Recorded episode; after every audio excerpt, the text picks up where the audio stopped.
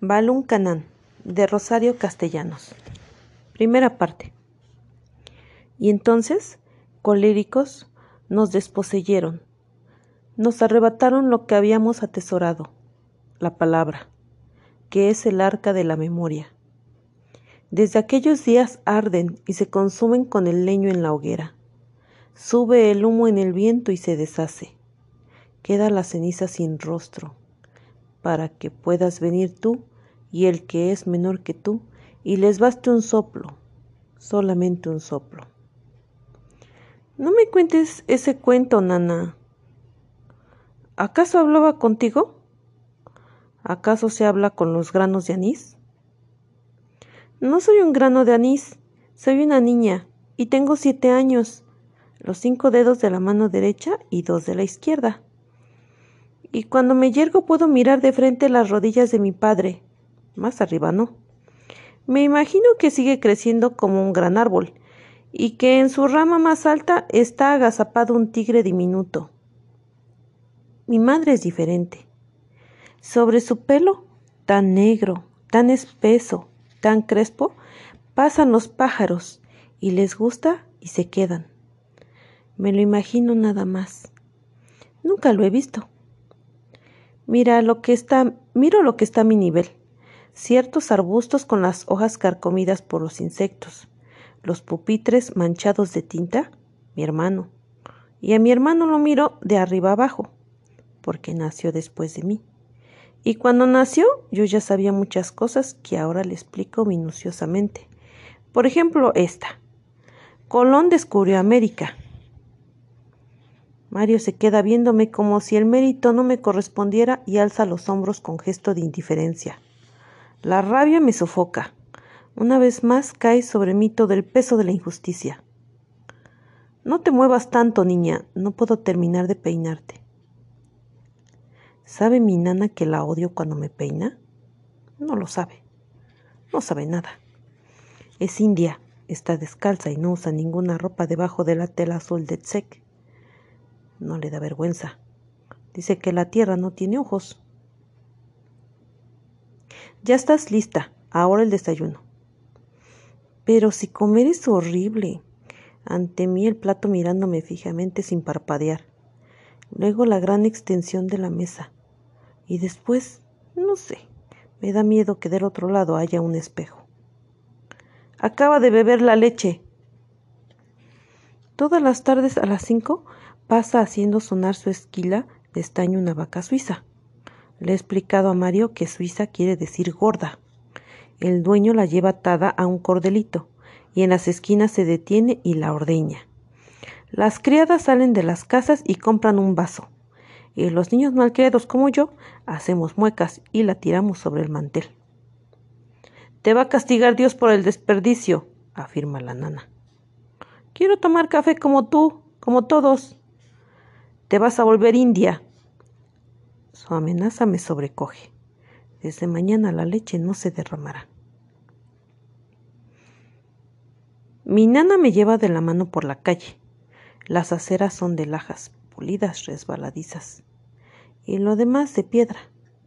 Piedras pequeñas que se agrupan como los pétalos en la flor.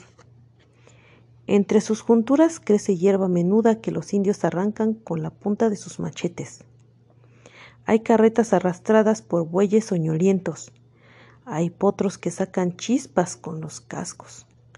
Y caballos viejos a los que amarran de los postes con una soga. Se están ahí el día entero, cabizbajos, moviendo tristemente las orejas. Acabamos de pasar cerca de uno. Yo iba conteniendo la respiración y arrimándome a la pared temiendo que en cualquier momento el caballo desenfundara los dientes amarillos, grandes y numerosos, y me mordiera el brazo. Y tengo vergüenza porque mis brazos son muy flacos y el caballo se iba a reír de mí. Los balcones están siempre asomados a la calle, mirándola subir y bajar y dar vuelta en las esquinas, mirando pasar a los señores con bastón de caoba, a los rancheros que arrastran las espuelas al caminar, a los indios que corren bajo el peso de su carga, y a todas horas el trotecillo diligente de los burros que acarrean el agua en barriles de madera. Debe de ser tan bonito estar siempre como los balcones, desocupados y distraídos, solo mirando. Cuando yo sea grande. Ahora empezamos a bajar la cuesta del mercado. Adentro suena el hacha de los carniceros y las moscas zumban torpes y saciadas. Tropezamos con las indias que tejen pichulec sentadas en el suelo. Conversan entre ellas en su curioso idioma, acesante como ciervo perseguido. Y de pronto echan a volar sollozos altos y sin lágrimas que todavía me espantan, a pesar de que los he escuchado tantas veces. Vamos esquivando los charcos. Anoche llovió el primer aguacero, el que hace brotar esa hormiga con alas que les dicen tzitzín. Pasamos frente a las tiendas que huelen a telas recién teñidas.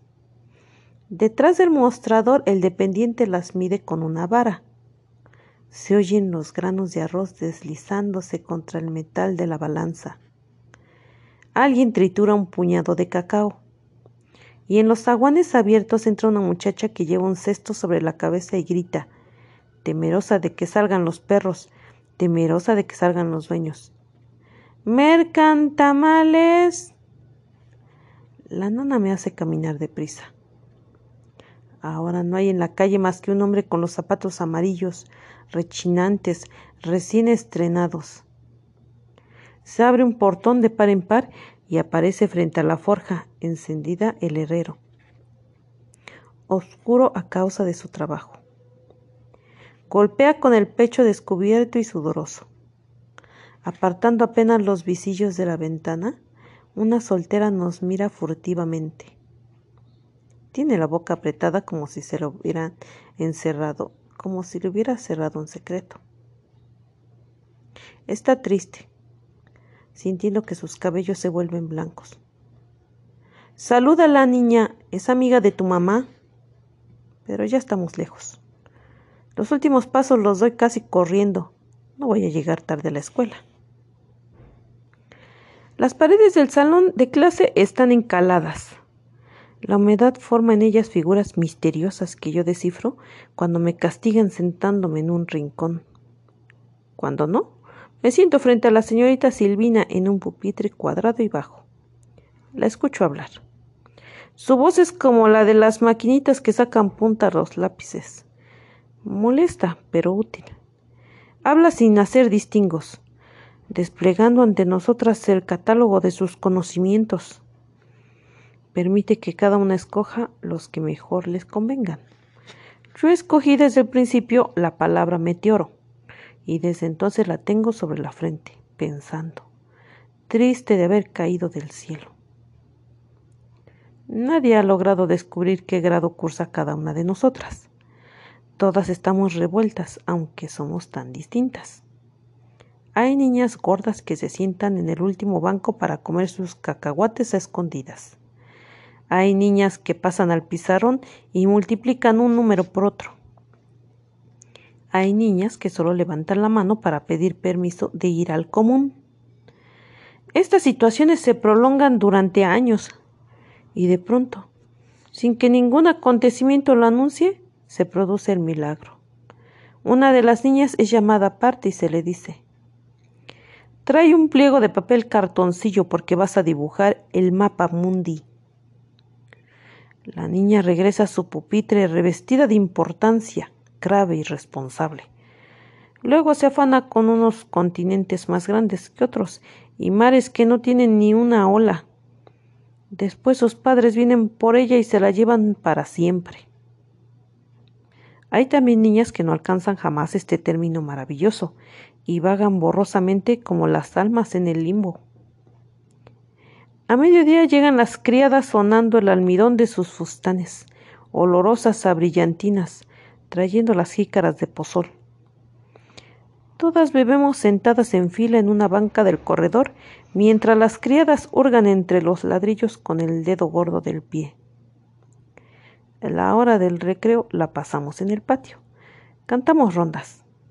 Naranja dulce, limón partido, O nos disputan el ángel de la bola de oro y el diablo de las siete cuerdas. O vamos a la huerta del toro toronjil. La maestra nos vigila con mirada benévola, sentada bajo los árboles de bambú. El viento arranca de ellos un rumor incesante y hace llover hojitas amarillas y verdes. Y la maestra está allí, dentro de su vestido negro, tan pequeña y tan sola como un santo dentro de su nicho. Hoy vino a buscarla una señora. La maestra se sacudió de la falda las hojitas del bambú y ambas charlaron largamente en el corredor. Pero a medida que la conversación avanzaba, la maestra parecía más y más inquieta. Luego la señora se despidió. De una campanada suspendieron el recreo. Cuando estuvimos reunidas en el salón de clase, la maestra dijo Queridas niñas, ustedes son demasiado inocentes para darse cuenta de los peligrosos tiempos que nos ha tocado vivir. Es necesario que seamos prudentes para no dar a nuestros enemigos ocasión de hacernos daño. Esta escuela es nuestro único patrimonio y su buena fama es el orgullo del pueblo. Ahora algunos están intrigando para arrebatárnosla y tenemos que defenderla con las únicas armas de que disponemos. El orden, la compostura y sobre todo el secreto. Que lo que aquí sucede no pase de aquí. No salgamos bulunqueando a la calle que si hacemos, que si tomamos. Nos gusta oírla decir tantas palabras juntas, de corrido y sin tropiezo, como si leyera una recitación en un libro. Confusamente, de una manera que no alcanzamos a comprender bien, la señorita Silvina nos está solicitando un juramento. Y todas nos ponemos de pie para otorgárselo. Es una fiesta cada vez que vienen a casa los indios de Chactajal. Traen costales de maíz y de frijol, atados de cecina y marquetas de panela. Ahora se abrirán los trojes y sus ratas volverán a correr gordas y relucientes. Mi padre recibe a los indios recostado en la hamaca del corredor. Ellos se aproximan uno por uno y le ofrecen la frente para que la toque con los tres dedos mayores de la mano derecha. Después vuelven a la distancia que se les ha marcado. Mi padre conversa con ellos de los asuntos de la finca. Sabe su lengua y sus modos. Ellos contestan con monosílabos respetuosos y ríen brevemente cuando es necesario. Yo me voy a la cocina, donde la nana está calentando café. Trajeron malas noticias como las mariposas negras. Estoy husmeando en los trasteros. Me gusta el color de la manteca y tocar la mejilla de las frutas y desvestir las cebollas. Son cosas de los brujos, niña. Se lo comen todo. Las cosechas, la paz de las familias, la salud de las gentes. He encontrado un cesto de huevos. Los pecosos son de guajolote. Mira lo que me están haciendo a mí y alzando el sec, la nana me muestra una llaga rosada, tierna, que le desfigura la rodilla. Yo la miro con los ojos grandes de sorpresa. No digas nada, niña. Me vine de Chactajal para que no me siguieran, pero su maleficio alcanza lejos. ¿Por qué te hacen daño? Porque he sido porque he sido crianza de tu casa, porque quiero a tus padres y a Mario y a ti. ¿Y es malo querernos? Es malo querer a los que mandan, a los que poseen, así dice la ley. La caldera está quieta sobre las brasas. Adentro el café ha empezado a hervir. Diles que vengan ya, su bebida está lista. Yo salgo triste por lo que acabo de saber. Mi padre despide a los indios con un ademán y se queda recostado en la hamaca leyendo. Ahora lo miro por primera vez. Es el que manda, el que posee. Y no puedo soportar su rostro y corro a refugiarme en la cocina. Los indios están sentados junto al fogón y sostienen delicadamente los pocillos humeantes. La nana les sirve con una cortesía medida, como si fueran reyes, y tienen en los pies, calzados de caites, costras de lodo, y sus calzones de manta están remendados y sucios, y han traído sus morrales vacíos. Cuando termina de servirles la nana, también se sienta. Con solemnidad alarga ambas manos hacia el fuego y las mantiene allí unos instantes. Hablan y es como si cerraran un círculo a su alrededor. Yo lo rompo angustiada. Nana, tengo frío. Ella, como siempre desde que nací, me arrima su regazo. Es caliente y amoroso, pero tendrá una llaga, una llaga que nosotros le habremos enconado. Hoy recorrieron Comitán con música y programas, una marimba pequeña y destartalada sonando como un esqueleto, y tras la que iba un enjambre de muchachitos descalzos de indios atónitos y de criadas que escondían la canasta de compras bajo el rebozo. En cada esquina se paraban y un hombre subido sobre un cajón y haciendo magna voz con la voz decía Hoy, grandiosa función de circo, el mundialmente famoso contorsionista don Pepe, la soga irlandesa, dificilísima suerte ejecutada por las hermanas Cordero, perros amaestrados, payasos, serpentinas, todo a precios populares, para solaz del culto público comiteco. Un circo. Nunca en mi vida he visto uno. Ha de ser como esos libros de estampas iluminadas que mi hermano y yo hojeamos antes de dormir. Ha de traer personas de los países más remotos para que los niños vean cómo son. Tal vez hasta traigan un tren para que lo conozcamos. Mamá, quiero ir al circo. Pero ¿cuál circo? Son los pobres muertos de hambre que no saben cómo regresar a su pueblo y se ponen a hacer maromas. El circo, quiero ir al circo. ¿Para qué? Para ver a unas criaturas que seguramente tienen lombrices, perdiéndoles el respeto a sus padres, porque los ven salir pintarrajeados a ponerse en ridículo.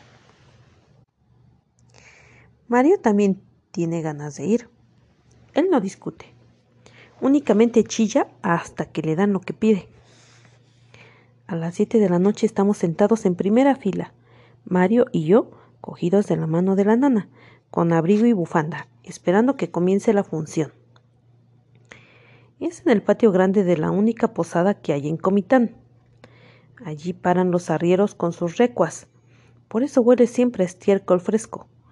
Los empleados federales que no tienen aquí a su familia las muchachas que se escaparon de sus casas y se fueron a rodar tierras. En este patio colocaron unas cuantas bancas de madera y un barandal para indicar el espacio reservado a la pista. No hay más espectadores que nosotros. Mi nana se puso su sex nuevo, el bordado con listones de muchos colores, su camisa de vuelo y su peraje de Guatemala. Mario y yo tiritamos de frío y emoción pero no vemos ningún preparativo. Van y vienen las gentes de costumbre, el mozo que lleva el forraje para las bestias, la jovencita que sale a planchar unos pantalones arrebozada para que todos sepan que tiene vergüenza de estar aquí. Pero ninguna contorsión, ningún extranjero que sirva de muestra de lo que es su patria, ningún tren. Lentamente transcurren los minutos. Mi corazón se acelera tratando de dar buen ejemplo al reloj. Nada. Vámonos ya, niños. Es muy tarde. No, todavía no, nana. Espera un rato, solo un rato más. En la puerta de, de calle, el hombre que despacha los boletos está dormitando. ¿Por qué no viene nadie? Dios mío. Los estamos esperando a todos a las muchachas que se ponen pedacitos de plomo en el ruedo de la falda para que no se las levante el viento, a sus novios que usan cachucha y se paran a chiflar en las esquinas, a las señoras gordas con fichú de lana y muchos hijos, a los señores con leontina de oro sobre el chaleco. Nadie viene. Estarán tomando chocolate en sus casas muy quitados de la pena, mientras aquí no podemos empezar por su culpa.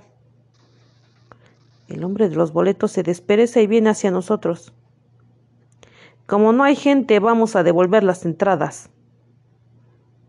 Gracias, señor, dice la nana recibiendo el dinero.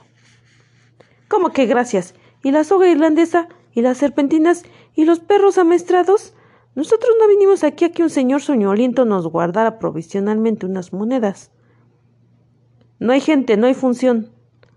Suena como cuando castigan injustamente, como cuando hacen beber limonada purgante, como cuando se despierta a medianoche y no hay ninguno en el cuarto.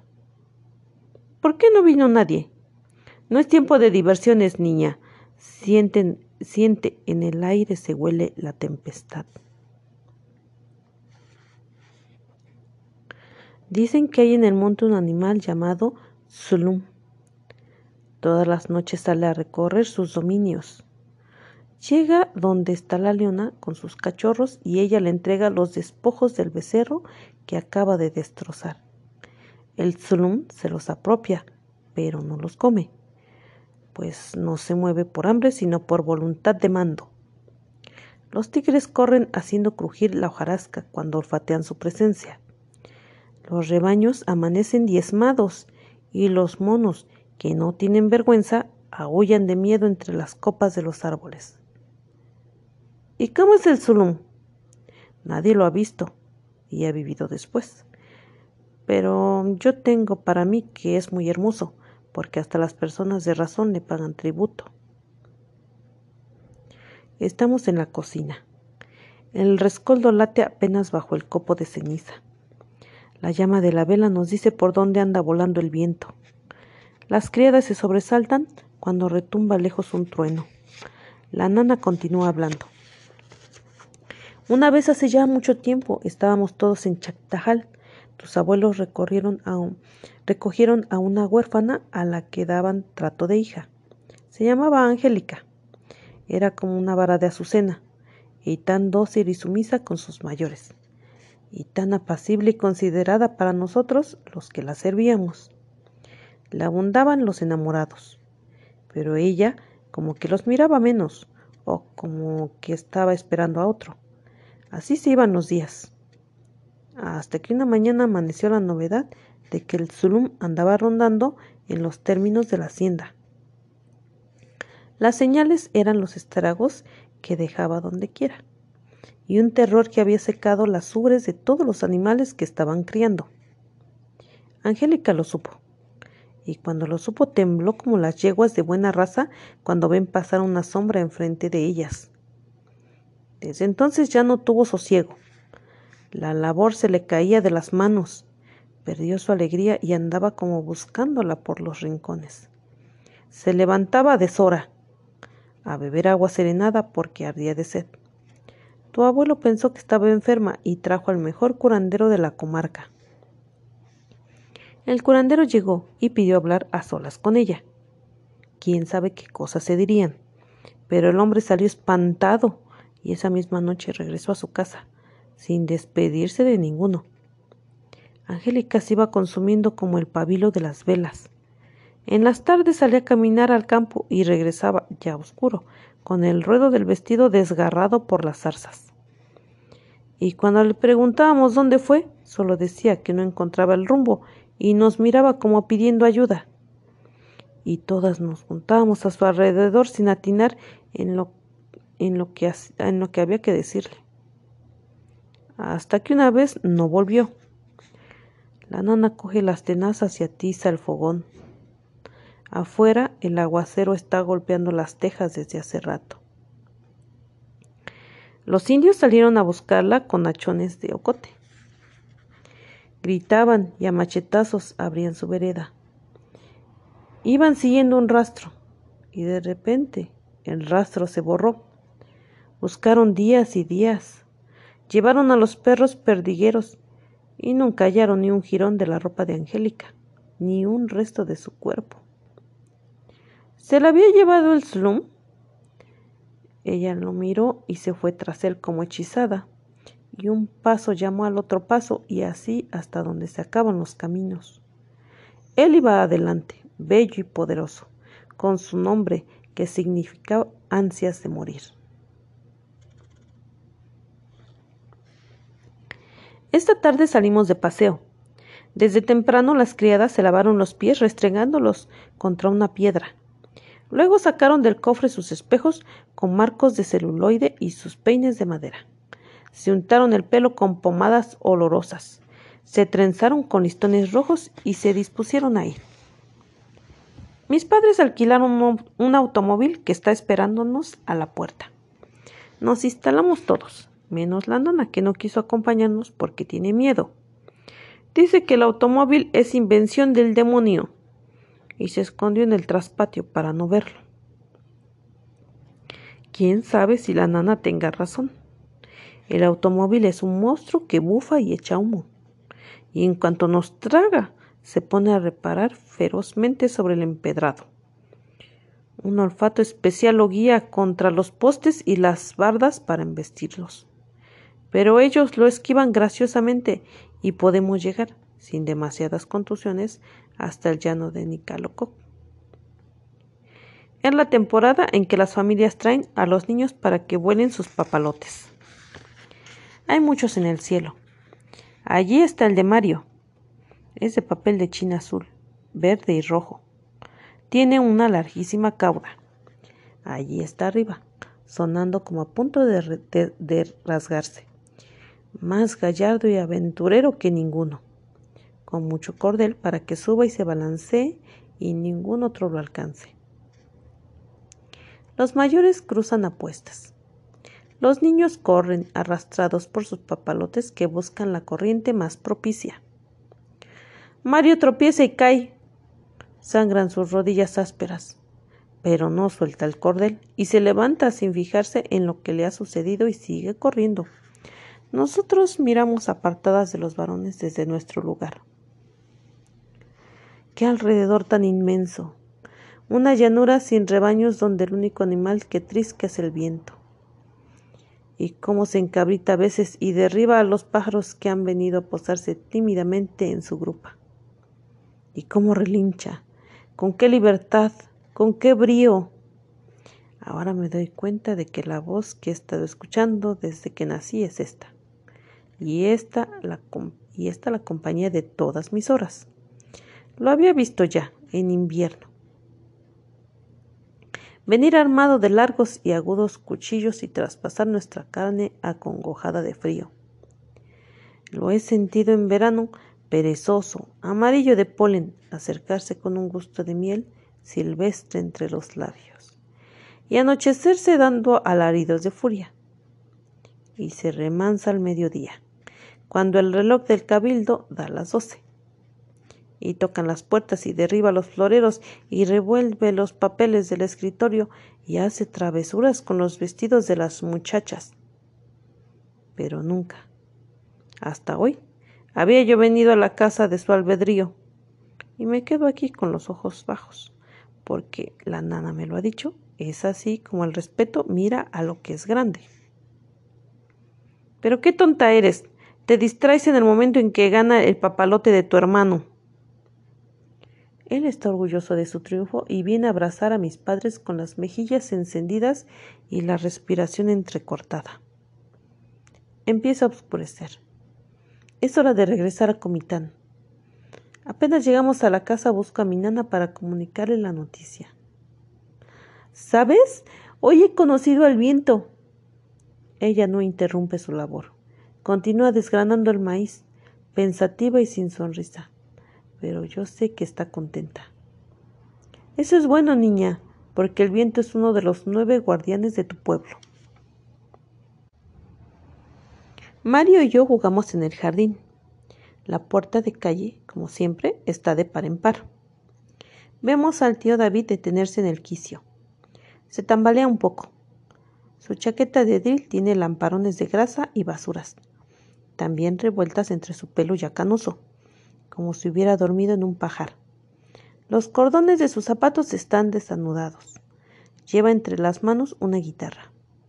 Tío David, qué bueno que llegaste. Nuestros, nuestros padres nos recomendaron que le llamemos tío aunque no sea pariente nuestro, para que así se sienta menos solo. No vine a visitar a la gente menuda. ¿Dónde están las personas de respeto? Salieron. Nos dejaron íngrimos. ¿Y no tienes miedo de que entren los ladrones? Ya no estamos en las épocas en que se amarraba a los perros con longaniza. Ahora la situación ha cambiado, y para las costumbres nuevas ya vinieron las canciones nuevas. Hemos ido avanzando hasta la hamaca. Con dificultad tío David logra montarse en ella.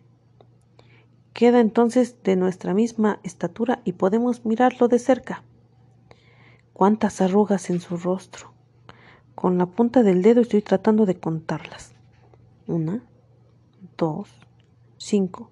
Y de pronto la mejilla se hunde en un hueco. Es que no tiene dientes. De su boca sale un olor a fruta demasiado madura que marea y repugna. Mario toma a tío David por las piernas y quiere mecerlo. Quietos, niños, voy a cantar.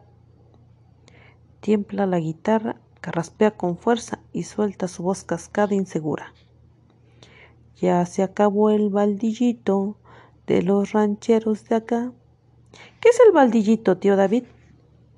Es la palabra chiquita para decir baldío, el trabajo que los indios tienen la obligación de hacer y que los patrones no tienen la obligación de pagar. Ah, pues ahora se acabó.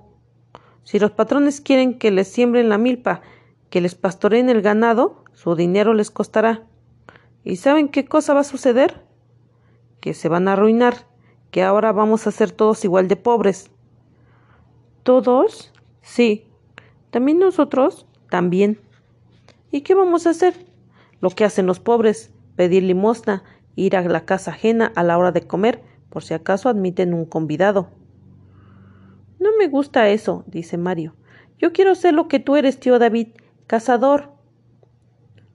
Yo no. Yo quiero ser la dueña de la casa ajena y convidar a los que lleguen a la hora de comer. Ven aquí, Mario. Si vas a ser cazador, es bueno que sepas lo que voy a decirte. El quexal es un pájaro que no vive donde quiera, solo por el rumbo de Tziscao. Hace su nido en los troncos huecos de los árboles para no maltratar las plumas largas de la cola. Pues cuando las ve sucias o quebradas, muere de tristeza. Y se está siempre en lo alto.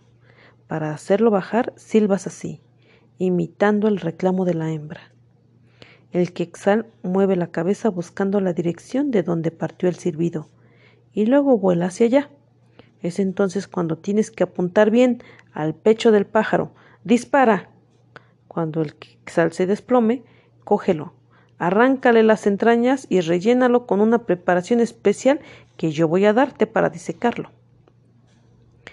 Quedan como si estuvieran todavía vivos y se venden bien. Ya ves, me desafía Mario, no es difícil. Tiene sus riesgos, añade tío David, porque en Tziscao están los lagos de diferentes colores, y ahí es donde viven los nueve guardianes. ¿Quiénes son los nueve guardianes? Niña, no seas curiosa. Los mayores lo saben, y por eso dan a esta región el nombre de Baluncanán. La llaman así cuando conversan entre ellos. Pero nosotros, la gente menuda, más vale que nos callemos. Y tú, Mario, cuando vayas de cacería, no hagas lo que yo. Pregunta, indágate, porque hay, árbol, hay árboles, hay orquídeas, hay pájaros que deben respetarse. Los indios los tienen señalados para aplacar la boca de los guardianes. No los toques porque te traería desgracia. A mí nadie me avisó cuando me interné por primera vez en las montañas de Ciscao. Las mejillas de tío David hinchadas, fofas, tiemblan, se contraen. Yo rasgo el silencio con un acorde brusco de la guitarra. Canta otra vez. La voz de tío David, más insegura, más desentonada, repite la canción nueva. Ya se acabó el baldillito de los rancheros de acá. Mi madre se levanta todos los días muy temprano. Desde mi cama yo la escucho beber precipitadamente una taza de café. Luego sale a la calle. Sus pasos van rápido sobre la acera. Yo la sigo con mi pensamiento. Sube las gradas de los portales. Pasa frente al cuartel. Coge el rumbo de San Sebastián. Pero luego su figura se me pierde y yo no sé por dónde va. Le he pedido muchas veces que me lleve con ella, pero siempre me rechaza diciendo que soy demasiado pequeña para entender las cosas y que me hace daño madrugar. Entonces, como de costumbre, cuando quiero saber algo, voy a preguntárselo a la nana. Está en el corredor remendando la ropa, sentada en un botaque de cuero de venado. En el suelo el tol con los hilos de colores. ¿Dónde fue mi mamá? Es mediodía. En la cocina alguien está picando verduras sobre una tabla. Mi nana escoge los hilos para su labor y tarda en contestar. Fue a visitar a la tullida. ¿Y quién es la tullida? Es una mujer muy pobre. Yo ya sé cómo son los pobres, declaró entonces con petulancia.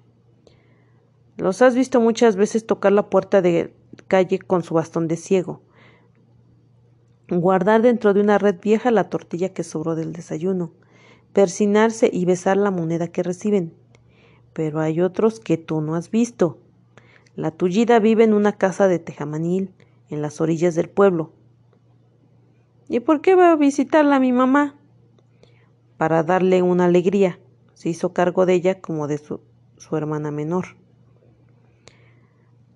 Todavía no es suficiente lo que ha dicho. Todavía no alcanzo a comprenderlo. Pero ya aprendí a no impacientarla, me, y me acurruco junto a la nana y aguardo. A su tiempo son pronunciadas las palabras. Al principio dice, antes que vinieran Santo Domingo de Guzmán y San Caralampio y la Virgen del Perpetuo Socorro, eran cuatro únicamente los señores del cielo. Cada uno estaba sentado en su silla descansando, porque ya habían hecho la tierra tal como ahora la contemplamos, colmándole el regazo de dones. Ya habían hecho el mar frente al que tiembla, el que lo mira. Ya habían hecho el viento para que fuera como el guardián de cada cosa, pero aún le faltaba ser el hombre. Entonces uno de los cuatro señores, el que se viste de amarillo, dijo Vamos a hacer al hombre para que nos conozca y su corazón arda de gratitud como un grano de incienso.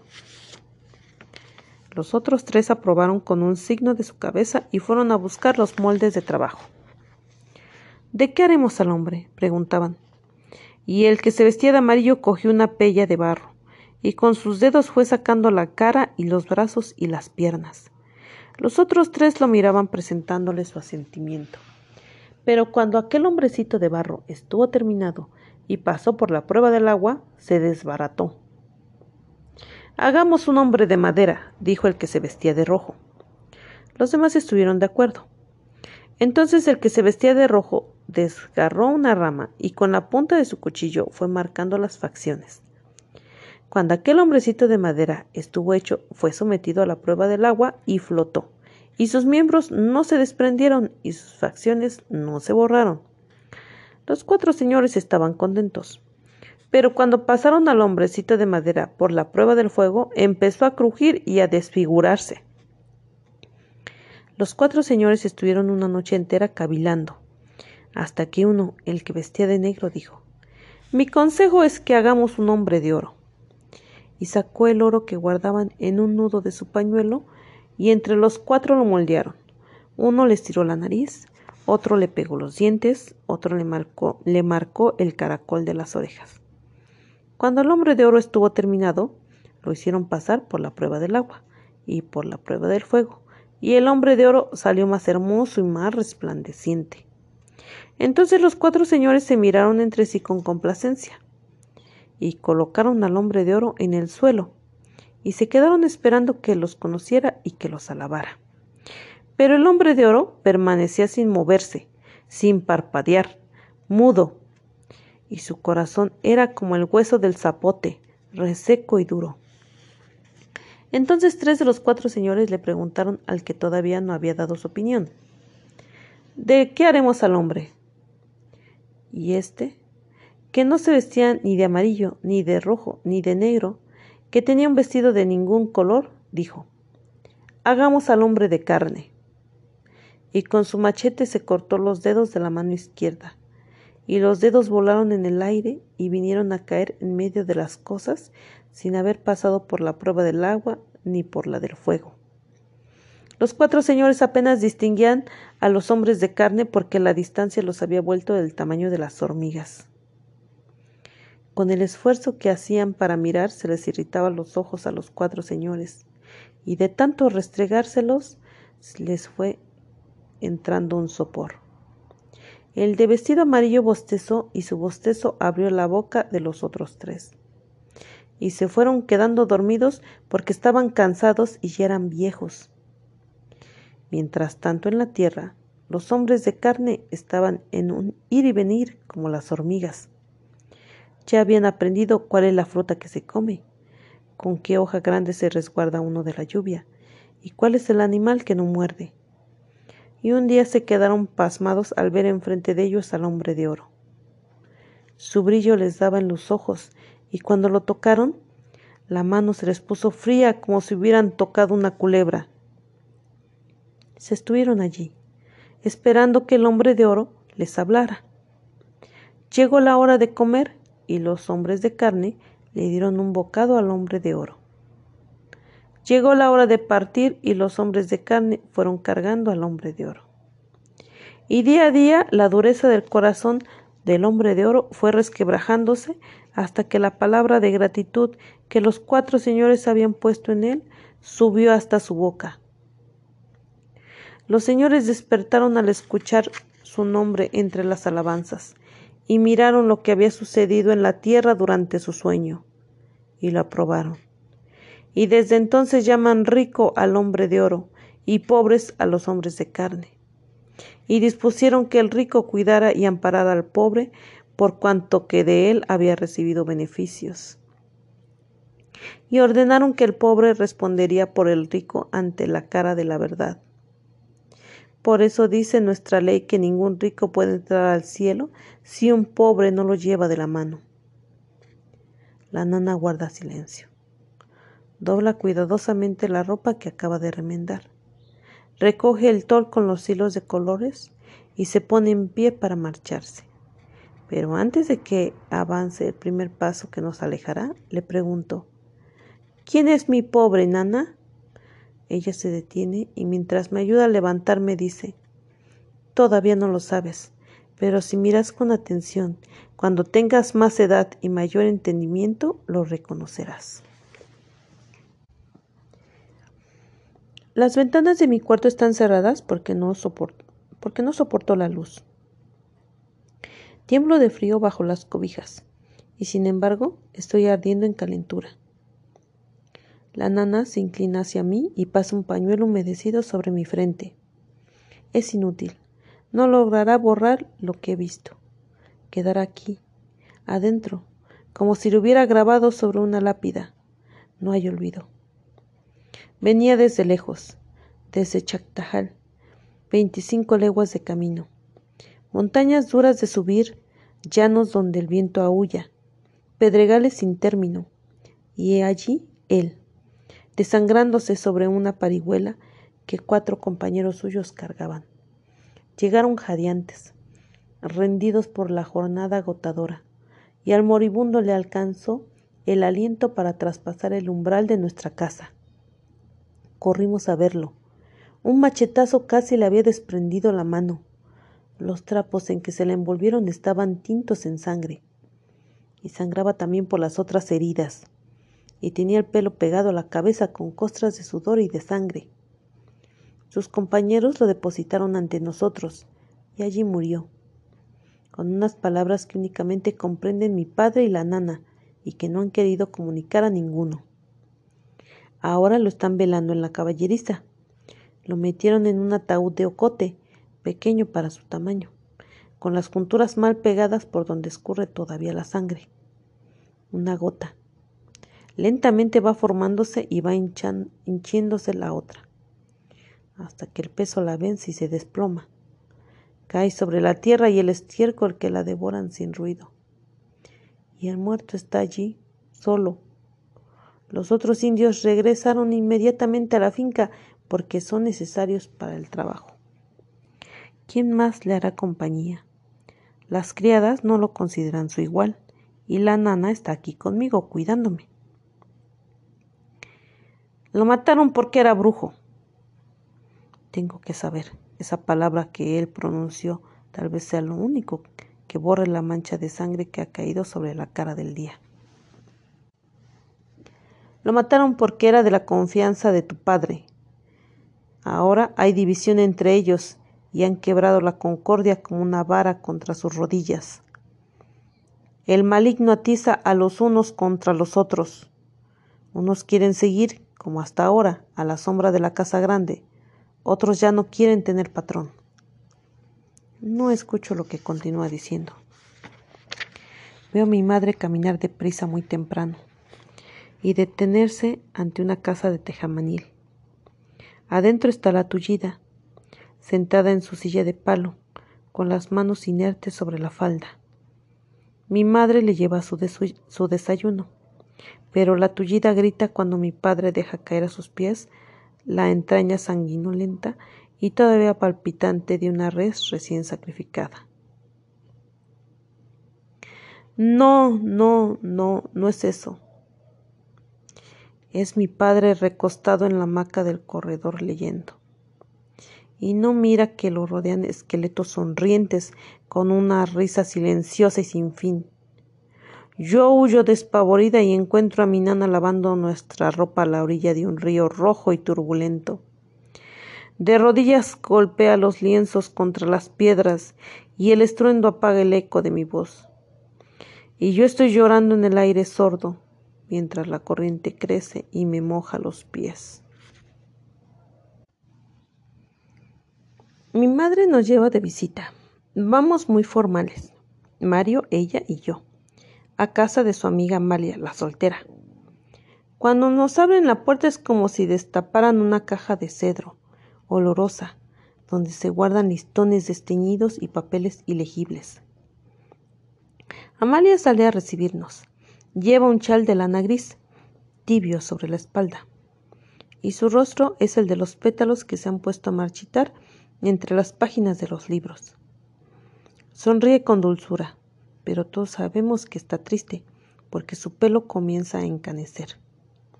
En el corredor hay muchas macetas con begonias, esa clase especial de palmas a las que dicen cola de quexal, y otras plantas de sombra. En las paredes jaulas con canarios y guías de enredaderas. En los pilares de madera nada, solo su redondez. Entramos en la sala. ¡Cuántas cosas! Espejos enormes que parecen inclinarse por la manera como penden de sus clavos y hacer una reverencia a quien se asoma a ellos.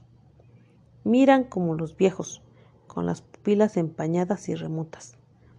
Hay rinconeras con figuras de porcelana, abanicos, retratos de señores que están muertos, mesas con incrustaciones de caoba, un ajuar de bejuco, tapetes, cojines bordados, y frente a una de las ventanas hundida, apenas visible en el sillón, una anciana está viendo atentamente hacia la calle.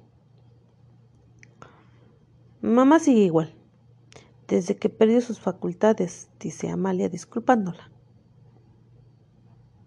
Mario y yo, muy próximos a la viejecita, nos aplicamos a observarla. Es pequeña, huesuda y tiene una corva. No advierte nuestra cercanía.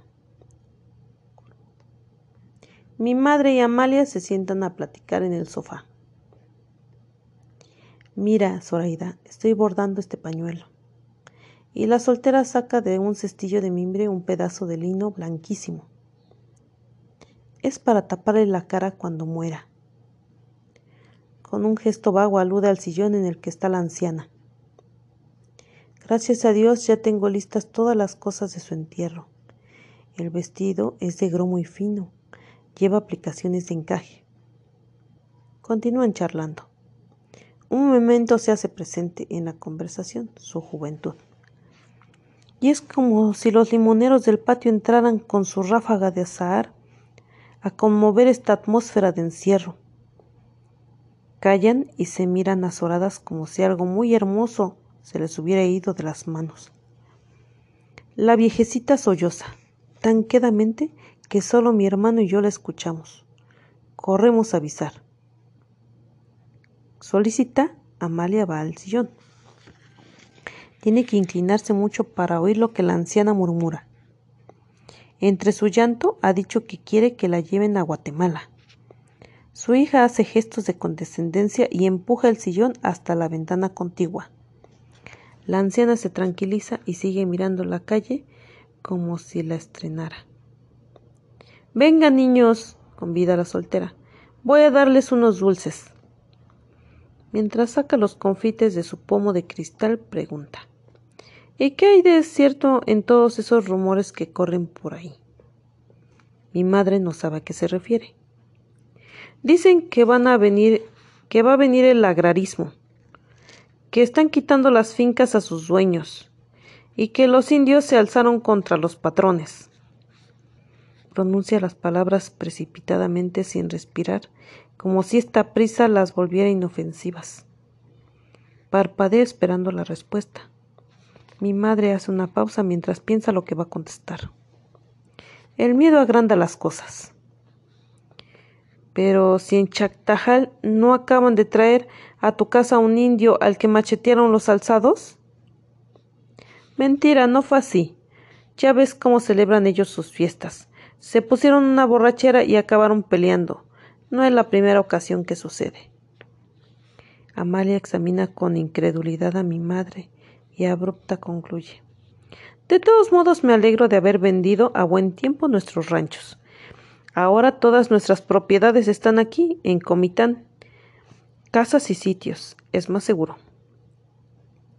Para una mujer sola como tú está bien, pero los hombres no saben estarse sino en el campo. Nos acabamos los confites. Un reloj da la hora. Tan tarde ya, se encendieron los focos de luz eléctrica. Los niños han crecido mucho. Hay que ir pensando en que hagan su primera comunión. No saben la doctrina. Mándamelos, yo los prepararé. Quiero que sean mis ahijados. Nos acaricia afablemente con la mano izquierda, mientras con la derecha se arregla el pelo, que se le está volviendo blanco, y agrega Si para entonces todavía no ha muerto mamá. En Comitán celebramos varias fiestas, varias ferias anuales, pero ninguna tan alegre, tan animada como la de San Caralampio. Tiene fama de milagroso, y desde lejos vienen las peregrinaciones para rezar ante su imagen, tallada en Guatemala, que lo muestra de rodillas, con grandes barbas blancas y resplandor de santo, mientras el verdugo se prepara a descargar sobre su cabeza el hachazo mortal. Del verdugo se sabe que era judío. Pero ahora el pueblo se detiene ante las puertas de la iglesia, cerrada como todas las demás por órdenes del gobierno. No es suficiente motivo para suspender la feria, así que en la plaza que rodea el templo se instalan los puestos y los manteados. De San Cristóbal bajan los custitaleros con su cargamento de vendimias. Frotas secas, encurtidos, muñecas de trapo mal hechas, con las mejillas escandalosamente pintadas de rojo, para que no quepa duda de que son de tierra fría, pastoras de barro con los tobillos gruesos, carneritos de algodón, cofres de madera barnizada, tejidos ásperos. Los mercaderes, bien envueltos en frazadas de lana, despliegan su mercancía sobre unos petates en el suelo. La ponderan ante la multitud con voz ronca de, de fumadores de tabaco fuerte y razonan con larga complacencia acerca de los precios. El ranchero que estrenó camisa de sedalina chillante se emboba ante la abundancia desparramada frente a sus ojos. Y después de mucho pensarlo, saca de su bolsa un pañuelo de hierbilla. Deshace los nudos en los que aguarda el dinero y compra una libra de avellanas, un atado de cigarros de hoja, una violineta. Más allá cantan la lotería. La estrella polar del norte. La gente la busca en sus cartones y cuando la encuentra la señala con un grano de maíz. El paraguas de tía Cleta. Los premios relucen sobre los estantes. Objetos de vidrio sin forma definida, anillos que tienen la virtud especial de volver verde el sitio en que se posan, mascadas tan tenues que al menor soplo vuelan lo mismo que la flor del cardo. La muerte siriquisiaca, lotería. Hay una agitación general. Todos envidian al afortunado que sonríe satisfecho mientras el dispensador de dones le invita a escoger. Entre toda aquella riqueza, entre toda aquella variedad, lo que más le guste. Mi nana y yo hemos estado sentadas aquí durante horas y todavía no ganamos nada. Yo estoy triste, lejos de los regalos. Mi nana se pone de pie mientras dice Quédate quieta aquí, no me dilato. Yo la miro marchar. Le hace una seña al dueño del puesto y hablan brevemente en voz baja. Ella le entrega algo y se inclina como con gratitud. Luego vuelve a sentarse junto a mí. Don Ferruco en la Alameda. No lo encuentro en mi cartón. Pero la nana coge un grano de maíz y lo coloca sobre una figura. ¿Es ese don Ferruco? Ese es. No tenía yo idea de que fuera una fruta. El bandolón de París, otra figura oculta. El corazón de una dama. Lotería, grita la nana mientras el dueño aplaude entusiasmado. ¿Qué premio vas a llevarte? me pregunta. Yo escojo un anillo porque quiero tener el dedo verde. Vamos caminando entre el gentío. Nos pisan, nos empujan. Muy altas por encima de mi cabeza van las risotadas, las palabras de dos filos. Huele a perfume barato, a ropa recién planchada, a aguardiente añejo. Hierve el mole en unas enormes cazuelas de barro y el ponche con canela se mantiene borbollando sobre el fuego. En otro ángulo de la plaza alzaron un tablado y lo cubrieron de jucia fresca para el baile. Allí están las parejas, abrazadas al modo de los ladinos, mientras la marimba toca una música espesa y soñolienta. Pero este año la comisión organizadora de la feria se ha lucido. Mandó traer del cerro, de la capital, lo nunca visto, la rueda de la fortuna. Allí está, grande, resplandeciente con sus miles de focos. Mi nana y yo vamos a subir, pero la gente se ha aglomerado y tenemos que esperar nuestro turno. Delante de nosotros va un indio. Al llegar a la taquilla, pide, su boleto. Oílo vos, este indio igualado está hablando Castilla. ¿Quién le daría permiso? Porque hay reglas. El español es privilegio nuestro, y lo usamos hablando de usted a los superiores, de tú a los iguales y de vos a los indios. Embelequero, subí, subí, no se te vaya a reventar la hiel. El indio recibe su boleto sin contestar. Anda a beber trago y déjate de babosadas. Un indio encaramado en la rueda de la fortuna es el anticristo. Nos sientan en una especie de cuna. El hombre que maneja la máquina asegura la barra que nos protege. Se retira y echa a andar el motor. Lentamente vamos ascendiendo. Un instante nos detenemos allá arriba. Comitán todo entero como una nidada de pájaros está en nuestras manos.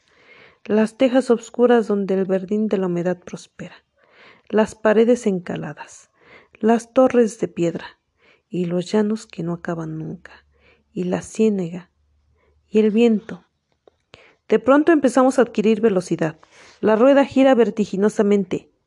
Los rostros se confunden, las imágenes se mezclan, y entonces un grito de horror sale de los labios de la multitud que nos contempla desde abajo.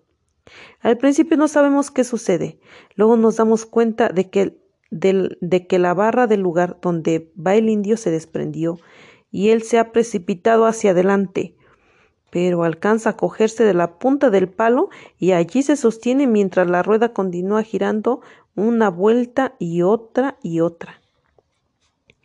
El hombre que maneja la máquina interrumpe la corriente eléctrica, pero la rueda sigue con el impulso adquirido, y cuando al fin para el indio queda arriba colgado, sudado de fatiga y de miedo.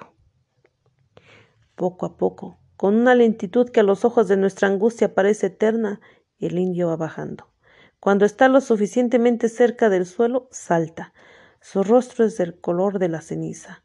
Alguien le tiene una botella de comiteco, pero él la rechaza sin gratitud. ¿Por qué pararon? pregunta. El hombre que maneja la máquina está furioso. ¿Cómo que por qué? Porque te caíste y te ibas a matar, indio bruto. El indio lo mira, rechinando los dientes, ofendido. No me caí, yo destrabé el palo. Me gusta más ir de ese modo. Una explosión de hilaridad es el eco de esas palabras. Mira por dónde sale. Qué amigo. El indio palpa a su alrededor el desprecio y la burla, pero sostiene su desafío. Quiero otro boleto. Voy a ir como me gusta, y no me vayan a mermar la ración. Los curiosos se divierten con el acontecimiento que se prepara. Cuchichean. Ríen cubriéndose la boca con la mano. Se hacen guiños. Mi nana atraviesa entre ellos y a rastras me lleva mientras yo me vuelvo a ver el sitio del que nos alejamos. Ya no logro distinguir nada. Protesto. Ella sigue adelante sin hacerme caso. Deprisa, como si la persiguiera una jauría. Quiero preguntarle por qué, pero la interrogación se me quiebra cuando miro sus ojos arrasados en lágrimas. Capítulo 13 nuestra casa pertenece a la parroquia del Calvario. La cerraron desde la misma fecha que las otras. Recuerdo aquel día de luto. La soldadesca derribó el altar a culatazos y encendió una fogata a media calle para quemar los trozos de madera. Ardían, retorciéndose, los mutilados cuerpos de los santos, y la plebe disputaba con las manos puestas sobre las coronas arrancadas a aquellas imágenes. Un hombre ebrio pasó rayando el caballo entre el montón de cenizas, y desde entonces todos temblamos esperando el castigo. Pero las imágenes del Calvario fueron preservadas. Las defendió su antigüedad, los siglos de devoción, y ahora la polilla come de ellas en el interior de una iglesia clausurada. El presidente municipal concede, aunque de mala gana, que cada mes una señora del barrio se encargue de la limpieza del templo. Toca el turno a mi madre, y vamos, con el séquito de criadas, cargando las escobas, los plumeros, los baldes de agua, los trapos que son necesarios para la tarea. Rechina la llave dentro de la cerradura enmohecida y la puerta gira con dificultad sobre sus goznes, lo suficiente para dejarnos pasar. Luego vuelve a cerrarse. Adentro, qué espacio desolado. Las paredes altas, desnudas, el coro de madera toscamente labrada, no hay altar. En el, en el sitio principal, tres crucifijos enormes cubiertos con unos lienzos morados como en la cuaresma. Las criadas empiezan a trabajar. Con las escobas acosan a la araña por los rincones y desgarran la tela preciosa que tejió con tanto sigilo, con tanta paciencia. Vuela un murciélago ahuyentado por esta intrusión en sus dominios. Lo deslumbra la claridad y se estrella contra los muros y no atina contra con las vidrieras rotas de las ventanas. Lo perseguimos, espantándolo con los plumeros, aturdiéndolo con nuestros gritos. Logra escapar y quedamos burladas, acesando. Mi madre nos llama al orden. Rociamos el piso para barrerlo, pero aún así se levantan nubes de polvo que la luz torna sola. Mi madre se dispone a limpiar las imágenes con una gamuza. Quita el paño que cubre a una de ellas y aparece un Cristo largamente martirizado. Pende de la cruz, con las coyunturas rotas. Los huesos casi atraviesan su piel amarillenta y la sangre fluye con abundancia de sus manos. de su costado abierto, de sus pies traspasados. La cabeza cae inerte sobre el pecho y la corona de espinas le abre, allí también, incontables manantiales de sangre. La revelación es tan repentina que me deja paralizada. Contemplo la imagen un instante, muda de horror, y luego me lanzo, como ciega, hacia la puerta. Forcejeo violentamente. La golpeo con mis puños, desesperada. Y es en vano. La puerta no se abre. Estoy cogida en la trampa. Nunca podré huir de aquí. Nunca. He caído en el pozo negro del infierno. Mi madre me alcanza y me toma por los hombros sacudiéndome. ¿Qué te pasa? No puedo responder y me debato entre sus manos enloquecida de terror. ¡Contesta! Me ha abofeteado. Sus ojos relampaguean de alarma y de cólera. Algo dentro de mí se rompe y se entrega vencido. Es igual, digo señalando al crucifijo. Es igual al indio que llevaron macheteado a nuestra casa, mamá. Capítulo 14 Ya se entablaron las aguas. Los caminos que van a México están cerrados. Los automóviles se atascan en el lodo. Los aviones caen abatidos por la tempestad. Solo las recuas de mulas continúan haciendo su tráfico entre las poblaciones vecinas, trayendo y llevando carga, viajeros y el correo. Todos nos asomamos a los balcones para verlas llegar. Entran siguiendo a la mula madrina que hace sonar briosamente su cencerro. Vienen con las cerraduras rotas, con el lomo lastimado, pero vienen de lejos y traen noticias y cosas de otras partes. Qué alegría nos da saber que entre los cajones bien remachados y los bultos envueltos en petate vienen las bolsas de lona tricolor repletas de periódicos y cartas. Estamos tan aislados en Comitán. Durante la temporada de lluvias, estamos tan lejos siempre. Una vez vi un mapa de la República y hacia el sur acababa donde vivimos nosotros. Después ya no hay ninguna otra ruedita. Solo una raya para marcar la frontera. Y la gente se va. Y cuando se va, escribe. Pero sus palabras nos llegan tantas semanas después que las recibimos marchitas y sin olor como las flores viejas. Y ahora el cartero no nos trajo nada. Mi padre volverá a leer la prensa de la vez anterior. Estamos en la sala. Mi madre teje un mantel para el altar del oratorio, con un gancho y el hilo necio y crudo. Mario y yo miramos a la calle con la cara pegada contra el vidrio. Vemos venir a un señor de los que usan chaleco y leontina de oro. Llega hasta la puerta de la casa y allí se detiene. Toca. Adelante, dice mi madre, sin interrumpir su tejido. El señor se descubre al entrar en la sala. Buenas tardes. Mi padre se pone de pie para recibirlo. Jaime Robelo, ¿a qué se debe tu buena venida? Se abrazan con gusto de encontrarse. Mi padre señala a su amigo una silla para que se siente. Luego se sienta él. No te parecerá buena, César, cuando sepas qué asunto es el que me trae. Está triste. Su bigote entrecano llueve melancólicamente. ¿Malas noticias? inquiere mi madre. En estas épocas, ¿qué otras noticias pueden recibirse? Vamos, Jaime, no exageres. Todavía se deja coger una que otra palomita por ahí. No logra hacerlo cambiar de gesto.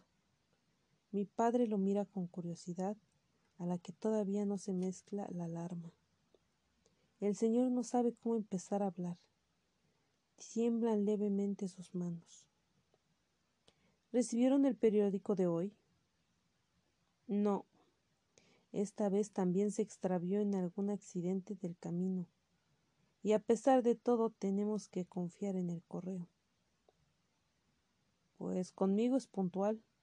Hoy tuve carta de México. ¿De tu hijo? Tan guapo muchacho y tan estudioso. Está a punto de recibir su título de abogado, ¿verdad? Sí, ya está trabajando en un bufete. Qué satisfecho estará usted, don Jaime, de haberle dado una carrera. Nunca sabe uno lo que va a resultar, como dice el dicho el diablo dispone. Les contaba que hoy recibí carta de él. ¿Alguna desgracia? El gobierno ha dictado una nueva disposición contra nuestros intereses. Del bolsillo del chaleco extrae un sobre, desdobla los pliegos que contenía y escogiendo uno se lo tiende a mi madre. Hágame usted favor de leer aquí. Se aprobó la ley según la cual los dueños de fincas con más de cinco familias de indios a su servicio tienen la obligación de proporcionarles medios de enseñanza, estableciendo una escuela y pagando de su peculio a un maestro rural.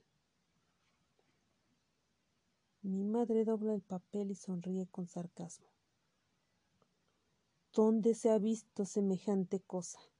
enseñarles a leer cuando ni siquiera son capaces de aprender a hablar español.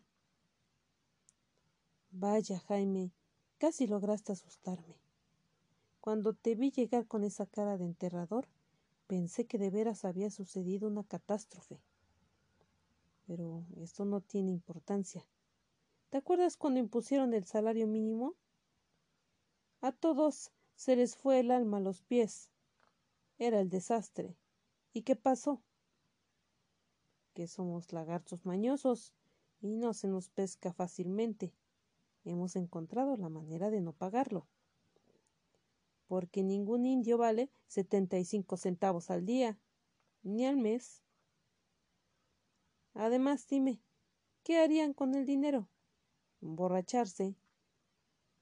Lo que te digo es que igual que entonces podemos arreglar ahora las cosas. Permíteme la carta. Mi padre la lee para sí mismo y dice La ley no establece que el maestro rural tenga que ser designado por las autoridades. Entonces nos queda un medio escoger nosotros a la persona que nos convenga. ¿Te das cuenta de la jugada? Don Jaime asiente, pero la expresión de su rostro no varía. Te doy la solución y sigues tan fúnebre como antes ¿Es que hay algo más? Mi hijo opina que la ley es razonable y necesaria, que Cárdenas es un presidente justo.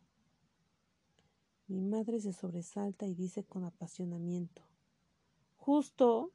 cuando pisotea nuestros derechos, cuando nos arrebata nuestras propiedades, y para dárselas a quiénes? ¿A los indios? Es que no los conoce, es que nunca se ha acercado a ellos ni ha sentido cómo apestan a suciedad y a trago. Es que nunca les ha hecho un favor para que le devolvieran ingratitud. No les ha encargado una tarea para que mida su haraganería. Y son tan hipócritas y tan solapados y tan falsos. Zoraida, dice mi padre, reconviniéndola.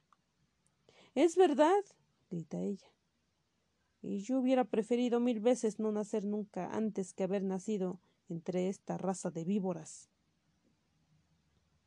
Busco la cara de mi hermano. Igual que a mí le espanta esta voz, le espanta el rojo que arrebata las mejillas de mi madre. De puntillas, sin que los mayores lo adviertan, vamos saliendo de la sala. Sin ruido, cerramos la puerta tras de nosotros, para que si la nana pasa cerca de aquí, no puede escuchar la conversación. Capítulo 15 Ave María. Una mujer está parada en el zaguán saludando. Es vieja, gorda, vestida humildemente y lleva un envoltorio bajo el rebozo. Las criadas, con un revuelo de fustanes almidonados, se apresuran a pasarla adelante. Le ofrecen un butaque en el, en el corredor. La mujer se sienta, sofocada. Coloca el envoltorio en su regazo y con un pañuelo se limpia el sudor que le corre por la cara y la garganta. No se pone de pie cuando mi madre sale a recibirla. Doña Pastora, qué milagro verla por esta su casa. Mi madre se sienta al lado de ella y mira codiciosamente el envoltorio. Traigo muchas cosas. Ya conozco tu gusto y me acordé de ti cuando las compraba. Muéstrelas, doña Pastora.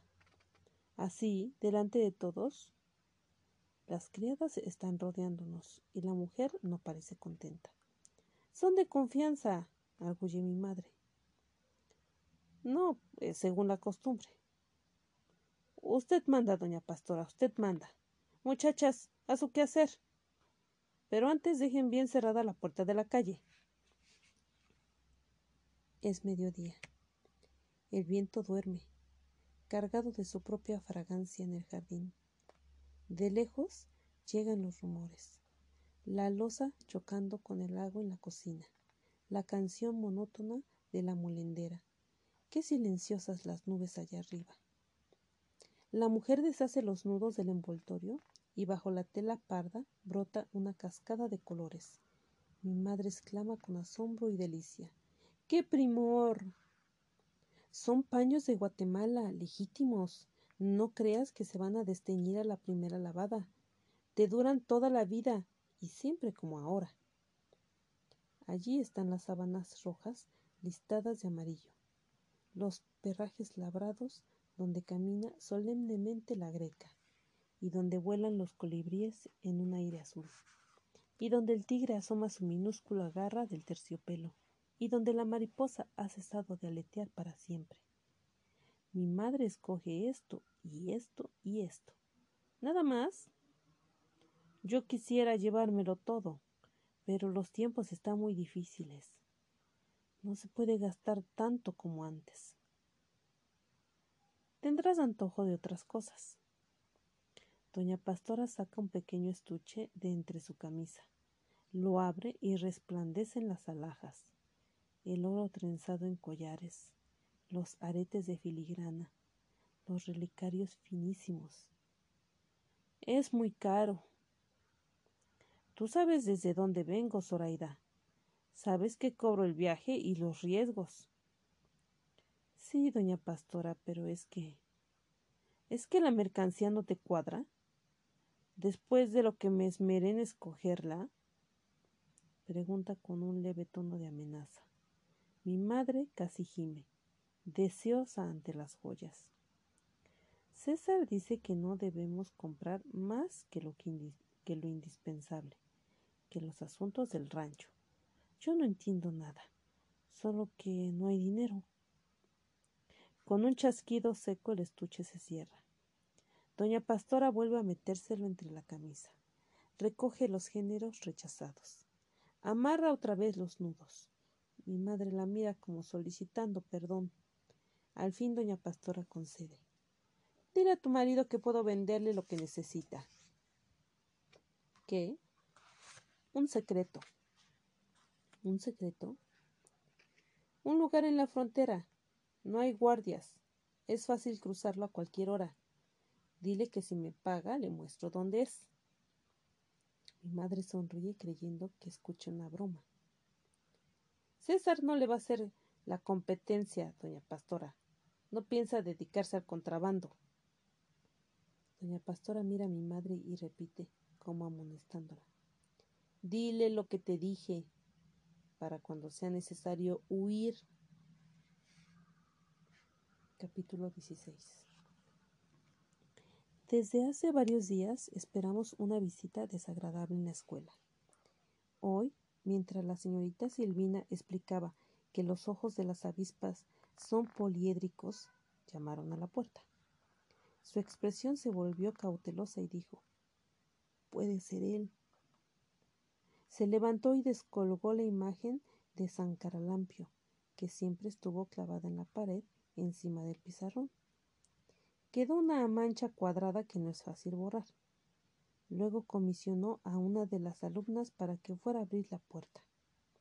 Mientras la niña atravesaba el patio, la maestra nos aleccionó. Recuerden lo, que, lo que les he recomendado, mucha discreción. Ante un desconocido no tenemos por qué hablar de las costumbres de la casa. El desconocido estaba allí, ante nosotras, alto, serio, vestido de casimir negro. Soy inspector de la Secretaría de Educación Pública. Hablaba con el acento de las personas que vienen de México. La maestra se ruborizó y bajó los párpados. Esta era la primera vez que sostenía una conversación con un hombre. Turbada, solo acertó a balbucear. Niñas, pónganse de pie y saluden al señor inspector. Él la detuvo autoritariamente con un gesto y nosotras no alcanzamos a obedecerlas. Vamos a dejarnos de hipocresías. Yo vine aquí para otra cosa. Quiero que me muestre usted los documentos que le autorizan a tener abierta esta escuela.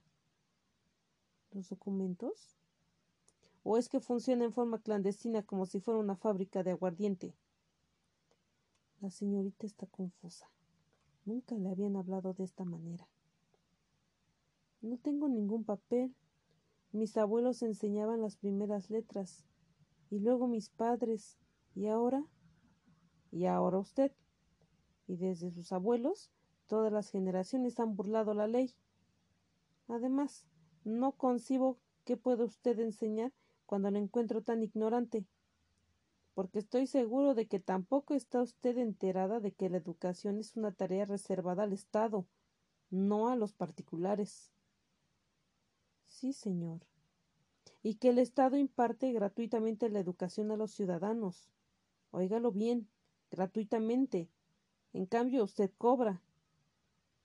Una miseria, señor. Doce reales al mes. Un robo. Pero en fin, dejemos esto. ¿Cuál es su plan de estudios? Les enseño lo que puedo, señor. Las primeras letras, las cuatro operaciones, el inspector la dejó con la palabra en la boca y se aproximó a una de las niñas que se sientan en primera fila. A ver tú, dame la libreta de calificaciones. La niña no se movió hasta no ver la autorización en la cara de la señorita. Entonces sacó una libreta del fondo de su pupitre y se la entregó al inspector. Él empezó a hojearla, y a medida que leía se acentuaba la mueca irónica en sus labios. ¿Lecciones de cosas? ¿Tuviera usted la bondad, señorita profesora, de explicarme qué materias abarca esta asignatura? La señorita Silvina, con su vestido negro, con su azoro, con su pequeñez, parecía un ratón cogido en una trampa. Los ojos implacables del inspector se separaron despectivamente de ella y volvieron a la libreta. Fuerzas y palancas. Vaya, le aseguro que en la capital no tenemos noticia de estos descubrimientos pedagógicos. Sería muy oportuno que usted nos ilustrara al respecto. Las rodillas de la maestra temblaban tanto que por un momento creímos que iba a desplomarse. Tanteando volvió a su silla y se sentó. Allí estaba quieta, lívida, ausente. Historia y calor. Hermosa asociación de ideas, pero no podemos detenernos en ella. Hay que pasar a otro asunto. ¿Reúne el edificio las condiciones sanitarias para dar alojamiento a una escuela? La voz de la maestra brotó ríspida, cortante. ¿Para qué me lo pregunta? Está usted viendo que es un cascarón viejísimo que de un momento a otro va a caérsenos encima. Delicioso. Y ustedes morirán aplastadas felices, inmolándose como víctimas a Dios. Porque acierto al suponer que son católicas, ¿verdad? Silencio. no son católicas. ¿No rezan todos los días antes de empezar y terminar las clases?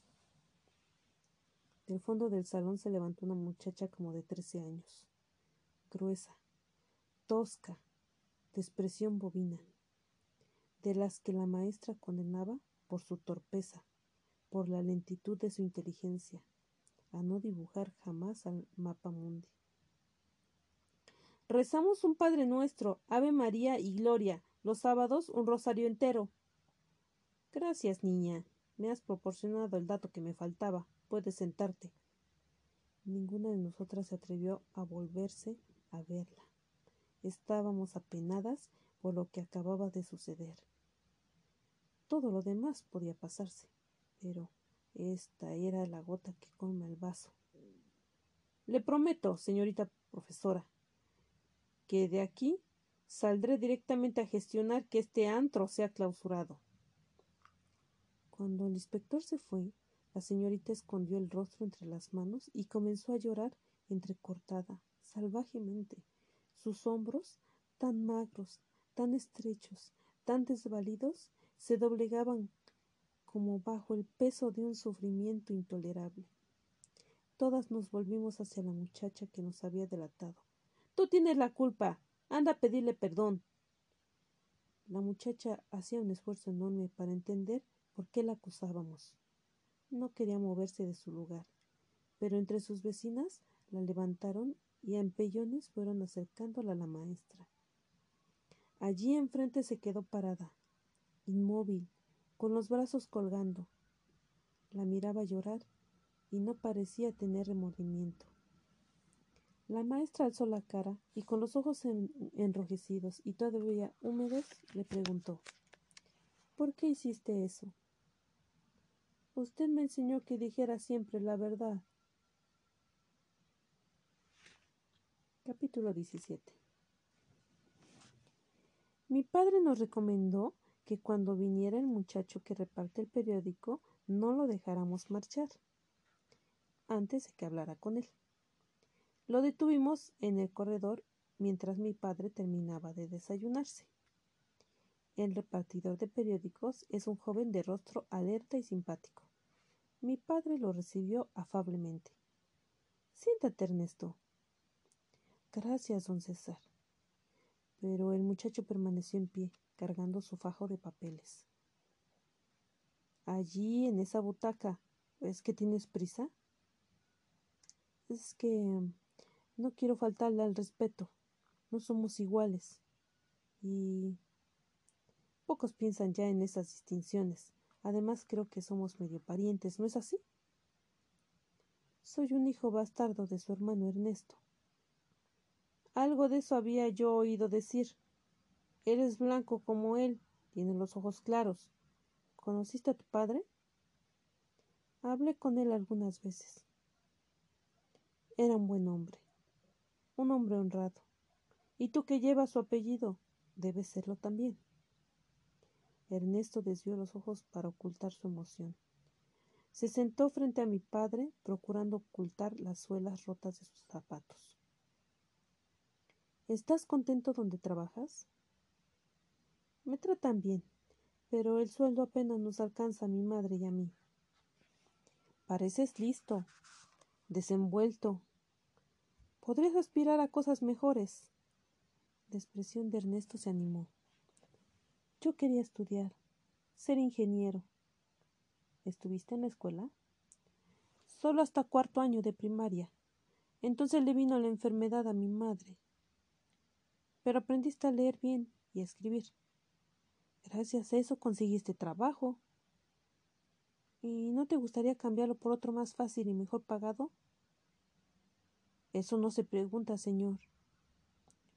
Soy tu tío. No me digas señor. Ernesto miró a mi padre con recelo. No quiso aceptar el cigarro que le ofrecía. Se trata de algo muy sencillo. Tú sabes que ahora la ley nos exige tener un maestro rural en la finca. Sí, eso dicen.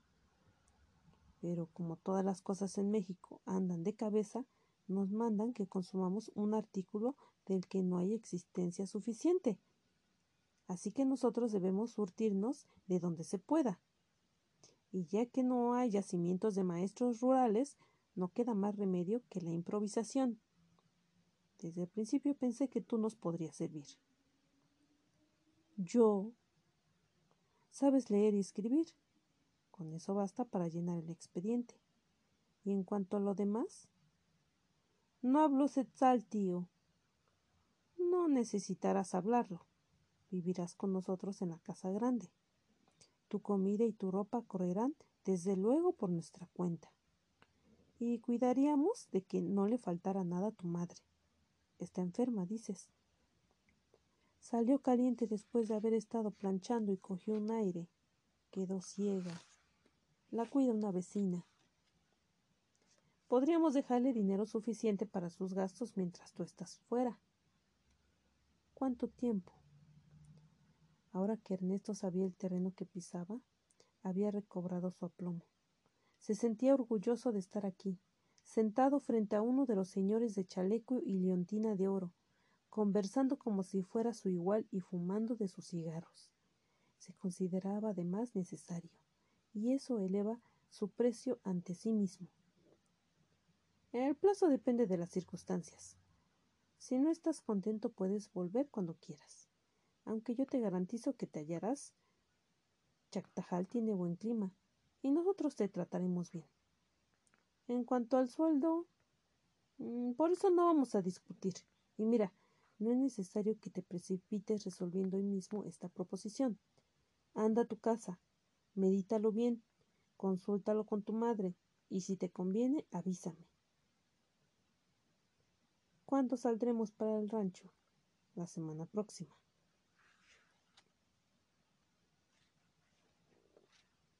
Capítulo 18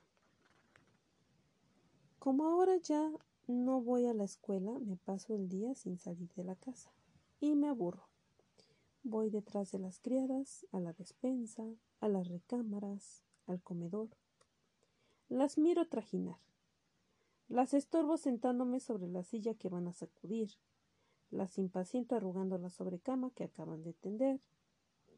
Niñita, ¿por qué no vas a comprar un real de, ten acá? Me levanto y me voy sola al corredor. Pasan y vuelven a pasar los burreros vaciando sus barriles de agua en las grandes tinajas de la cocina. la nana está tostando café no me hará caso, como a los cachorros, aunque ladren y ladren. Abro una puerta. Es la del escritorio de mi padre. Ya en otras ocasiones he hurgado en las gavetas que no tienen llave.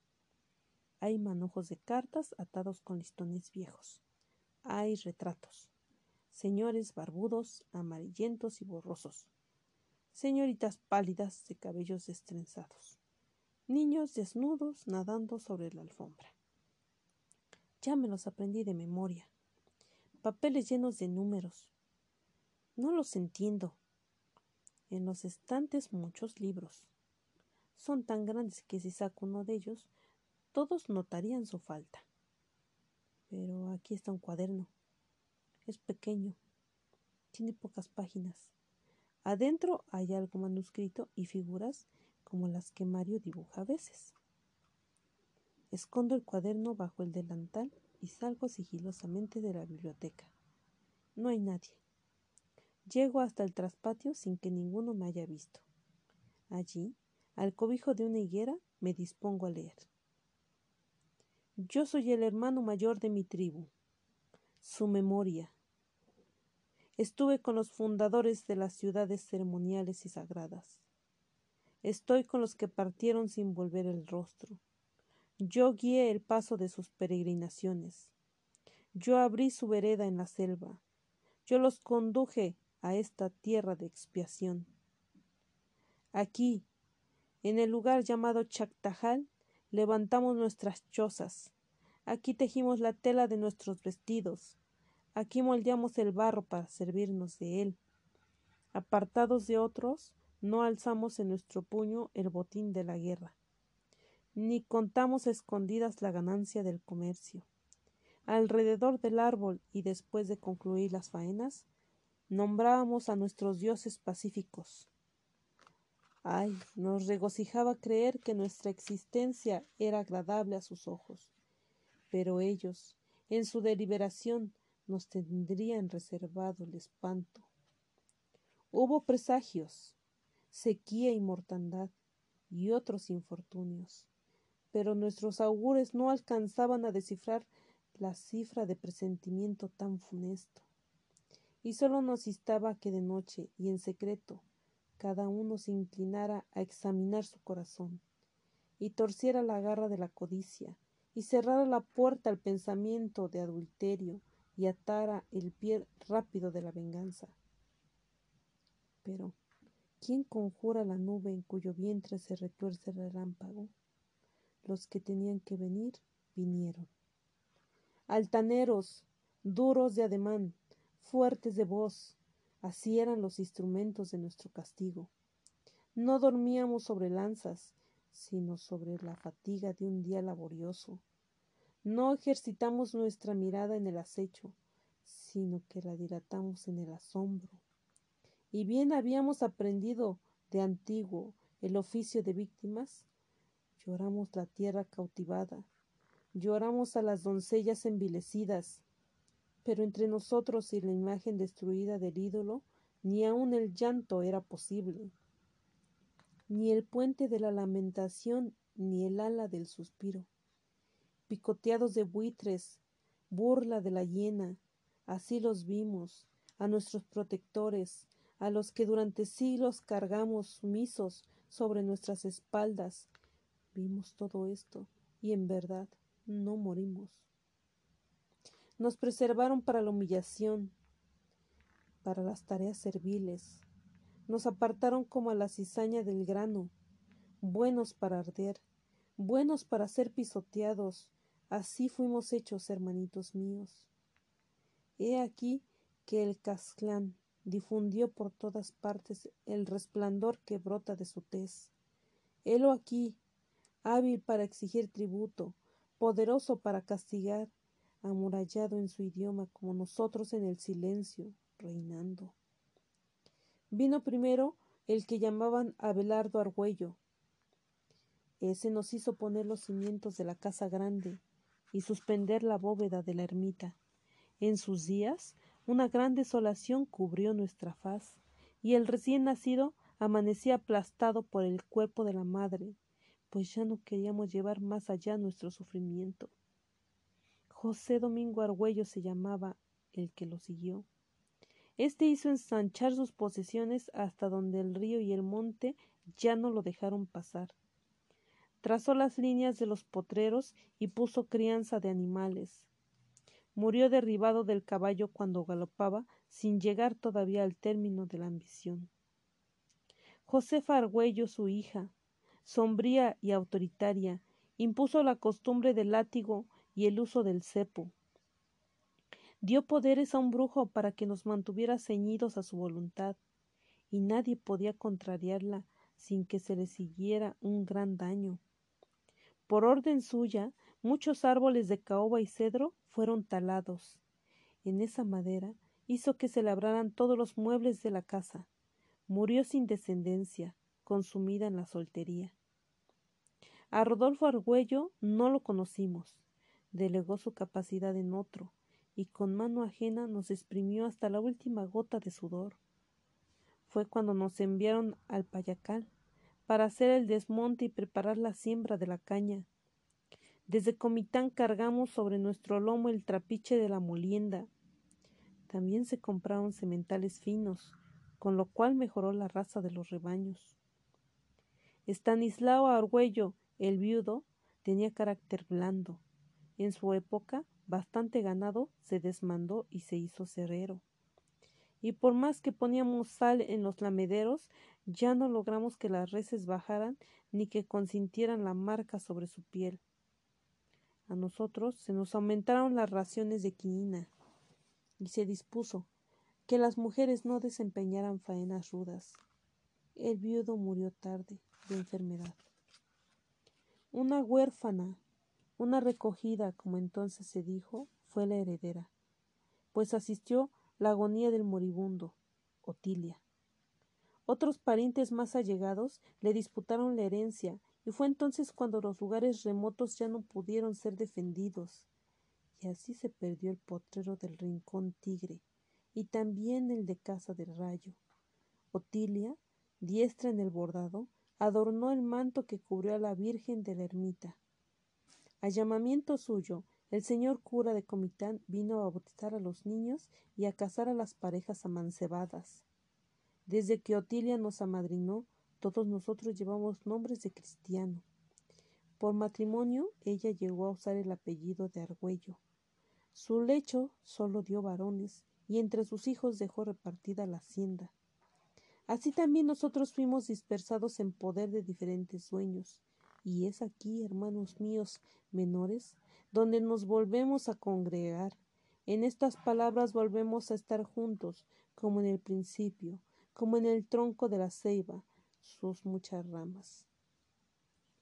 Una sombra, más espesa que la de las hojas de la higuera, cae sobre mí. Alzo los ojos. Es mi madre. Precipitadamente quiero esconder los papeles, pero ella los ha cogido y los contempla con aire absorto. No juegues con estas cosas, dice al fin. Son la herencia de Mario, del varón. Capítulo 19 Ayer llegó de Chactajal el avión para el viaje. Las bestias están descansando en la caballeriza. Amanecieron todas con las, con las crines y la cola trenzadas y crespas. Y dicen las criadas que anoche se oyó el tintineo de unas espuelas de plata contra las piedras de la calle. Era el sombrerón, el espanto que anda por los campos y los pueblos dejando sobre la cabeza de los animales su seña de mal agüero. Hace rato vino Ernesto para entregar su equipaje. No era más que tres mudas de ropa. Las envolvió en un petate corriente y las ató con una reata. La nana no irá con nosotros a la finca por miedo a los brujos, pero se ha encargado de los preparativos para nuestra marcha. Desde temprano mandó llamar a la mujer que muele el chocolate. Estuvieron pesando juntas el cacao, tanteando el azúcar y los otros ingredientes que van a mezclarse. Luego la mujer se fue a la habitación que prepararon especialmente para ella y antes de encerrarse advirtió Nadie debe entrar donde yo estoy trabajando, pues hay algunos que tienen el ojo caliente y ponen el mal donde miran y entonces el chocolate se corta. En cambio, la mujer que hace las velas no guarda secreta su labor. Está a medio patio, en pleno sol. Dentro de un gran caso de cobre puesto al fuego se derrite la cera. La mujer canta mientras cuelga el pabilo de los clavos que erizan la rueda de madera. Luego va sacando con una escudilla la cera derretida del perol y la derrama encima de los hilos. A cada vuelta de la rueda el volumen aumenta sobre el pabilo. La forma de la vela va lográndose. En el horno de barro las criadas están cociendo el pan. Amarillo, cubierto con una capa ligeramente más oscura. Sale oliendo a abundancia, a bendición, a riqueza. Lo guardan en grandes canastos, acomodándolo cuidadosamente para que no se desmorone y cubriéndolo con servilletas blancas y tiesas de almidón. Allá están las planchas de fierro, pegando su mejilla con las de la brasa, las dos fundidas en un mismo calor, como los enamorados, hasta que una mano las separa. Humean entonces las sábanas que no han perdido su humedad. Sueltan esa fragancia de limpieza, esa memoria de sus interminables siestas bajo el sol, de sus largos orios en el viento. Hasta el fondo del traspatio están beneficiando un cerdo que mataron muy de madrugada. La manteca hierve ahora y alza humo espeso y sucio. Cerca, los perros lamen la sangre que no ha acabado de embeber la tierra. Los perros de lengua ávida acesantes al acecho de los desperdicios, gruñidores entre los pies de los que se, de los que se afanan. La casa parece una colmena, llena de rumores y de trabajo. Solo los indios están tranquilos, encuclillados en el corredor, espulgándose. A mi madre le molesta verlos sin qué hacer, pero no hay ninguna tarea que pueda encomendárseles en esos momentos. Entonces se le ocurre algo. Ve vos, como te llames, vas a ir a la casa de la niña Amalia Domínguez. Necesita un burrero para que cargue el agua. Y vos también. Pregunta dónde vive don Jaime Robelo. Le precisa que arranque en el monte de su patio. Los indios se levantan dóciles. Llevan colgando del hombro el morral con su bastimento, la bola de pozol, las tostadas, que es todo lo que trajeron del rancho, porque saben que donde van tampoco les darán que comer. Capítulo 20 Mi nana me lleva parte para despedirnos. Estamos en el oratorio. Nos arrodillamos ante las imágenes del altar. Luego mi nana me persina y dice Vengo a entregarte a mi criatura. Señor, tú eres testigo de que no puedo velar sobre ella ahora que va a dividirnos la distancia. Pero tú que estás aquí, lo mismo que allá, protégela. Abre sus caminos, para que no tropiece, para que no caiga, que la piedra no se vuelva en su contra y la golpee, que no salte la limaña para morderla, que el relámpago no enrojezca el techo que la ampare, porque con mi corazón ella te ha conocido y te ha jurado fidelidad y te ha reverenciado, porque tú eres el poderoso, porque tú eres el fuerte. Apiádate de sus ojos, que no miren a su alrededor como miran los ojos del ave de rapiña. Apiádate de sus manos, que no las cierre como el tigre sobre su presa que las abra para dar lo que posee, que las abra para recibir lo que necesita, como si obedeciera tu ley. Apiádate de su lengua, que no suelte amenazas como suelta chispas el cuchillo cuando su filo choca contra otro filo. Purifica sus entrañas, para que de ellas broten los actos, no como la hierba rastrera, sino como los árboles grandes que sombrean y dan fruto guárdala, como hasta aquí la he guardado yo, de respirar desprecio. Si uno viene y se inclina ante su faz, que no alardee diciendo yo he tomado la cerviz de este potro, que ella también se inclina a recoger esa flor preciosa que a muy pocos es dado cosechar en este mundo, que se llama humildad. Tú le reservaste siervos, Tú le reservarás también el ánimo de hermano mayor, de custodio, de guardián. Tú le reservarás la balanza que pesa las acciones, para que pese más su paciencia que su cólera, para que pese más su compasión que su justicia, para que pese más su amor que su venganza. Abre su entendimiento, ensánchalo, para que pueda caber la verdad, y se detenga antes de descargar el latigazo, sabiendo que cada latigazo que cae graba su cicatriz en la espalda del verdugo, y así sean sus gestos como el ungüento derramado sobre las llagas. Vengo a entregarte a mi criatura, te la entrego, te la encomiendo, para que todos los días, como se lleva el cántaro al río para llenarlo, lleve su corazón a la presencia de los beneficios que de sus siervos ha recibido, para que nunca le falte gratitud, que se sienta, que se siente ante su mesa donde jamás se ha sentado el hambre, que bese el paño que la cubre y que es hermoso, que palpe los muros de su casa, verdaderos y sólidos. Esto es nuestra sangre y nuestro trabajo y nuestro sacrificio. Oímos en el corredor el trajín de los arrieros, de las criadas ayudando a remachar los cajones. Los caballos ya están ensillados y patean los ladrillos del zaguán. La voz de mi madre dice mi nombre buscándome. La nana se pone de pie y luego se vuelve a mí diciendo Es hora de separarnos, niña. Pero yo sigo en el suelo, cogida de tu sec, llorando porque no quiero irme. Ella me aparta delicadamente y me alza hasta su rostro. Besa mis mejillas y hace una cruz sobre mi boca. Mira que con lo que he rezado es como si hubiera yo vuelto otra vez a amamantarte. Capítulo 21 Cuando salimos de Comitán, ya está crecido el día.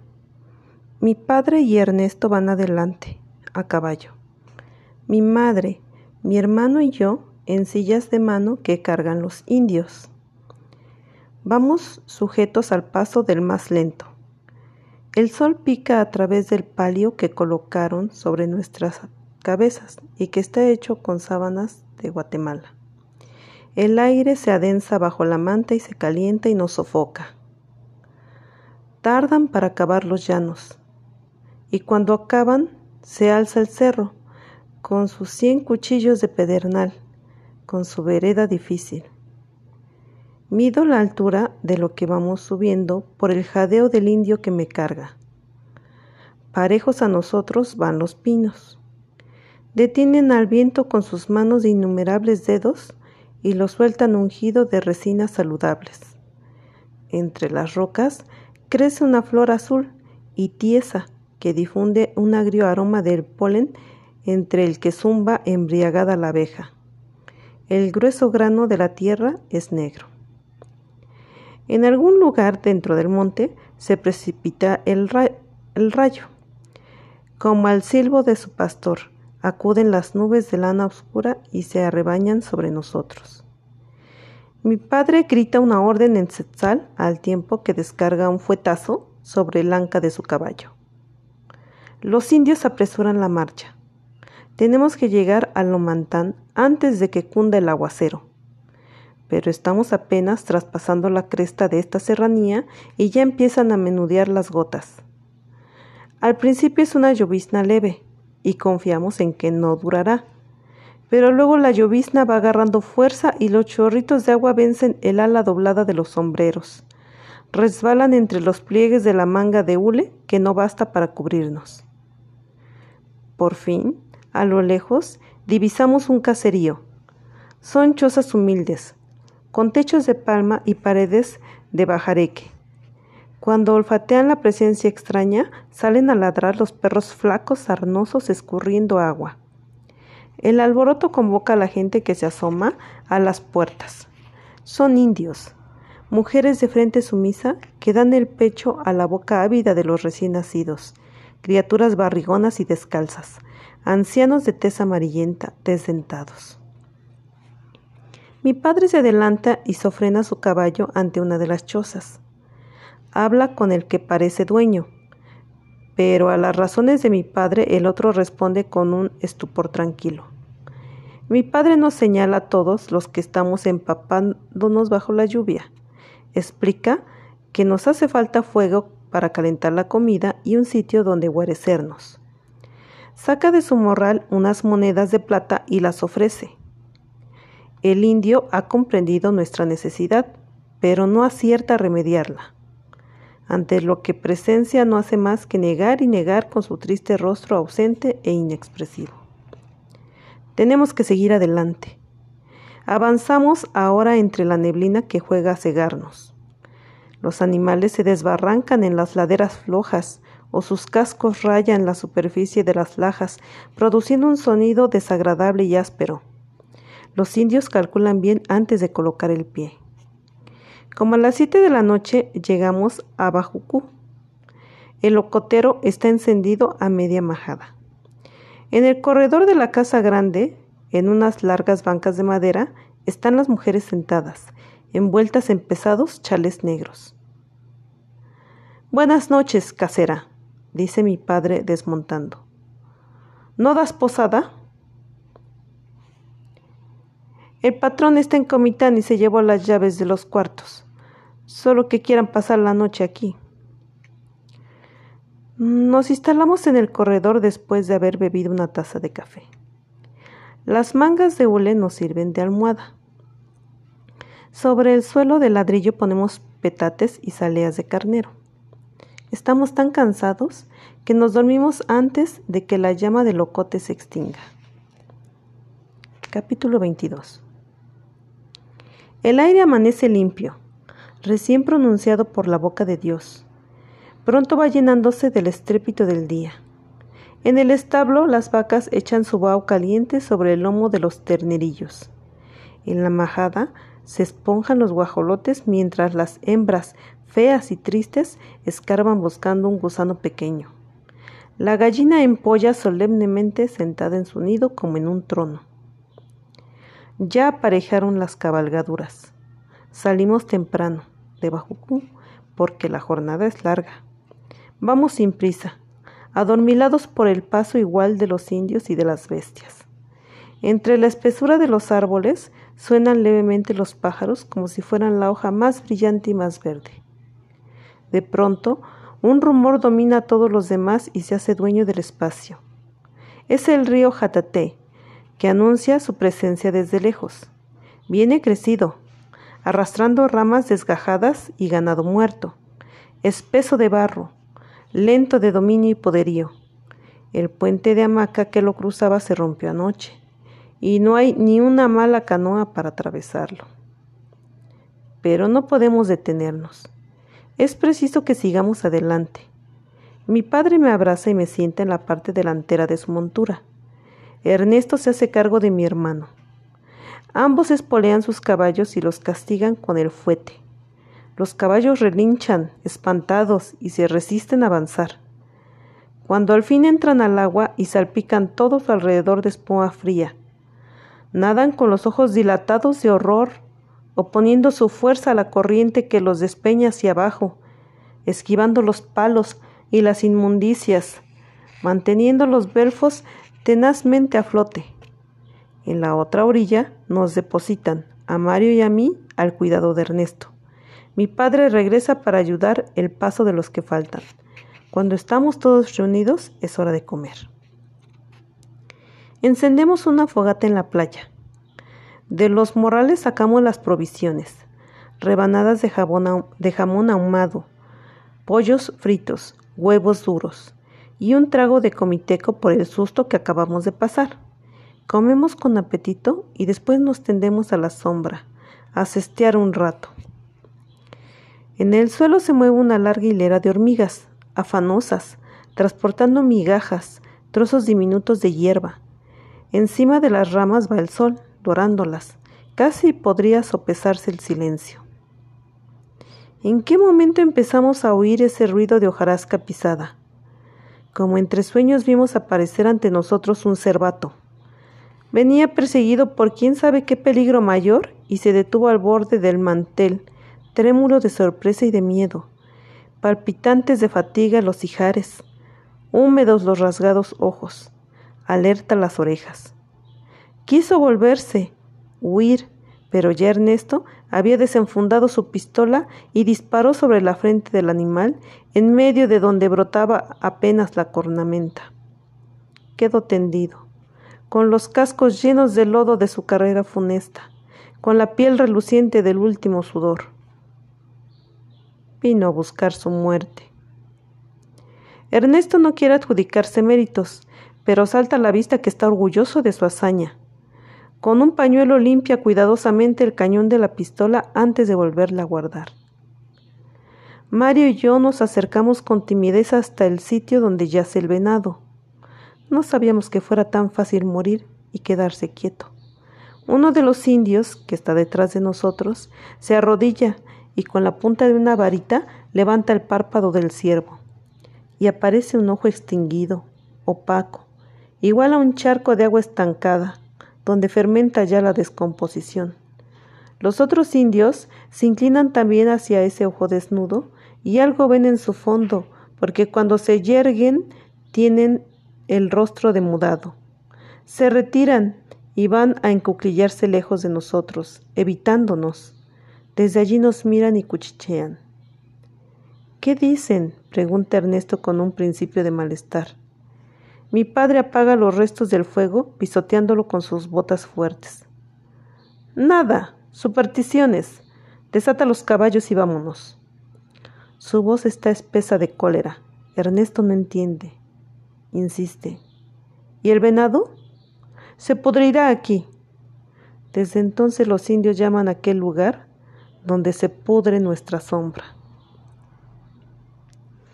Capítulo 23 La próxima estación es Palomaría, una finca ganadera que pertenece a las primas hermanas de mi padre. Son tres, tía Romelia, la separada, que se encierra en su cuarto cada vez que tiene jaqueca, tía Matilde, soltera, que se ruboriza cuando saluda, y tía Francisca. Viven en el rancho desde hace años, desde que se quedaron huérfanas y tía Francisca tomó el mando de la casa. Rara vez bajan al pueblo. Las vemos llegar montadas a mujeriegas en sus tres mulas blancas, haciendo girar la sombrilla de seda oscura que las protege del sol. Se están con nosotros varios días. Consultan al médico, encargan ropa a la costurera y cuando van de visita escuchan. Tía Romelia con delicia, tía Matilde atónita, tía Francisca desdeñosa, los chismes que mantienen en efervescencia Comitán. Y al despedirse nos regalan, a Mario y a mí, un peso de plata, nos aconsejan que nos portemos bien, y ya no volvemos a saber de ellas más que por cartas espaciadas y breves. Ahora los huéspedes somos nosotros. Como no nos esperaban, al vernos mezclan las exclamaciones de bienvenida con las órdenes a la servidumbre que se desbanda a preparar la cena, a abrir y limpiar las habitaciones que nos han destinado. Mientras, nos sentamos todos en el corredor y tomamos un vaso de temperante.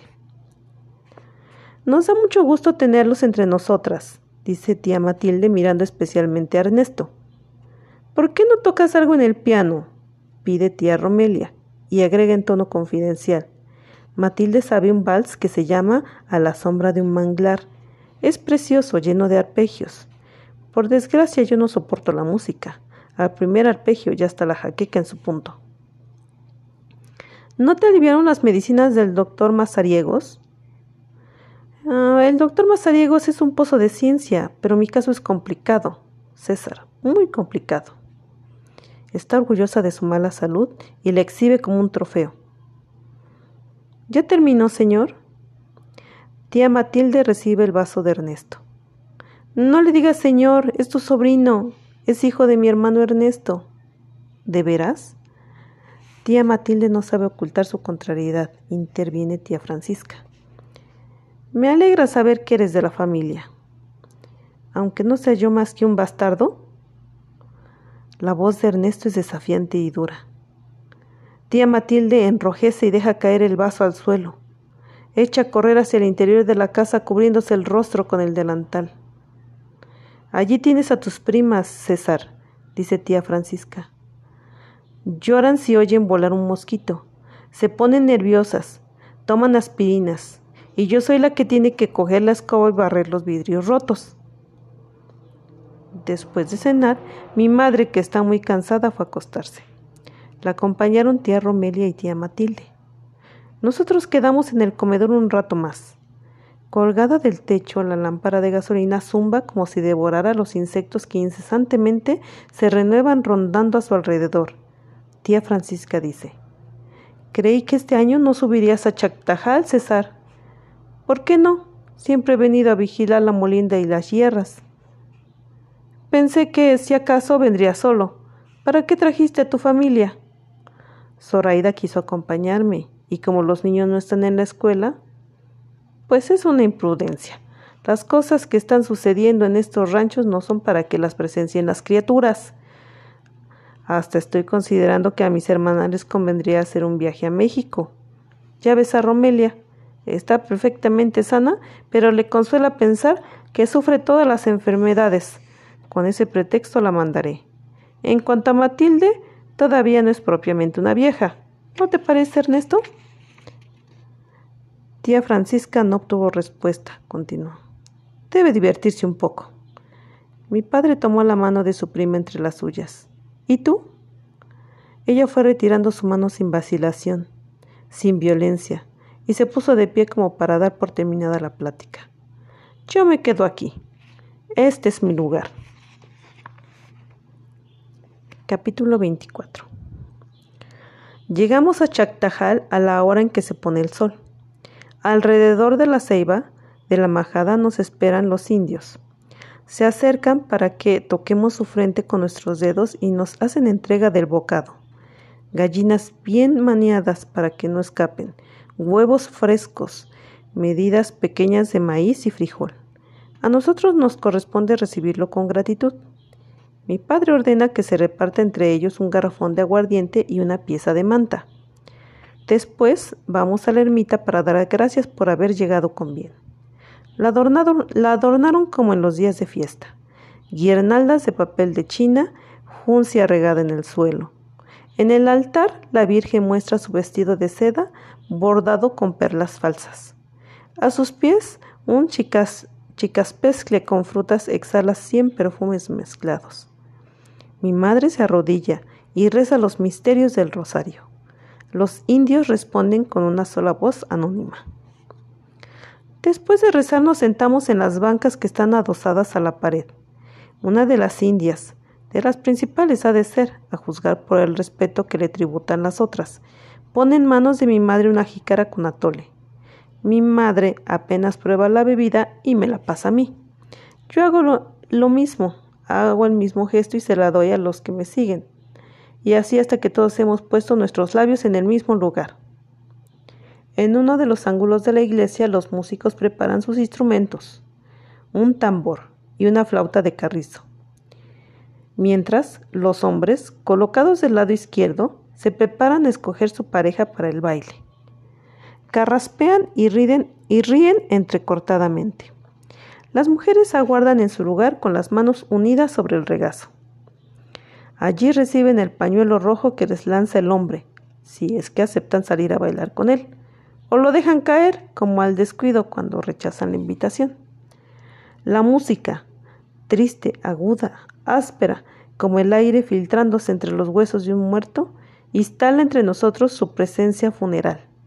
Las parejas se ponen de pie y permanecen un momento inmóviles, uno frente a la otra, a la distancia precisa. Las mujeres con los ojos bajos y los brazos caídos a lo largo del cuerpo. Los hombres con las manos a la espalda encorvados hacia adelante. Danzan casi sin despegar sus pies de la tierra y se están horas y horas con la presión alterna de sus pasos, llamando insistentemente a un ser que no responde. La juncia pierde su lozanía y su fragancia. Las velas se consumen. Yo reclino mi cabeza rendida de sueño sobre el hombro de mi madre. En brazos me llevan a la casa grande. A través de mis párpados entrecerrados distingo el resplandor del ocotero ardiendo en la majada. Las palmas que cubren los pilares del corredor y entre las sombras la mirada hostil de los que no quisieron ir a la fiesta. Desde mi cama sigo oyendo, quién sabe hasta cuándo, el monótono ritmo del tambor y la flauta, el chispotorreo de la leña quemándose, los grillos latiendo ocultamente entre la hierba, a veces el alarido de un animal salvaje que grita su desamparo en la espesura del monte. ¿Quién es? me incorporó temblando. En la tiniebla no acierto con las facciones del bulto que ha venido a pararse frente a mí. Creo adivinar la figura de una mujer india sin edad, sin rostro, Nana, llamo quedamente. La figura se aproxima y se sienta al borde del lecho. No me toca, no acaricia mi cabeza como mi nana lo hacía, siempre para arrullarme. No me echa su aliento sobre la mejilla, pero sopla a mi oído estas palabras. Yo estoy contigo, niña, y acudiré cuando me llames como acude la paloma cuando esparcen los granos de maíz. Duerme ahora. Sueña que esta tierra dilatada es tuya que esquilas rebaños numerosos y pacíficos, que abunda la cosecha en las trojes, pero cuida de no despertar con el pie cogido en el cepo y la mano clavada contra la puerta, como si tu sueño hubiera sido iniquidad. Segunda parte. El viento del amanecer desgarra la neblina del llano. Suben, se dispersan los jirones rotos, mientras silenciosamente va desnudándose la gran extensión que avanza en hierba húmeda, en árboles retorcidos y solos, hasta donde se yergue el torso de la montaña, hasta donde espejea el río Jatate. En el centro del llano está la casa grande, construcción sólida, de muros gruesos, capaces de resistir el asalto. Las habitaciones están dispuestas en hilera como por un arquitecto no muy hábil. Son oscuras, pues la luz penetra únicamente a través de las estrechas ventanas. Los tejados están ennegrecidos por la lluvia y el tiempo. Los tres corredores tienen barandales de madera. Desde allí, César señalaba a Ernesto los cobertizos que servían de cocinas y trojes, y al lado contrario de la majada, los corrales. Estos corrales los mandó a hacer la abuela Josefa, cuando por su edad ya no podía salir al campo. Sentada en el corredor vigilaba las hierras. El ganado se contaba ante su vista. ¿Era desconfiada? ¿Y quién no?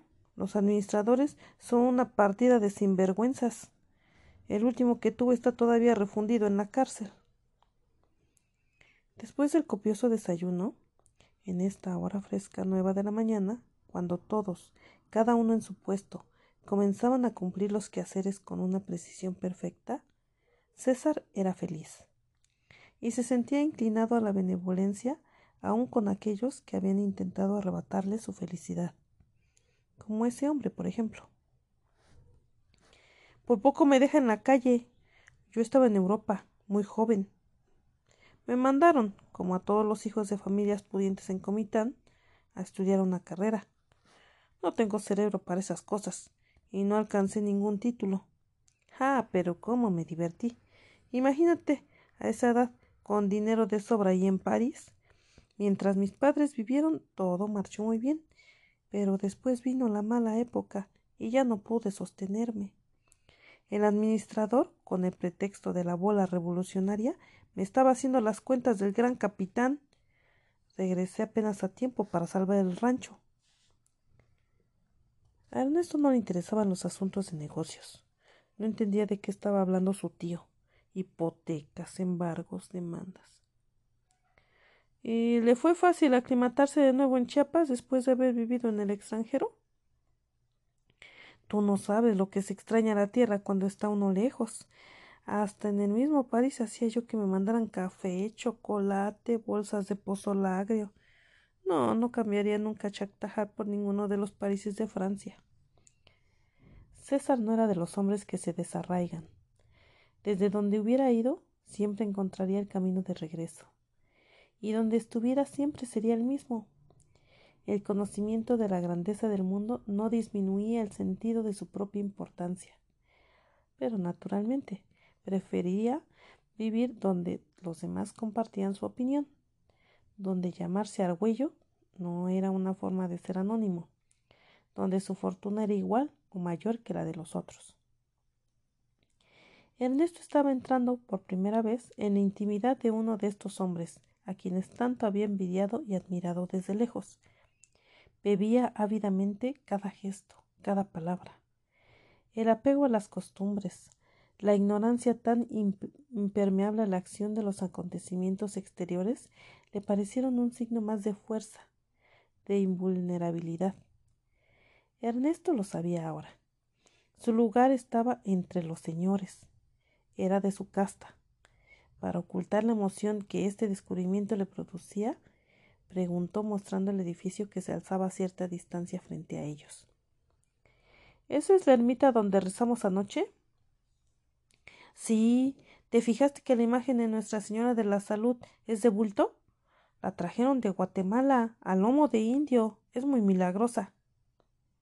Mm, hoy estuvieron tocando la campana desde antes que amaneciera. Sí, para despertar a los peones.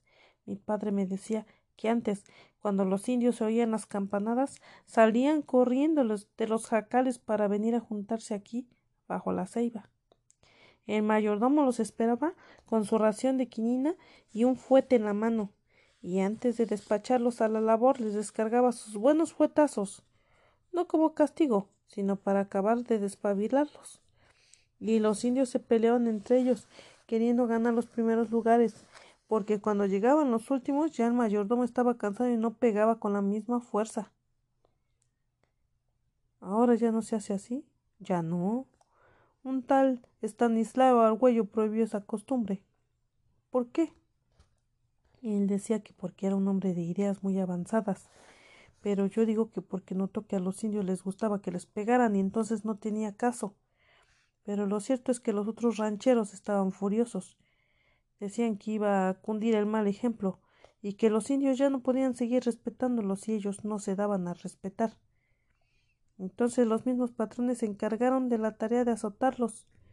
Muchos indios de Chactajal se pasaron a otras fincas porque decían que allí los trataban con mayor aprecio. ¿Y don Estanislao? En sus trece. Los vecinos querían perjudicarlo y picaron pleito por cuestiones de límites, pero toparon con pared. El viejo era un abogado muy competente y los mantuvo a raya. Fue hasta después, en el testamento de mis padres, que Chactajal se partió. Una lástima. Pero con tantos herederos no quedaba más remedio. Usted no tiene de qué quejarse, le tocó el casco de la hacienda. Soy el mayor. También me correspondía la indiada para desempeñar el trabajo. Conté los jacales, hay, más de cincuenta. Sí, pero muchos están abandonados. Dicen que el primer argüello que vino a establecerse aquí encontró una población bien grande. Poco a poco ha ido mermando. Las enfermedades, porque hay mucho paludismo y disenteria, diezman a los indios. Otros se desperdigan, se meten al monte, se huyen. Además, yo regalé algunas familias a los otros argüellos. Bien contadas no alcanzan ni veinte los que quedaron. Miró el caserío. Solo de algunas chozas brotaba humo. En las demás no había ningún signo de estar habitadas. Los jacales vacíos están cayendo. Tú pensarás que tienen razón los que dicen que este es el acabose. Porque eres nuevo y no tienes experiencia. ¿Cuántas veces pusimos el grito en el cielo por motivos más graves?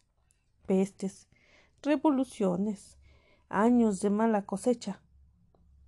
Pero viene la buena época y seguimos viviendo aquí y seguimos siendo los dueños.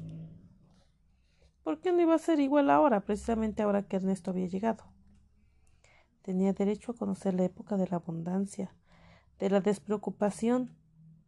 También él, como todos los argüellos.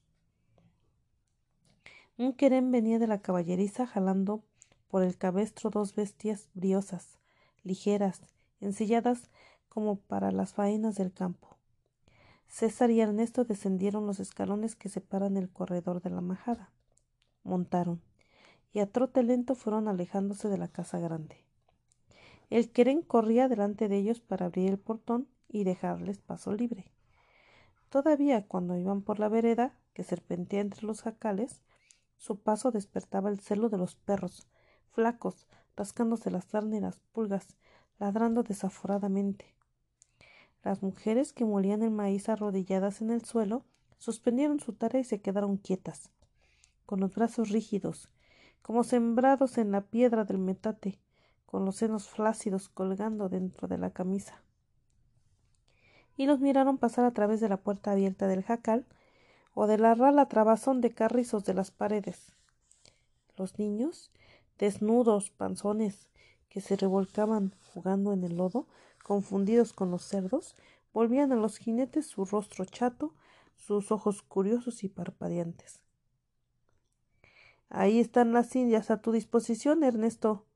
A ver cuándo una de estas criaturas resulta de tu color. A Ernesto le molestó la broma porque se consideraba rebajado al nivel de los inferiores. Respondió secamente Tengo malos ratos, pero no malos gustos, tío. Eso dices ahora. Espera que pasen unos meses para cambiar de opinión. La necesidad no te deja escoger, te lo digo por experiencia. ¿Usted? ¿Y qué te extraña? Yo, todos, tengo hijos regados entre ellas. Les había hecho un favor. Las indias eran más codiciadas después. Podían casarse a su gusto. El indio siempre veía en la mujer la virtud que le había gustado al patrón, y los hijos eran de los que se apegaban a la casa grande y de los que servían con fidelidad. Ernesto no se colocaba para juzgar del lado de las víctimas, no se incluía en el número de ellas. El caso de su madre era distinto. No era una india, era una mujer humilde, del pueblo, pero blanca, y Ernesto se enorgullecía de la sangre de Argüello.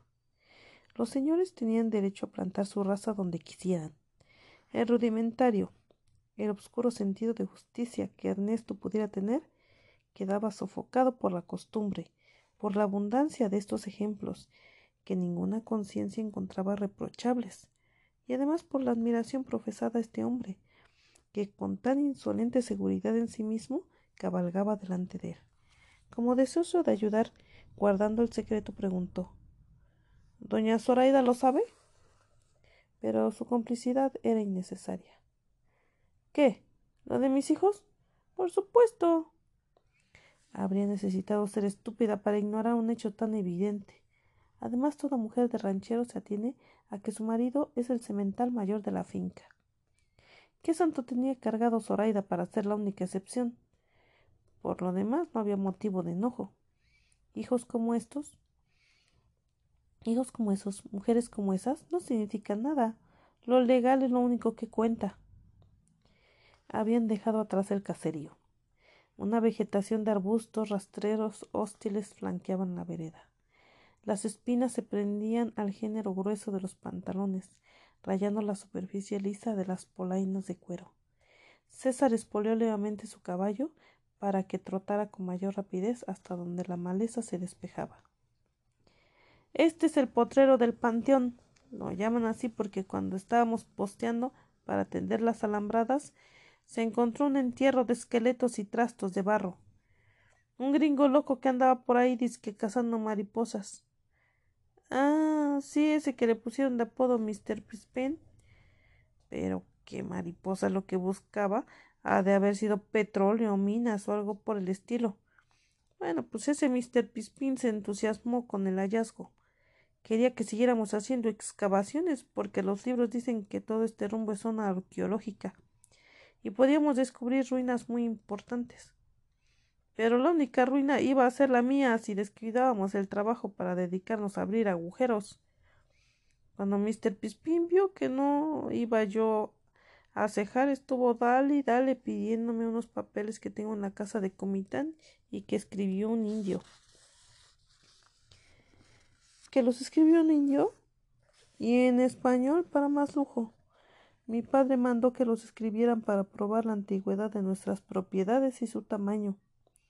Estando como están las cosas, tú comprenderás que yo no iba a soltar un documento así por interesante y raro que fuera. Para consolar a Mr. Pispin tuve que regalarle los tepalcates que desenterramos. Se los llevó a Nueva York y desde allá me mandó un retrato. Están en el museo. Continuaron cabalgando. Ante ellos se tendía la pradera de, de zacatón alto, mecido por el viento. Apenas sobresalía la cornamenta y el dorso de las reses que pastaban diseminadas en extensión. Así que estos potreros son recientes. Los mandé a hacer yo, no tanto por el lugar. Hay otros más apropiados, sino para poner mojones que dividía mi parte de la de los otros dueños. Mm, ¿Por qué rumbo quedaba la parte de mi padre? Tu padre recibió su herencia en dinero, ¿Nunca trabajo aquí? Es lo que yo he dicho siempre, el dinero no rinde, no puede durar. Lo despilfarró en menos que te lo cuento. Malos negocios, parrandas. Cuando murió estaba en quiebra. Si hubiera tenido tiempo. Dicen que era un hombre muy listo. Habría podido rehacerse, de no ser por ese desdichado accidente. César dirigió a Ernesto una rápida mirada de reojo. ¿El muchacho hablaba así por ingenuidad o por cálculo? No fue accidente, fue un suicidio. Ernesto sofrenó su caballo. Había oído ese rumor, pero nunca le pareció digno de crédito. Y ahora la brutalidad de la afirmación lo aturdía. ¿Matarse? ¿Por qué? Estaba hasta el cuello de compromisos y sin manera de solventarlos. Pero acababa de casarse con una mujer muy rica, esa Grajales de Chiapa. Ella no quiso soltar ni un centavo para ayudarlo. Maldita. Ah, es que descubrió que Ernesto solo se había casado con ella por interés. Las tierras calentanas no son mansas como nuestras mujeres. No se lo pudo perdonar. Pero después, ya viuda, ella misma fue a buscar a los acreedores para pagarles. Murió intestado. Dejó una carta con sus últimas recomendaciones. ¿Y no hablaba de mí? No, ¿por qué? Porque soy su hijo. pero no eres el único. Además, nunca te reconoció. César había pronunciado estas palabras sin ánimo de ofender. Para él era tan natural el comportamiento de su hermano que no se preocupaba siquiera por encontrarle un atenuante, una disculpa. Pero si se hubiera vuelto a ver tras de sí, habría encontrado el rostro de Ernesto con una marca purpúrea, como si acabaran de abofetearlo. Todo él temblaba de cólera. No podía contradecir la aseveración de César porque le había dicho lo que le había dicho era verdad. No, no era cierto que perteneciera a la casta de los señores. Ernesto no era más que un bastardo de quien su padre se avergonzaba, porque cuántas veces pretendió aproximarse a él, siguiendo los consejos de su madre y sus propios deseos, su propia necesidad, y fue despedido con una moneda como si fuera un mendigo. Y a pesar de todo, él había querido ese hombre que nunca consintió en ser para su hijo más que un extraño.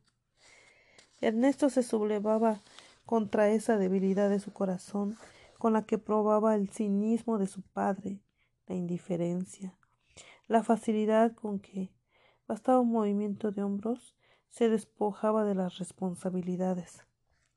Le alegró saber la noticia del matrimonio de su padre y el que la novia fuera una mujer de tal apellido y de tal riqueza.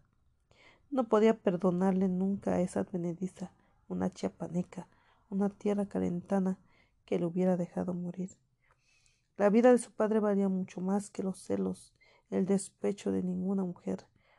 Él, su hijo, el abyecto, hubiera deseado estar cerca y, y ayudarlo. Él, que tenía más motivos de rencor que ninguno, pero ya nada podía remediarse. Y ahora Ernesto seguía arrimándose a una sombra del difunto, al hermano, que tenía el mismo acento de autoridad cuando hablaba, que hacía ademanes semejantes, que se mantenía a la misma distancia desdeñosa que el otro. Habían llegado hasta un corral pequeño. Pararon sus cabalgaduras bajo un árbol. Desde allí se escuchaba cada vez más próximo el grito de los vaqueros arreando al ganado.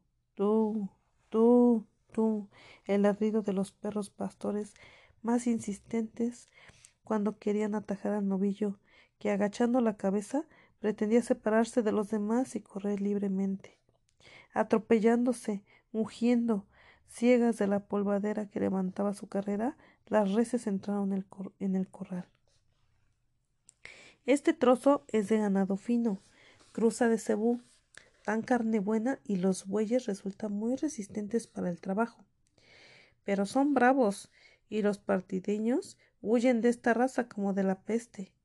Míralos peleando. Los toros se trenzaban de los cuernos en un forcejeo rudo y sin desenlace. La mirada torva, sanguinolenta, las pezuñas golpeando amenazadoramente la tierra, el bufido caliente y ronco. Los vaqueros vaciando, vaciaban bolsas de sal sobre las canoas de madera. Los animales se precipitaron a lamerla, con su lengua gruesa y morroñosa. Sin cesar de rumiar las vacas, dilataban los ojos maravillados, enormes, buscando a la cría recién nacida, empujándola con delicadeza a probar este grano colorado y vidrioso. César gritó a uno de los vaqueros. ¡Ey, vos! Mira aquel becerrito, el negro con la estrella en la frente, como que tiene gusanera. Guiado por la señal de César, el vaquero localizó el animal. Cogió su soga y después de escupirse las manos empezó a ondearla en el aire. El becerro tiritaba cerca de la vaca y no se dio cuenta del momento en que el lazo de la soga ciñó su garganta. El vaquero corrió al poste más cercano y allí enroscó la soga y empezó a jalar. El becerro bramaba, con la lengua de fuera, debatiéndose, pero no por mucho tiempo. Otro vaquero le meneó, las patas para derribarlo. Se retorcía como en un ataque compulsivo, pero no pudo soltarse. La vaca lo miraba mugiendo tristemente, hasta que las carreras de los otros animales le empujaron apartándola de allí. Una de las ancas del becerro derribado estaba herida, y en la llaga pululaban los gusanos. El vaquero vertió sobre ella un chorro de criolina y la frotó mezclándola al estiércol. El becerro soportaba esta operación con un semblante extrañamente inexpresivo. Solo el estertor retorcido de su garganta delataba su sufrimiento. Ernesto no pudo resistir más y volvió la cara a otro lado para no verlo. Su movimiento no escapó a la observación de César, que dijo con sorna Eres tan mal ranchero como tu padre. Vámonos, porque cuando empiece la capazón de los toros te vas a desmayar. En la frente de Ernesto brotaba un sudor frío. Sus mejillas estaban sin color. Entre los dientes trabados alcanzó a musicar esta frase. No es nada, falta de costumbre.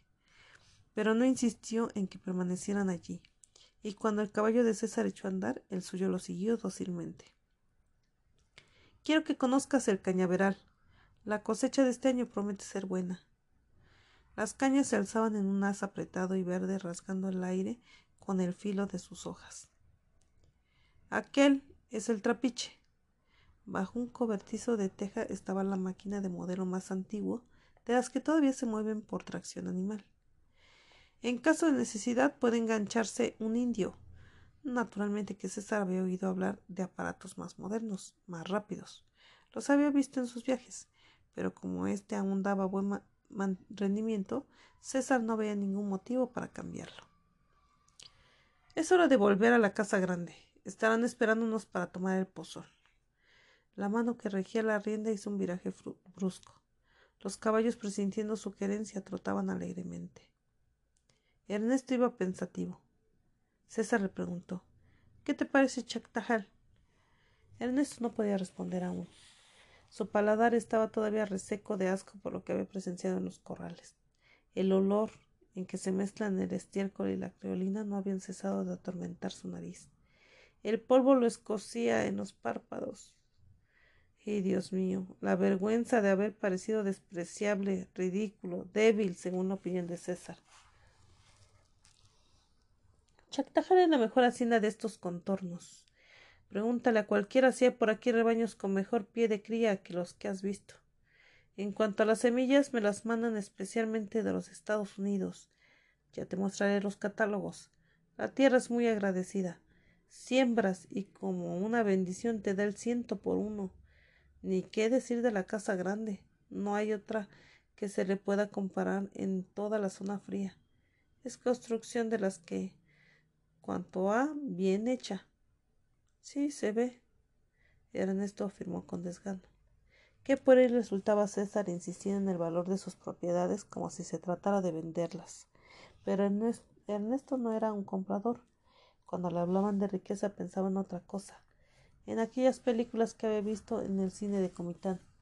Los ricos son los que viven en palacios, los que ordenan a lacayos vestidos de, libre, de librea, los que comen viandas deliciosas en vajillas de oro. Pero aquí no había más que un caserón viejo, en el cuarto de Ernesto había goteras, y sobre las vigas del, techo corrían toda la noche las ratas y los clacuaches. Más valía no hablar de la servidumbre. Las criadas y los mozos eran indios harapientos, y no había modo de entenderse con ellos. Se apresuraban a cumplir las órdenes, pero como no las entendían siempre las cumplían mal. Los platos eran de peltre, estaban descascarados por el uso. La comida no era mejor que la de su madre, que la que su madre preparaba en Comitán. Comida de rancho, decía, como enorgulleciéndose en vez de disculparse, cuando partían los tasajos de carne salada, cuando servían los plátanos fritos. De modo que esto era ser rico. Bien. Ernesto no iba a decepcionarse de sus parientes, al contrario estaba contento. Claro que le habría gustado disfrutar de una de aquellas vidas de película, pero no a costa de su humillación. La riqueza real, verdadera, tal como aparece en el cine, habría abierto un abismo más hondo entre él y los argüellos. si su familia la admitía así con tanta dificultad, con tantas reticencias. Y era en estas privaciones, en estas necesidades, en lo que podían identificarse, aproximarse. La misma sangre, el mismo apellido, las mismas costumbres, en que el uno era superior al otro, habían llegado ante una tranca. Ernesto, absorto en sus pensamientos, no hizo el menor ademán para desmontar. César aguardó unos instantes, tamborileando los dedos sobre la manzana de su silla. Cuando habló su, cuando habló, su voz estaba pesada de impaciencia y disgusto. ¿Qué esperas para bajar a abrir? Ernesto parpadeó despertando. Midió la distancia que lo separaba de este hombre y con la boca llena de salida amarga obedeció. Estas mecedoras de mimbre ya están muy viejas. ¿Y cómo las ha comido la polilla? Deberíamos comprar un ajuar moderno, como ese que tiene en su sala don Jaime Robelo, y que le dicen Pullman. Pero César me baraja la conversación cada vez que le trato el punto. Dice que no es por tacañería, sino que porque estos muebles son herencia de quién sabe quiénes y que hay que conservarlos como si fueran una reliquia. Ay, me va a regañar cuando se dé cuenta de que los retratos están llenos de polvo y las moscas se han dado sus buenas paseadas en ellos. Hoy mismo, antes de que se me olvide, voy a decir a la criada que les pase un trapo encima. Es una india más tarda de entendimiento. ¿Qué balas de comitán? Estas sí son arrechas pero César no quiso que trajéramos a ninguna. Por lo que cobraban, digo yo. Así que no hay más que atenerse a lo que haya. Y más vale arriar el burro, no me voy a meter yo hasta de sacudidora. En mi casa no éramos así. ¿Qué íbamos a estar guardando chácharas como si fuera oro en paño? Tal vez porque siempre fuimos tan pobres. Mamá enviudó cuando yo tenía cinco años qué trabajos pasó para criarme, haciendo sombreros de palma, camisas de manta para los burreros. Todo el día nos quebraban la puerta los que venían a cobrar la renta, la mujer de las verduras. Mamá los recibía muy amable, como si fueran visitas. Les contaba sus apuros y les prometía pagarles en cuanto juntara el dinero. Nunca juntábamos nada. Una vez me acuerdo, yo era yo varejoncita ya me gustaba presumir. Cuando llegaron los custiladeros a la feria de San Caralampio. Yo me enamoré de unos choclos que vi en un puesto. Eran unos choclos de baqueta muy bien curtida. Costaban tres pesos, un capital. Diario pasaba yo a verlos, con una angustia de que alguno los hubiera comprado. No sé qué le movió el corazón a mi madrina, que se puso muy espléndida, y me dio cinco pesos de gasto. Corriendo me fui al puesto donde vi los choclos. Con los dos pesos que me sobraron, me compré un par de medias de popotillo negras. Cuando iba yo estrenando hubiera yo querido que las calles relumbraran de limpias y no tuvieran tantas piedras. Pisaba yo con tiento para que mis choclos no se fueran a raspar ni a ensuciar. Era la última noche de la feria. Había serenata con música de viento, y yo bajé a sentarme en las gradas de la iglesia. Alargaba yo los pies todo lo que podía, para que la gente viera mis zapatos nuevos. Me apretaban, tenía chillera, pero eran tan bonitos. Amalia, que siempre me ha tenido envidia, me puso el apodo de la Choclitos, y empezó a decir que no me quitaba yo los zapatos ni para dormir, y que cuando yo me muriera me iban a enterrar calzada. Entonces di en rezar un trigo a Santa Rita de Casia, abogada de los imposibles, para que me hiciera el milagro de que, de vez en cuando, no siempre, los choclos parecieran botines, y Amalia creyera que tenía yo dos pares de zapatos. Pero antes de que acabara el trigo, vinieron unos hombres a embargar lo que teníamos y se lo llevaron todo hasta los choclos. Nos dejaron como quien dice en un petate. Tuvimos que irnos a vivir en un cuarto redondo. Mamá trajinaba todo el santo día para ganar un poco más y que no pasáramos tantos agigolones. Y al llegar la noche rezaba su rosario y lo ponía todo en manos de la divina providencia. Y se dormía como un lirón. Yo era la que me pasaba la noche en vela, subiendo y bajando libros, pensando en que el hombre que nos surtía el pichujet de los sombreros ya no quería fiarnos más.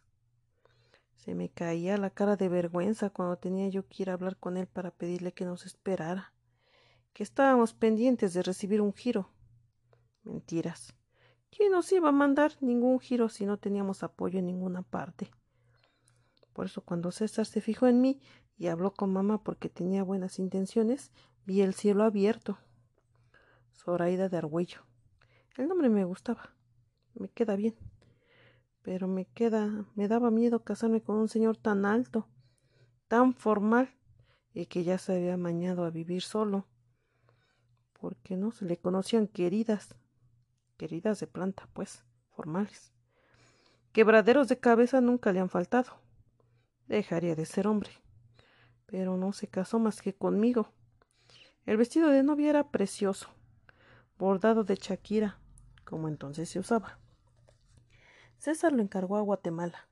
Era rico, y como quería quedar bien, qué vueltas da el mundo. Ahora dice que está escaso de dinero y hasta me hace devolver lo que compro. Tengo que pedir permiso antes. Qué azareada me dio ante doña Pastora. Un color se me iba y otro se me venía mientras alimentaba yo que las sábanas que escogí resultaron falsas. Que tu boca sea la medida, dijo, y me aventó la paga encima y no quiso llevar las sábanas. Ay, siquiera mamá no alcanzó a ver estas cosas. Mientras ella vivió, estuve pendiente de que no le faltara nada.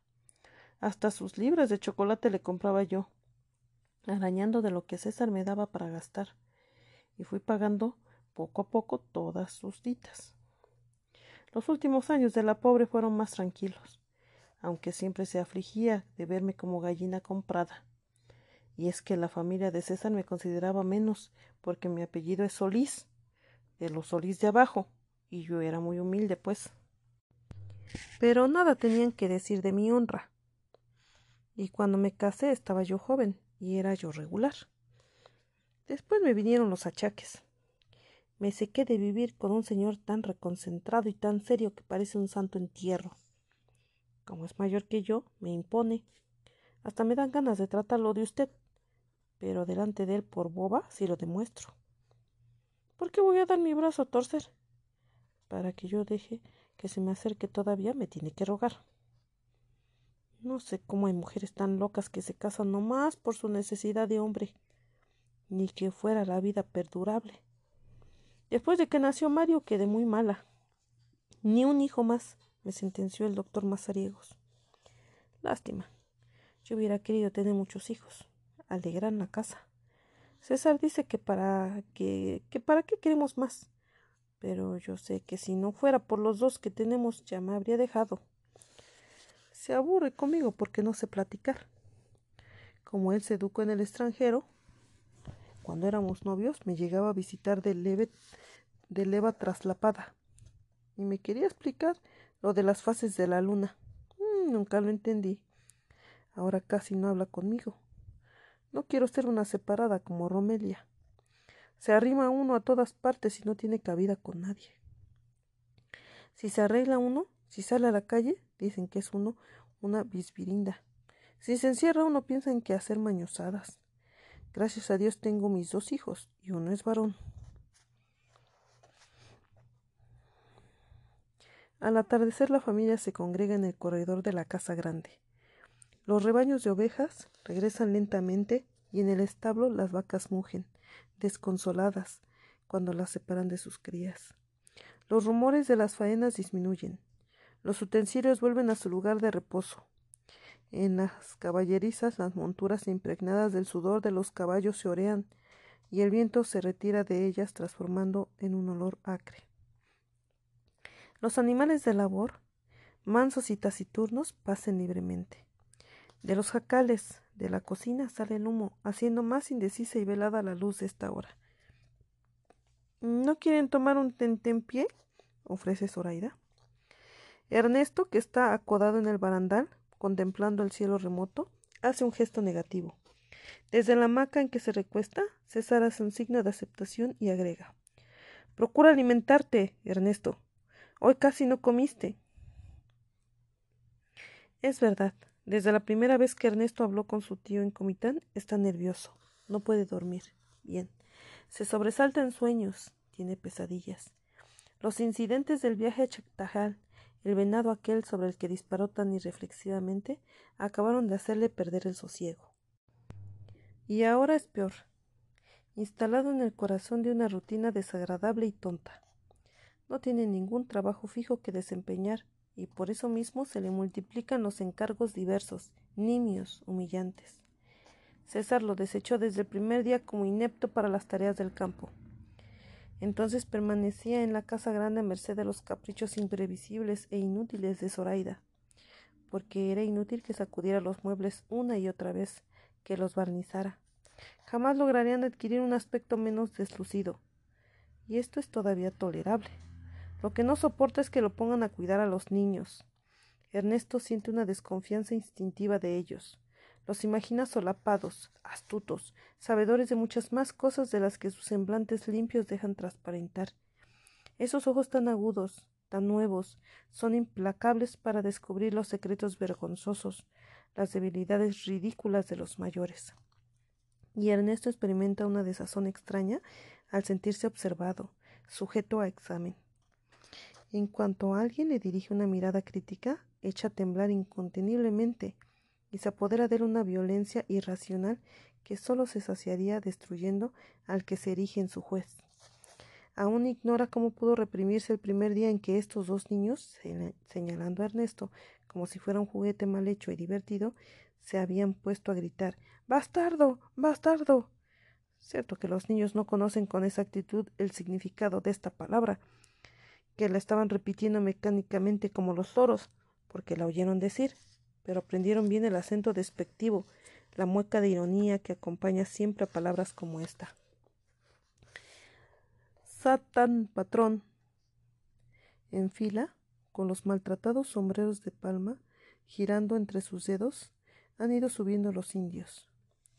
Desde sus chozas, desde el tiempo que se les permite entregarse al descanso, vienen a saludar a César. Se aproximan a él, uno por uno, primero los ancianos, los rodeados de respeto, y ofrecen su frente a una mano de cuyo poder debía emanar una especie de bendición. Luego van al lugar de Zoraida, pero ya únicamente por cortesía, y ante ella la ceremonia vuelve a repetirse. Después se encuclillan apoyando su espalda contra los barrotes del barandal. César extrae de una de las bolsas de su camisa un atado de cigarros de hoja y los convida a fumar. Los indios aceptan con gesto grave, como si se tratara del cumplimiento de un rito. Entre la oscuridad, cada vez más densa, brillan las puntas encendidas de los cigarros y apagan internamente su brillo, igual que las luciérnagas. Diles que estén pendientes, que se acerca el tiempo de rezar la novena de Nuestra Señora de la Salud, que barran bien la ermita y que junten flores del monte para adornarla. César repite el recado en sexal. Los indios escuchan seriamente, asintiendo. Cuando el patrón termina de hablar, les toca su turno a ellos. Narran los incidentes del día y luego dejan un lapso de silencio para recibir la aprobación, el consejo, el reproche del amo. César sabe modular el tono y escoger las frases adecuadas. Dosifica la aprobación de modo que no parezca absoluta, y el consejo pese de autoridad, y el reproche inspire temor. Conoce a cada uno de sus interlocutores. Han compartido juntos muchas vicisitudes y azares, y ellos están ahora probando su lealtad. Porque las épocas son difíciles para la gente de orden, y el mismo gobierno asusa a los indios contra los patrones, regalándoles derechos que los indios no, no merecen ni son capaces de usar. La lealtad es valiosa hoy, comparándola con la traición de los otros, porque muchos de los que César contaba como suyos, tal vez algunos de sus hijos entre ellos, se han revelado. Exigen el salario mínimo, se niegan a dar el baldío como era la costumbre, abandonan la finca sin pedir permiso. Claro, allí estaban son sacándolo los dueños de las monterías, extranjeros a los que no les interesa más que la prosperidad de su negocio, y que enganchaban a los indios para llevárselos de peones a las madererías o de recolectores en los cafetales de la costa. Se van los muy brutos pensando en la ganancia, sin saber que nadie vuelve vivo de aquellos climas. No son dignos de compasión, se buscan su desgracia. A los que se quedan aquí, César les muestra en cambio una deferencia especial no muy distante de la gratitud. Aunque siga conservando su severidad y su rigor, y a la hora de exigir el rendimiento de una tarea, su gesto, su voz, sean naturalmente despóticos. Lo trae en la sangre, y es el ejemplo que contemplan los vecinos y en los amigos. Pero sabía ser cordial en estas conversaciones de asueto, meciéndose perezosamente en la hamaca, fatigado del esfuerzo del día, satisfecho de su cumplimiento. Entretiene a los indios como a niños menores, con el relato de sus viajes, las cosas que había visto en las grandes ciudades, los adelantos de una civilización que ellos no comprenden y cuyos beneficios no han disfrutado jamás. Los indios reciben estas noticias ávidamente, atentos, maravillados, pero nada de lo que escuchan tiene para ellos una realidad más verdadera que la de una fábula. El mundo evocado en los relatos de César era hermoso, ciertamente, pero no hubiera movido ni una mano para apoderarse de él. Habría sido como un sacrilegio. Zoraida se aburre. La escena que está presenciando es la misma del día anterior, y del otro, y del otro. Le molestan estos rostros oscuros e iguales y el rumor del dialecto incomprensible. Desperezándose, se levanta de la mecedora y va hasta el barandal, cerca de Ernesto. ¿Entiendes lo que están diciendo? pregunta señalando al grupo de indios. No. Ellos son tan rudos que no son capaces de aprender a hablar español. La primera vez que vine a Chactajal quise enseñarle a hablar a la cargadora de la niña y ni atrás ni adelante. Nunca pudo pronunciar la F. Y todavía hay quienes digan que son iguales a nosotros. Nosotros, el círculo de exclusión en que Ernesto se siente confinado está roto. Pero su satisfacción es completa. Habría preferido que quien lo rompiera hubiera sido César, el hombre, el argüello. Es ya noche cerrada. Los indios empiezan a ponerse de pie y a despedirse. Un querem atravesó la majada llevando entre las manos un hachón de ocote encendido para prender la luminaria. Sopla el viento frío y hostil. Un bats aúlla lastimeramente en la distancia. Zoraida se estremece. Entremos, estoy temblando. En el comedor, alumbradas por la llama insegura, amarilla de las velas, dos criadas preparan la mesa. Un mueble de cedro, pesado, tosco, con las patas sumergidas en pequeñas escudillas de barro llenas de agua para evitar el paso de las hormigas. Al ver entrar a la familia, las criadas se apresuran a terminar y salen para servir la mesa. Mientras los demás ocupan la silla que les corresponde, Zoraida inspecciona la correcta disposición de, los platos y los cubiertos, cambiándolos de lugar mientras mueve desaprobatoriamente la cabeza. Ernesto, por favor, endereza la servilleta de Mario. Está torcida. Las criadas entran trayendo un platoncillo donde humean los frijoles, el pumpo lleno de tortillas calientes, la jarra de café. Zoraida reparte las raciones. Comen en silencio. Contra la tela metálica de la puerta vienen a estrellarse desde la oscuridad de afuera los insectos. De pronto, la puerta se abre para dar paso a un indio. Sus facciones se distinguen mal a la fluctuante claridad de las velas. Ernesto había levantado la cuchara rebosante de caldo de frijol y esperó, para llevársela a la boca, que el indio se inclinara en la reverencia habitual. Pero el tiempo transcurre sin que el indio haga el menor movimiento de sumisión. Ernesto vuelve a depositar cuidadosamente la cuchara en su plato. Zoraida muestra a César un rostro contrariado y que exige una explicación. César habla entonces al intruso dirigiéndole una pregunta en sexal, pero el indio contesta en español. No vine solo, mis camaradas están esperándome en el corredor. Zoraida se replegó sobre sí misma con violencia, como si le hubiera picado un animal ponzoñoso. ¿Qué desacato era este? ¿Un infeliz indio atreviéndose primero a entrar sin permiso hasta donde ellos están? y luego hablar en español y a decir palabras como camarada que ni César, con todo y haber sido educado en el extranjero, acostumbra emplear. Bebe un trago de café porque tiene la boca seca. Espera una represalia rápida y ejemplar. Pero César, qué extraños son los hombres portándose siempre de un modo contrario al que se espera de ellos. Parece no tener prisa. Escucha pacientemente, espolvoreando un trozo de queso encima de los frijoles, lo que el indio continúa diciendo. Me escogieron a mí, Felipe Carranza Pitch, para que yo fuera la voz. Estuviste en las fincas de Tapachula, ¿verdad? Y por poco no contaste el cuento. Estás flaco, acabado de paludismo. Creí que no ibas a regresar, aunque vivieras, porque como te fuiste sin pagar la deuda de tu tata, sin pagar tu propia deuda, vine a ver mi casa y mis milpas. Zoraida va a reír con sarcasmo ante esta presuntuosa manera posesiva de referirse a cosas que no le pertenecen pero un gesto de César la contiene. Te voy a volver a recibir con la condición de que. Felipe no atiende las palabras del patrón. Está mirando a Ernesto. Así no se da cuenta de que interrumpe el principio de una amonestación cuando dice Mis camaradas me mandaron para que preguntara si este es el maestro que vino de Comitán. Adelantándose a César, Ernesto responde Soy yo. ¿Qué quieren conmigo? Mis camaradas me mandaron a preguntar cuándo vas a abrir la escuela. Ernesto mira a César con unos ojos desorientados y como quien pide auxilio. César está mondando parsimoniosamente una naranja. Sin dignarse a levantar los ojos hacia el indio, interroga. ¿Les interesa mucho el asunto? Sí. ¿Por qué? Para que se cumpla la ley. Pero esto no puede ser verdad. Está soñando.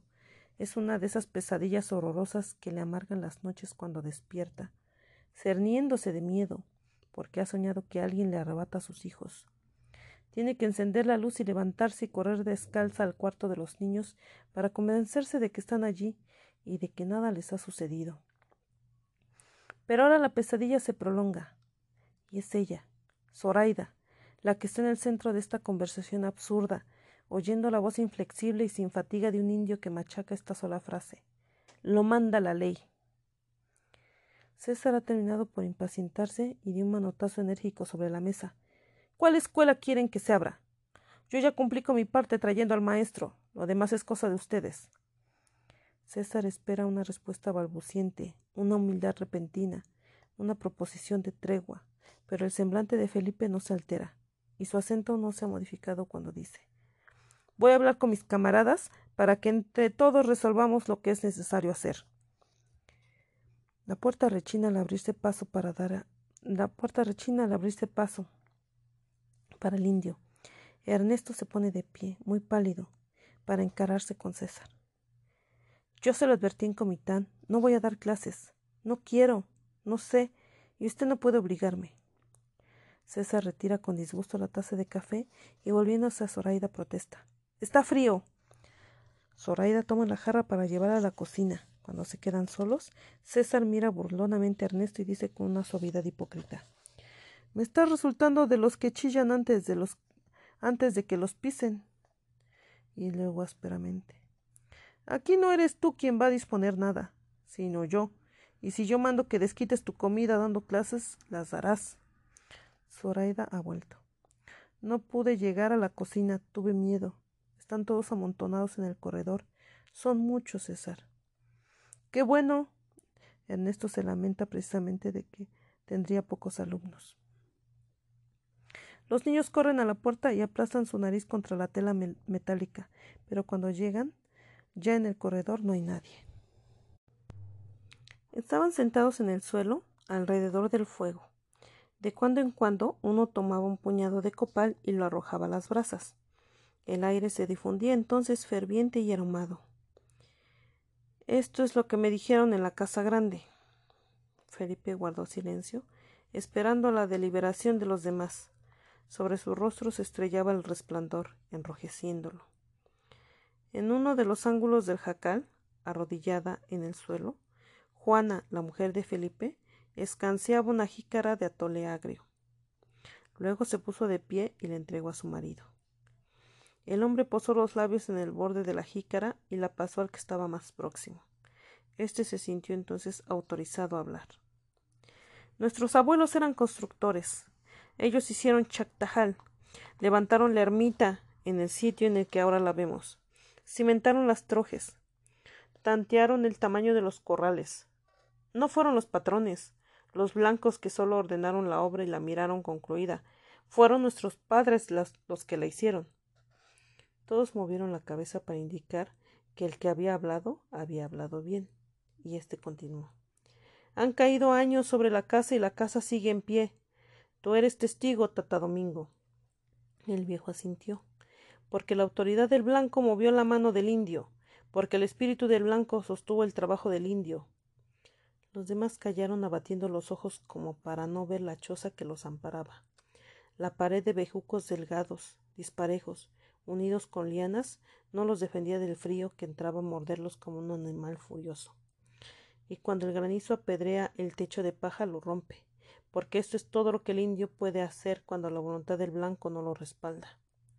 Desde la penumbra de su lugar alguno suspiró. ¿Quién como ellos? Felipe estaba riendo a carcajadas.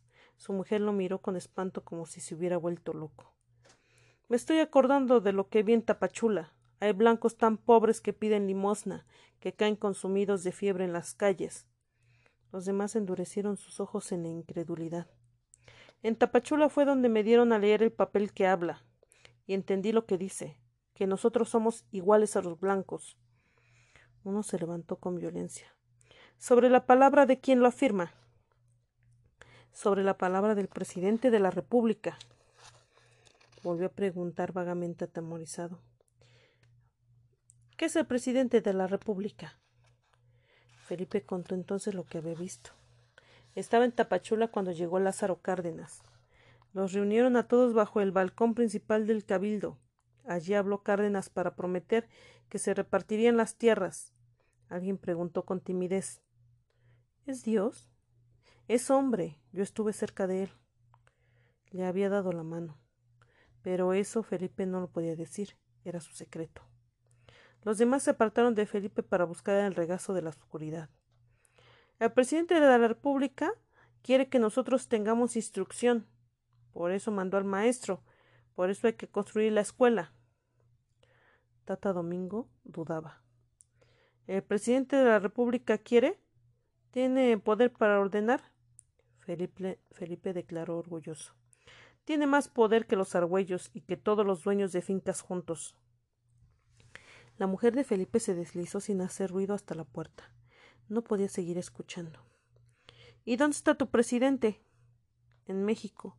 ¿Y qué es México? Un lugar. ¿Más allá de Ocosingo? Y más allá de Tapachula. Los cobardes se desenmascararon. No demos oídos a Felipe.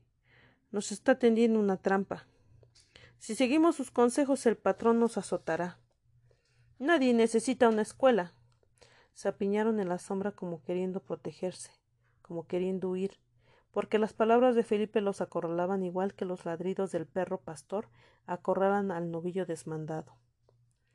No soy yo el que pide que se construya la escuela, es la ley, y hay un castigo para el que no lo cumpla. Pero el guardián de la ley está lejos y el patrón aquí vigilándonos. Yo me presenté hoy delante de César y le hablé en su propia lengua. Mira, nada malo me ha sucedido. Se estará acordando de para qué sirve el cepo. Estará embravecido a los perros para que nos persigan. ¿Por qué, ¿Por qué tiene que caer el daño sobre todos nosotros? El patrón no sabe quiénes fuimos acompañando a Felipe. La patrona salió una vez y volvió a entrar. Pero ¿cómo iba a conocernos la cara en aquella oscuridad? El fuego casi se había extinguido. Con la punta de su dedo Felipe dibujaba signos sobre la ceniza. Sin alzar los ojos, con voz monótona, confesó Yo le dije a César Estos son mis camaradas, y no olvide el nombre de ninguno de los que iban conmigo. Y agregué Si alguno vuelve mañana a la casa grande es con el bocado de una falsa reconciliación. Guárdate de comerlo. El estupor selló, la, el estupor selló los labios de todos. Ahora sabían que lo que habían hecho era irrevocable, que no podían retroceder. Los que quieran irse, váyanse. Yo continuaré solo. Felipe se puso de pie como invitándolos a retirarse. Uno hizo seña a Tata Domingo para que intercediera. ¿A dónde podemos ir ahora, Kerem, sino a donde tú nos lleves? Yo no quiero llevarlos más que a nuestro bien. No hay razón para atemorizarse. Cuenten cuántos somos. Tú, Tata Domingo, que tienes tres hijos mayores, y Manuel con sus hermanos, y Jacinto con la gente del Pacayal, y Juan que se basta solo, y tantos más. Si los llamamos, César no tiene ni la ley de su parte. Lo que tú digas, Felipe, será nuestra ley. Me obedecerán en todo. Yo sé lo que es más prudente. Construiremos la escuela, después de que cada uno cumpla con su tarea para que César no tenga nada que arguirnos. Construiremos la escuela. Nosotros mismos acarrearemos el material. ¿Quién nos dirá esto se hace así y así? Pues el que sabe, Tata Domingo. Estoy muy viejo, Querem. Hace tiempo que no hago este oficio. La memoria no me ayuda. ¿Y tus hijos? ¿No les dejaste en herencia lo que sabías? Mis hijos son servidores de la casa grande se han enemistado conmigo. Déjalo, Felipe, otra vez será. Estaban apresurándose a marcharse, contentos de haber aplazado la ejecución del proyecto, pero Felipe los detuvo. Si no hay entre nosotros ninguno capaz, yo lo buscaré en otras fincas, en los pueblos. Mañana mismo iré a buscarlo, pero antes de irme quiero que amarremos nuestra voluntad. Fue a sacar una botella de aguardiente y dijo al destaparla los que bebamos ahora será en señal de compromiso. Todos bebieron. El alcohol fuerte removió el frenesí en el pecho de cada uno, y entonces quedaron ligados como con el triple juramento. Juana volvió a entrar después de que hubo salido el último, y entonces encontró a Felipe sentado todavía junto al rescoldo cavilando. Felipe no podía tener confianza en los hombres que había escogido. La primera vez que habló con ellos a su regreso de Tapachula, los encontró inconformes, próximos a la rebeldía, pero andaban aún, como él antes de su viaje, en tinieblas. Y no para consolar, no para mentir, les contó lo que había visto. Y una vez y otra vez tuvo que repetirlo para quebrar su desconfianza. No había que esperar la resurrección de sus dioses que los abandonaron en la hora del infortunio que permitieron que sus ofrendas fueran arrojadas como pasto de los animales. ¿Cuántos habían esperado y cerraron los ojos sin haberlos visto venir? No. Él había conocido a un hombre, a Cárdenas, lo había oído hablar, había estrechado su mano, pero este era su secreto, su fuerza, y supo que Cárdenas pronunciaba justicia, y que el tiempo había madurado para que la justicia se cumpliera. Volvió a Chactajal para traer la buena nueva. ¿Para qué más podía volver? venir para encontrar la cerca de sus milpas derribada y los cerdos osando en el lugar de la semilla y otras bestias pisoteando con sus pezuñas el tallo doblado del maíz? No. Venir porque sabía que era necesario que entre todos ellos uno se constituyera en el hermano mayor. Los antiguos tuvieron uno que los guiaba en sus peregrinaciones, que los aconsejaba entre sus sueños. Este dejó constancia de su paso, una constancia que también les arrebataron y desde que los abandonó, años, años de tropezar contra la piedra. Nadie sabía cómo aplacar las potencias enemigas. Visitaban las cuevas oscuras cargados de presentes en las épocas calamitosas. Masticaban hojas amargas antes de decir sus oraciones, y ya desesperados, una vez escogieron al mejor de entre ellos para crucificarlo, porque los blancos tienen así a su Dios clavado de pies y manos para impedir que su cólera se desencadene pero los indios habían visto pudrirse el cuerpo martirizado que quisieron erguir contra la desgracia. Entonces se quedaron quietos y todavía más mudos. Cuando Felipe les, les habló, alzaron los hombros con un gesto de indiferencia. ¿Quién le dio autoridad a éste? se decían. Otros hablaban, otros hablan español igual que él. Otros han ido lejos y han regresado igual que él. Pero Felipe era el único de entre ellos que sabía leer y escribir porque aprendió en Tapachula, después de conocer a Cárdenas. La mujer vino y tapó el rescoldo con una piedra grande, hasta el día siguiente. Sin hacer ruido, para no turbar el pensamiento de Felipe, fue a tenderse en un rincón. Sus ojos cerrados simulaban dormir, pero bajo los párpados se sucedían, se atropellaban las imágenes. el baile en la ermita cuando Felipe la escogió, tirándole el pañuelo colorado sobre la falda. Las tardes cuando volvía del río, con el sec todavía escurriendo agua, y Felipe la miraba, la miraba, ceñudo, sentado en un tronco del camino. Los tratos entre las dos familias, el año de prueba que había pasado cada uno sirviendo a los padres del otro. Ella se había esmerado, pues Felipe estaba bien para marido suyo. Cuando molía el maíz, la masa del pozol salía más fina y más sabrosa. Secretamente mezclaban los granos de almendra que compró a los custitaleros y que trajo escondidos entre su camisa, pero eso no lo sabían sus suegros cuando lavaban su mano. Conocía maneras de que todos los huevos de una nidada reventaran en pollos amarillos. Felipe sembró la milpa y cuidó de los animales domésticos, y durante ese tiempo no se hablaron porque seguían escrupulosamente la costumbre del noviazgo para que las bendiciones no se apartaran de ellos. Se veían sin cruzar palabra en las fiestas, se encontraban por casualidad en los caminos, pero no se detenían, y era apenas la ropa la que rozaban en el encuentro. Al cabo del año los padres se reunieron. Estaban de acuerdo en que Felipe había resultado listo y Juana capaz para el trabajo, y consentían en hacer el casamiento. Pero discutieron mucho sobre el asunto de la dote. Al fin, la familia de Felipe se conformó con recibirla a ella, llevando un torito de sobreaño, un almud de maíz, un sontle de frijol. Hizo entrega de todo esto a sus suegros, y Felipe compró el garrafón de aguardiente para la fiesta de la boda y la obligó a ella a dejar sus arracadas de oro, su gargantilla de coral, para pagar a sus padres el tiempo que había estado bajo su amparo. Entonces se fueron a vivir juntos, y hasta muchos meses después, cuando vino el señor cura a solemnizar el rezo de la novena de Nuestra Señora de la Salud, se casaron. Juana no tuvo hijos, porque un brujo le había secado el vientre, era en balde que macerara las hierbas que le aconsejaban las mujeres y que bebiera su infusión. En balde que fuera, ciertas noches del mes, a abrazarse a la ceiba de la majada. El oprobio había caído sobre ella, pero a pesar de todo, Felipe no había querido separarse. Siempre que se iba, porque era como si no tuviera raíz, ella se quedaba sentada, con las manos unidas, como si se hubiera despedido para siempre. Y Felipe volvía. Pero esta vez que volvió, de Tapachula ya no era el mismo. Traía la boca llena de palabras irrespetuosas y opiniones audaces. Ella porque era humilde y le guardaba gratitud, pues no la repudió a la vista de todos, sino en secreto callaba. Pero temía a este hombre que le había devuelto la consta, amargo y áspera como la sal, perturbador, inquieto como el viento. Y en lo profundo de su corazón, en ese sitio, hasta donde no baja el pensamiento, ella deseaba que se marchase otra vez, lejos, lejos, y que no regresara nunca. Una ráfaga fría la hizo abrir los ojos, sobresaltada. La hoja de la puerta golpeaba aún contra el dintel. Y allí, en el centro del jacal, estaba Tata Domingo, con la frente inclinada, como dispuesto a recibir las órdenes de Felipe.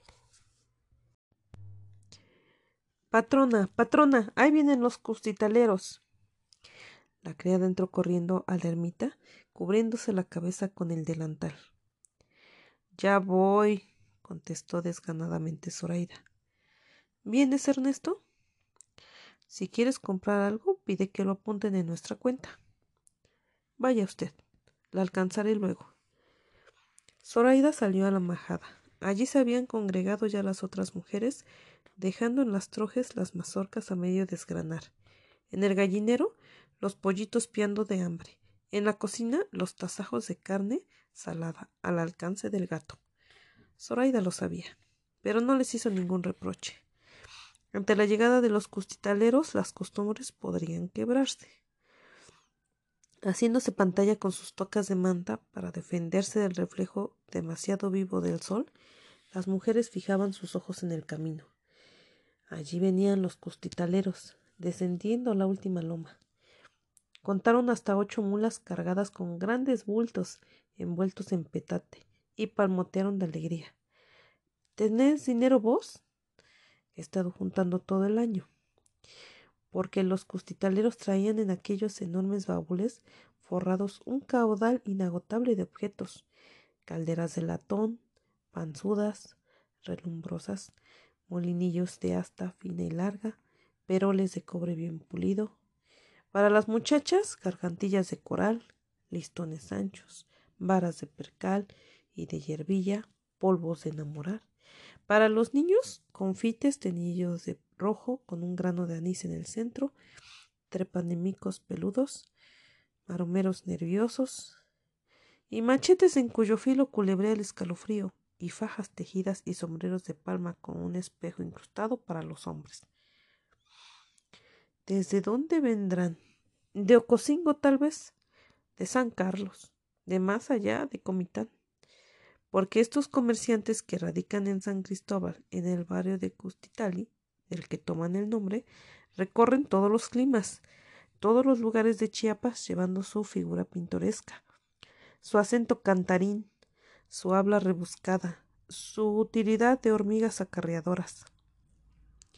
Un querén se precipitó a abrir el portón de la majada.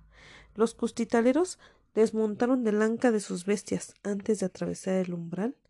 Envueltos como siempre en sus gruesas frazadas de lana, avanzaron pisando fuerte para sacudir sus zapatos. Con una varita se quitaron las mostacillas que se les habían pegado a la ropa, antes de acercarse a ofrecer sus respetos a Zoraida. Después pidieron un lugarcito y autorización para vender su mercancía rezagada entró una mujer que venía montando una hermosa mula blanca. Envolvía su cabeza y velaba su rostro con una chalina transparente. Su vestido era de paño de buena calidad, y cuando quiso bajar de la cabalgadura, uno de los custitaleros puso las dos manos entrelazadas para que le sirvieran como estribo. Ella posó allí los pies, tímida y torpemente, y luego en el suelo. Dio un paso, dos, sus miembros carecían de flexibilidad, entumecidos por una jornada de tantas leguas. Iba tambaleándose como los ebrios. Zoraida la observaba con atención. Encontraba un aire familiar en esta mujer y con el ceño fruncido hacía esfuerzos por reconocerla. Entonces exclamó con un acento en el que se mezclaban la sorpresa, la alarma, el reproche. Matilde. porque era Matilde la recién llegada. Al oírse nombrar se quedó inmóvil. Como si la chalina no fuera suficiente, se llevó las dos manos a la cara para cubrírsela. Uno de los custitaleros avanzó hasta el sitio donde estaba Zoraida. Con su veña, patrona, vamos a hacerle la entrega de la donisa. Y otro explicó. Cuando pasamos por Palo María, la niña Matilde estuvo buscando ocasión para hablarnos. Y nos ofreció dinero si la, traíamos a Chactajal. Salimos a medianoche. Ninguno nos vio salir. Y por si nos seguían dijimos que íbamos por el rumbo de las delicias. Dios y su Santísima Madre son testigos de que la hemos cuidado como cosa propia. No venimos a rendir malas cuentas. ¿Es verdad lo que dicen estos, Matilde? Matilde hizo un gesto de asentimiento. Todavía no podía hablar. Que ella declare si aceptamos un centavo del dinero que nos ofreció. Somos cristianos, patrona. Está bien, ya recibirán su recompensa. Con estas palabras cortó Zoraida la conversación, y mientras Matilde, apoyada en su brazo, subía los escalones que van de la majada al corredor, el querén echó a vuelo la campana de la ermita para avisar a todos que los custitaleros iban a empezar a desenvolver su mercancía. Ernesto oyó los pasos numerosos, rápidos, descalzos de la indiada encaminándose a la casa grande. Titubeó un momento antes de seguirlos. Zoraida condujo a Matilde hasta la sala y la hizo recostarse en un estrado de madera. Una india de la servidumbre, contrariada por tener que permanecer aquí mientras las otras hacían ya sus tratos con los costitaleros, había traído una taza de té de azahar. Zoraida pasó su mano por detrás de la cabeza de Matilde para sostenerla. Bebe. Quien quita y te haga provecho. Matilde se esforzó por dar un trago. No, tengo un nudo aquí. Hace días que no puedo pasar bocado. Y dejó caer hacia atrás la cabeza como tronchada. La india salió apresurosamente. Los ojos de Matilde la siguieron. No habló hasta que su figura hubo desaparecido. ¿Son de fiar tus gentes, Oreida? Hasta donde cabe. ¿Por qué? Porque si Francisca llega a saber que estoy aquí me matará. Zoraida no pudo menos que sonreír. Francisca ha de estar disgustada porque te veniste sin su autorización, pero de eso a querer matarte. Sí, me matará, me matará. Matilde estaba gritando con una voz aguda y desagradable. Zoraida se puso de pie. Estás muy nerviosa. Descansa un rato. Ya hablaremos después. Matilde la detuvo cogiéndola bruscamente por la manga. No te vayas, no me dejes sola, tengo miedo. ¿Pero miedo de qué, criatura? Matilde la miró atónita, como si la pregunta fuera de las que no necesitan respuesta por obvia. No obstante dijo Tengo miedo de Francisca. ¿De Francisca? No repitas lo que yo digo como si creyeras que estoy desvariando. No estoy loca. Francisca no ha logrado enloquecerme. Zoraida volvió a sentarse junto a Matilde. ¿Por qué pelearon? No es pleito. Tú sabes cómo la respetaba. Yo cómo la quería. Pues es que Francisca tomó el lugar de la madre muerta al nacer Matilde. Y desde ese día se acabaron las fiestas y las diversiones. Se acabó el noviazgo con Jaime Robelo. Francisca se dedicó a cuidar a Matilde. La velaba noches enteras cuando estaba enferma. Le compraba los juguetes más caros, los vestidos más bonitos. Ella misma le enseñó a leer porque en Palomaría no había otro que lo hiciera. Se habían ido a vivir durante años a la finca, a trabajar, a hacerse ricas para que Matilde pudiera comprar todo lo que le viniera en gana, para que pudiera llevar una buena dota a su matrimonio. Pero sucedió que Matilde era un alma de cántaro que se conformaba con cualquier cosa y que no se desprendía de las faldas de su hermana. Cuando ya estaba en edad de merecer, dijo que no quería casarse, que quería vivir siempre con Francisca. Y así vivieron juntas y en paz, hasta que Romelia, separada de su marido, regresó a la casa, a ponerse como una mámpara entre las dos. Las aturdía con su incesante parloteo, no, no interrumpido ni por las horribles jaquecas que padecía. Francisca la toleraba. Era condescendiente con esa mujer, a quien la edad no había hecho más, más formal ni menos voluble y, y frívola. Pero cuando empezó a hablarse de agrarismo y de las nuevas leyes y los indios reclamaron airadamente sus derechos, Francisca pensó en alejar a sus hermanas. Romelia aceptó de inmediato el proyecto de ir a México, y para que su viaje no pareciera una fuga, se quejó con más insistencia que nunca de sus malestares, e insistió en la necesidad de consultar con los especialistas de la capital. Matilde se negó a acompañarla. ¿Cómo abandonar a Francisca en un momento que podría ser peligroso? Y ahora apenas unas semanas después, Matilde estaba oyendo de Francisca como de su peor enemigo. Estas desavenencias son pasajeras. Se reconciliarán. Yo voy a recomendarle a César que medie entre ustedes. Matilde negó apasionadamente. Si te pesa haberme recibido, me voy. No faltará un alma caritativa que me recoja. Pero volver a Palo María, nunca. Óyelo bien, nunca. Era la primera vez que Matilde hablaba de este modo. Siempre había sido apocada, sumisa, dócil y ahora se erguía como un gallo de pelea contra Francisca. ¿Por qué? En asuntos de intereses nunca tuvieron dificultades. Un hombre no, no era posible. Francisca, después de la ruptura con Jaime, había rechazado a todos los pretendientes que se le presentaron. Decía con esa franqueza suya que no perdonaba ni sus propios defectos, que a ella no podían buscarla más que pensando en el dinero, pues nunca había sido bonita y ahora además estaba vieja.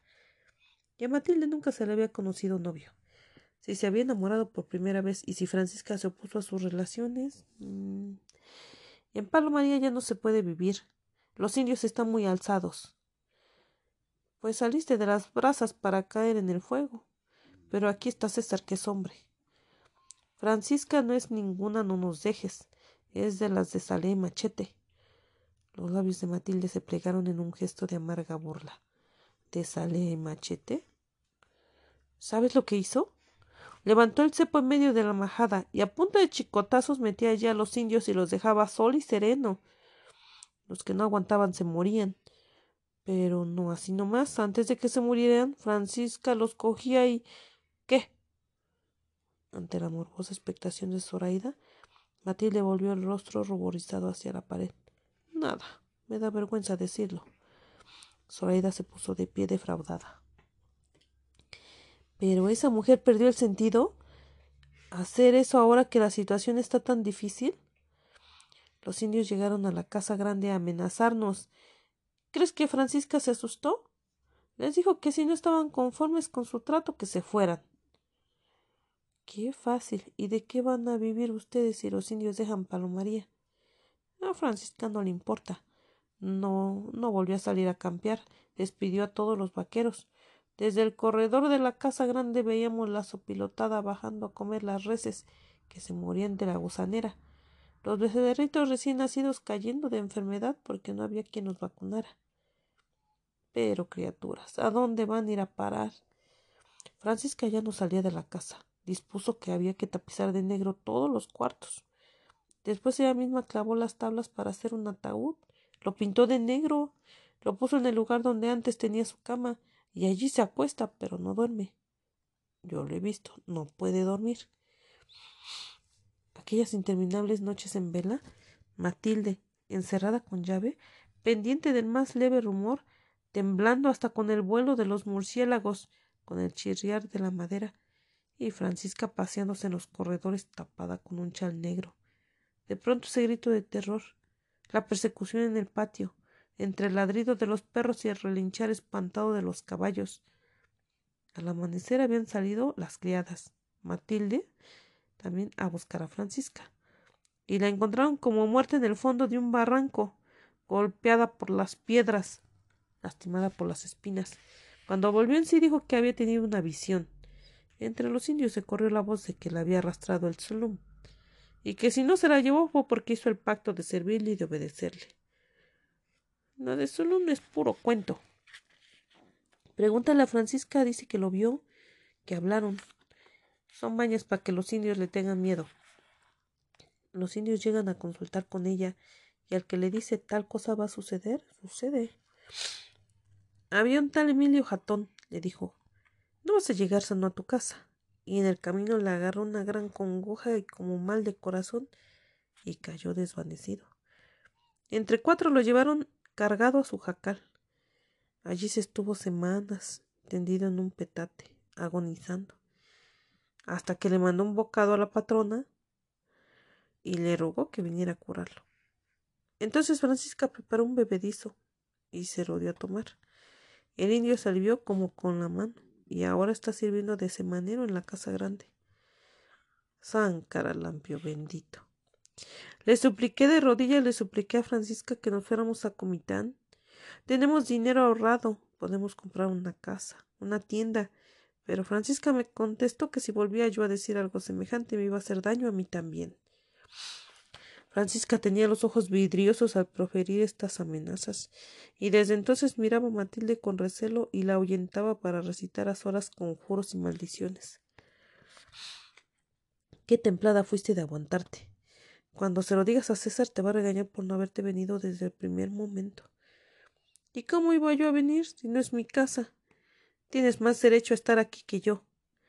Zoraida le dijo, y le dolía que fuera verdad. Esta casa perteneció a los abuelos de Matilde. No era ni una advenediza ni una extraña, mientras que ella dijo para disimular su despecho Ven conmigo. Vamos a ver qué te prepara en tu cuarto.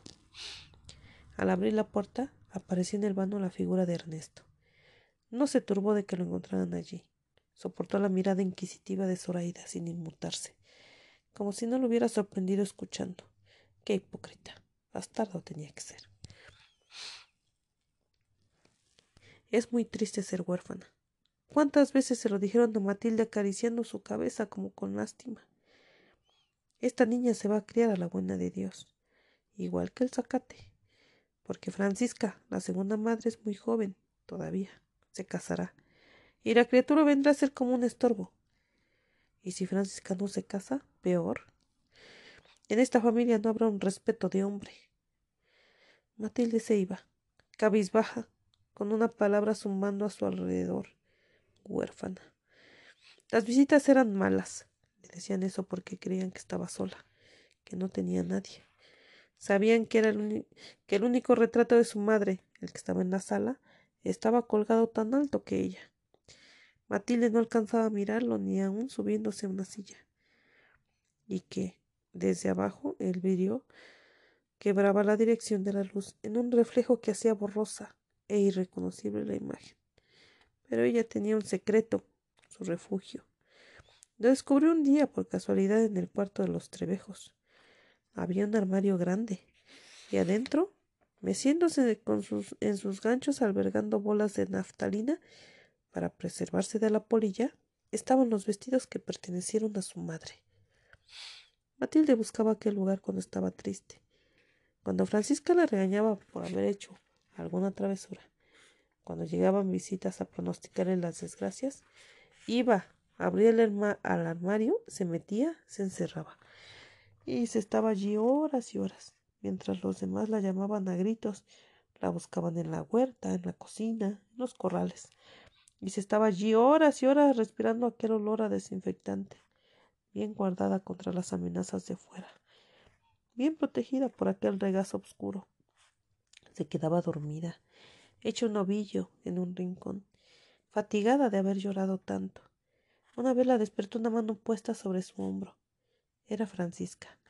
Sin pronunciar una palabra tomó Matilde entre sus brazos. Besó sus párpados húmedos todavía pero esa misma tarde ordenó que vaciaran el armario y dio regalada la ropa a los pobres. Niña Matilde, necesito una tapa de panela. Sobresaltada, Matilde desató el llavero que llevaba prendido a su cinturón y que Zoraida le confió el día de su arribo a Chactajal, porque ella estaba muy ocupada con los preparativos de la novena. Y fue a la despensa, pues Matilde se había hecho cargo del manejo de la casa disponía lo que iba a hacerse para comer, daba los víveres a la cocinera, estaba pendiente del aseo de las habitaciones y ella misma se encargó de remendar la ropa.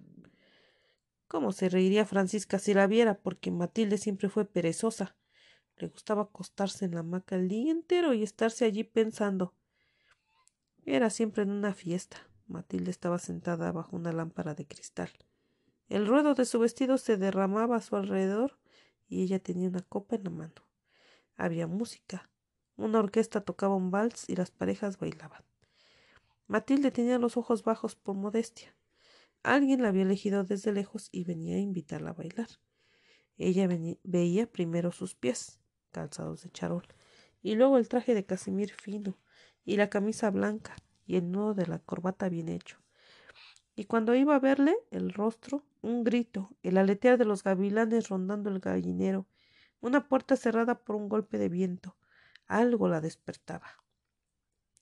El rostro de ese hombre, el que iba a llegar, al que estaba destinada, se lo ocultó siempre como se le había ocultado el rostro de su madre. Pero aquí en Chactajal era distinto. Estaba en casa ajena y tenía que agradar. Agrada, agrado quita camisa, dicen las personas prudentes. Por eso Matilde se afanaba en cumplir bien las obligaciones que se le habían impuesto, porque temía que la malmiraran por estar recibiendo un favor sin merecerlo. Al principio tuvo la esperanza de que Francisca, asustada al verla partir, volvería en su juicio y vendría a buscarla. Adivinaba en la lejanía del camino la figura de la hermana mayor, su sombrilla de seda oscura. Pero Francisca aceptó la separación sin una palabra de protesta sin hacer la menor tentativa por averiguar el paradero de Matilde.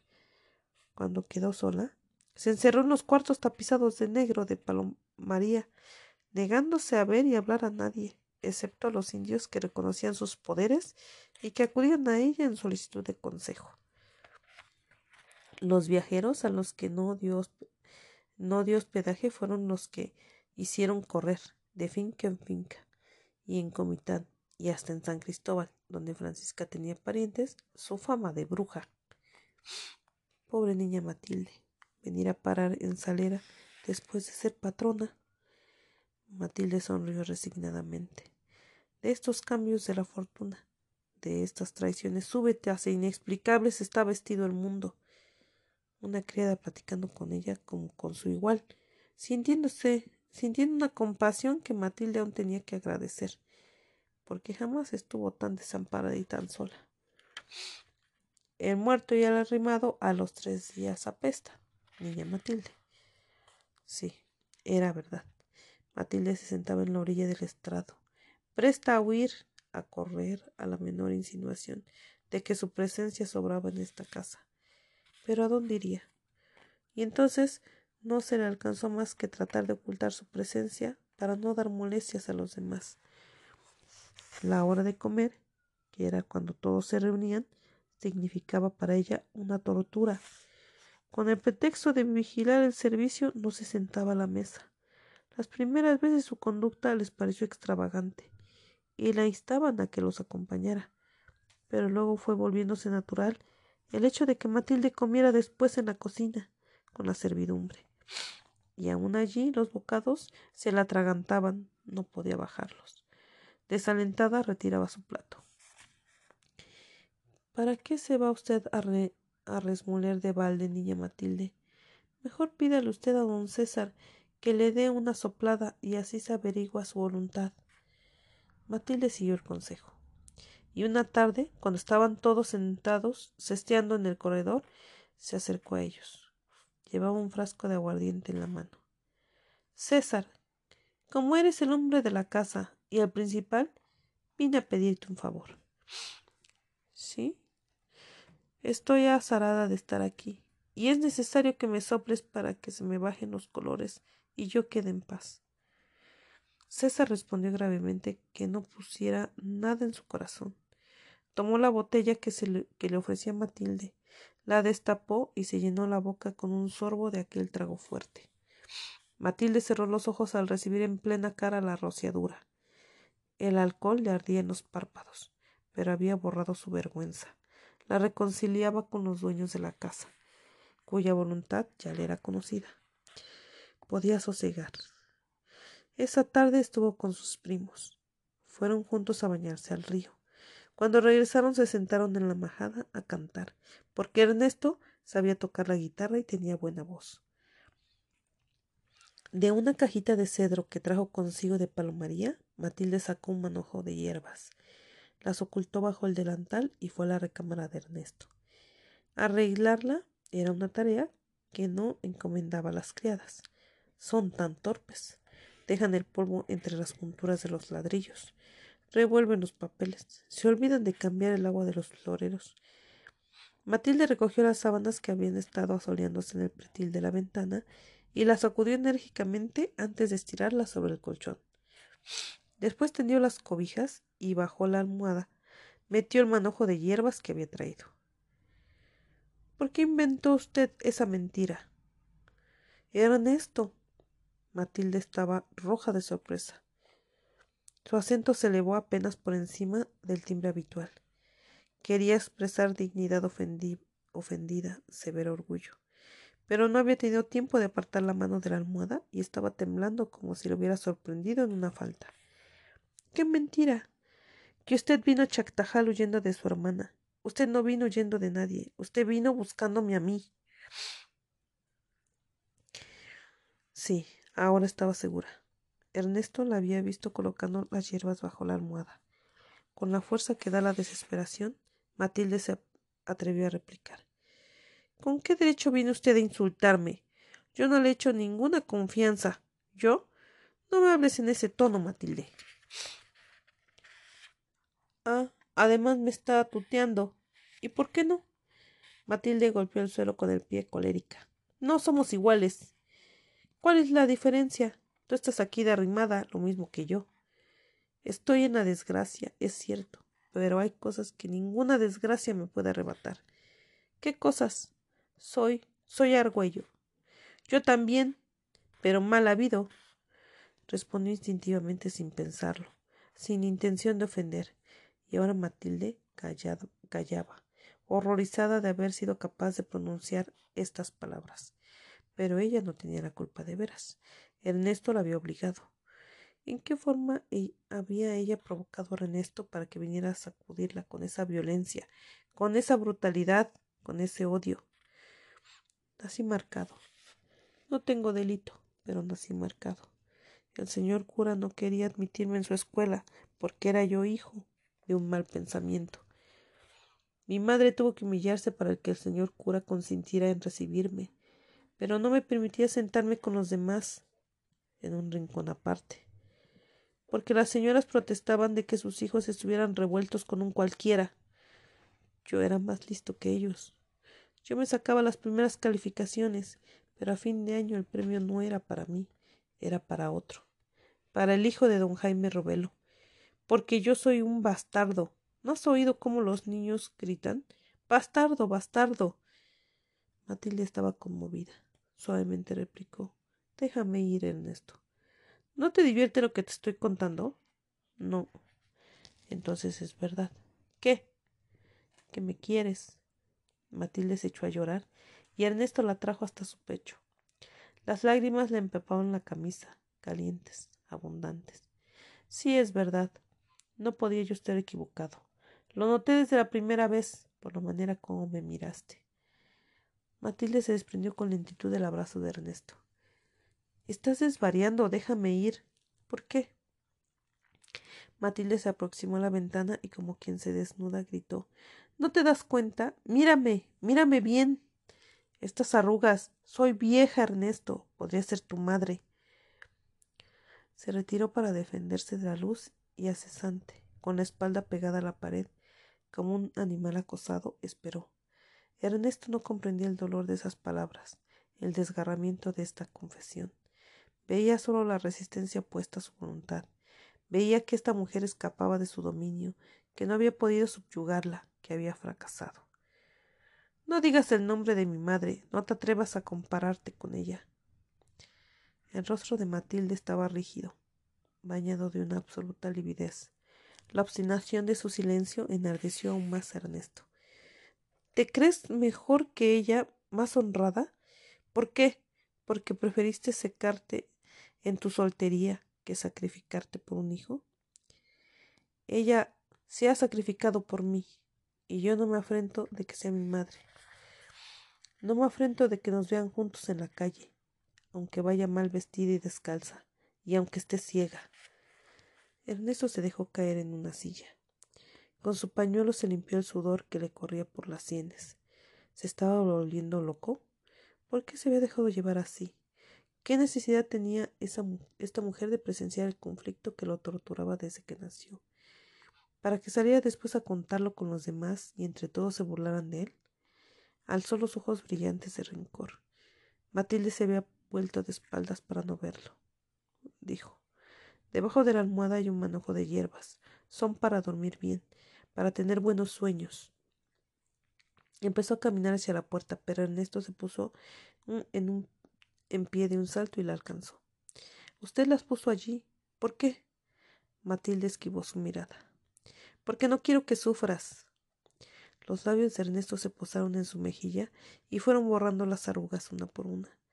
Volvió a ser joven como antes, como cuando se sentaba bajo la lámpara de cristal, sosteniendo una copa entre su mano. Amortiguados por la música de la orquesta se acercaban los pasos.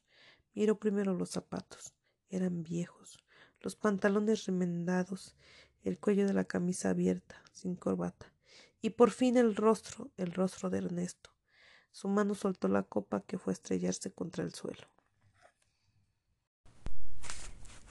Para la construcción elegimos un lugar, en lo alto de una colina. Bendito porque asiste al nacimiento del sol. Bendito porque lo rigen constelaciones favorables. Bendito porque en su entraña removida hallamos la raíz de una ceiba. Cavamos, herimos a nuestra madre, la tierra, y para aplacar su boca que gemía, derramamos la sangre de un animal sacrificado, el gallo de fuertes espolones que goteaba por la herida del cuello. Habíamos dicho, será la obra de todos. He aquí nuestra obra, levantada con el don de cada uno. Aquí las mujeres vinieron a mostrar la forma de su amor, que es soterrado como los cimientos. Aquí los hombres trajeron la medida de su fuerza, que es como el pilar que sostiene, y como el dintel de piedra, y como el muro ante el que retrocede la embestida del viento. Aquí los ancianos se descargaron de su ciencia, invisible como el espacio consagrado por la bóveda, verdadero como la bóveda misma. Esta es nuestra casa. Aquí la memoria que perdimos vendrá a ser como la doncella rescatada a la turbulencia de los ríos, y se sentará entre nosotros para adoctrinarnos, y la escucharemos con reverencia. y nuestros rostros resplandecerán como cuando da en ellos el alba. De esta manera, Felipe escribió para los que vendrían la construcción de la escuela. El día de Nuestra Señora de la Salud amaneció nublado. Desde el amanecer se escuchaba el tañido de la campana de la ermita y sus puertas se abrieron de par en par. Entraban los indios trayendo las ofrendas, manojos de flores silvestres, medidas de copal, diezmos de las cosechas. Todo venía a ser depositado a los pies de la Virgen, casi invisible entre los anchos y numerosos pliegues de su vestido bordado con perlas falsas que resplandecían a la luz de los cirios. El ir y venir de los pies descalzos marchitaban la juncia esparcida en el suelo y cuyo aroma, cada vez más débil, ascendía confundido con el sudor de la multitud, con el agrio olor a leche de los recién nacidos y las emanaciones del aguardiente que se pegaba a los objetos, a las personas, al aire mismo. Otras imágenes de santos, envueltos a la manera de las momias, en metros y metros de hierbilla, se reclinaban contra la pared o se posaban en el suelo, mostrando una cabeza desproporcionadamente pequeña, la única parte de su cuerpo que los trapos no cubrían. Las mujeres enroscadas en la tierra mecían a la criatura chillona y sofocada bajo el reborso, e iniciaban en voz alta y acesante un monólogo que al dirigirse a las imágenes que la tela maniataba y reducía a la impotencia, adquirían inflexiones ásperas como de reprensión, como de reproche ante el criado torpe, como de vencedor ante el vencido, y luego las mujeres volvían el rostro humilde ante el nicho que aprisionaba la belleza de Nuestra Señora de la Salud. Las suplicantes desnudaban su miseria, sus sufrimientos, ante aquellos ojos esmaltados, inmóviles. Y su voz era entonces la del perro apaleado, la de la res separada brutalmente de su cría. A gritos solicitaban ayuda. En su dialecto, frecuentemente entreverado de palabras españolas, se quejaban del hambre, de la enfermedad, de las acechanzas armadas por los brujos, hasta que poco a poco la voz iba siendo vencida por la fatiga, iba disminuyendo hasta convertirse en un murmullo ronco de agua que se abre paso entre las piedras. Y si hubiera creído que eran sollozos los espasmos repentinos que sacudían el pecho de aquellas mujeres, si sus pupilas terciamente fijas en el altar no estuvieran veladas por una seca opacidad mineral. Los hombres entraban tambaleándose en la ermita y se, arrodillaban al lado de sus mujeres. Con los brazos extendidos en cruz, conservaban un equilibrio que su embriaguez hacía casi imposible, y balbucían una oración confusa de lengua hinchada y palabras enemistadas entre sí.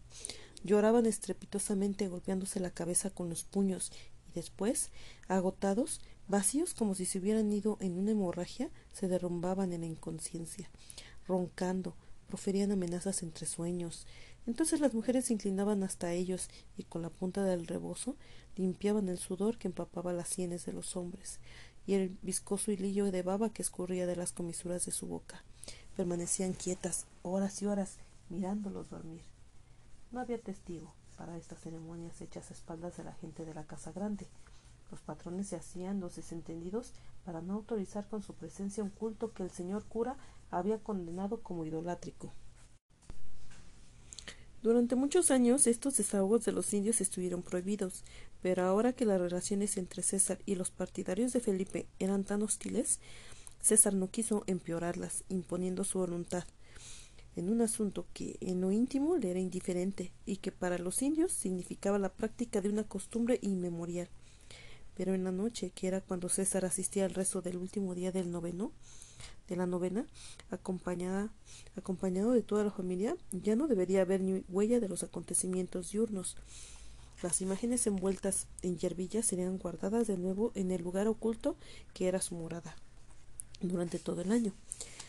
La juncia pisoteada se renovaría por cargas de juncia fresca, y los cirios consumidos serían reemplazados por otros cirios de, de llama nueva, de pabilo intacto. Pero ahora, en el recinto de la ermita, los indios momentáneamente libres de la tutela del amo lanzaban su oración bárbara, cumplían un rito ingenuo, mermada, mm, mermada herencia de la paganía, torpe gesto de alianza de súplica, petición de tregua hecha por la criatura atemorizada ante la potencia invisible que lo envuelve todo como una red.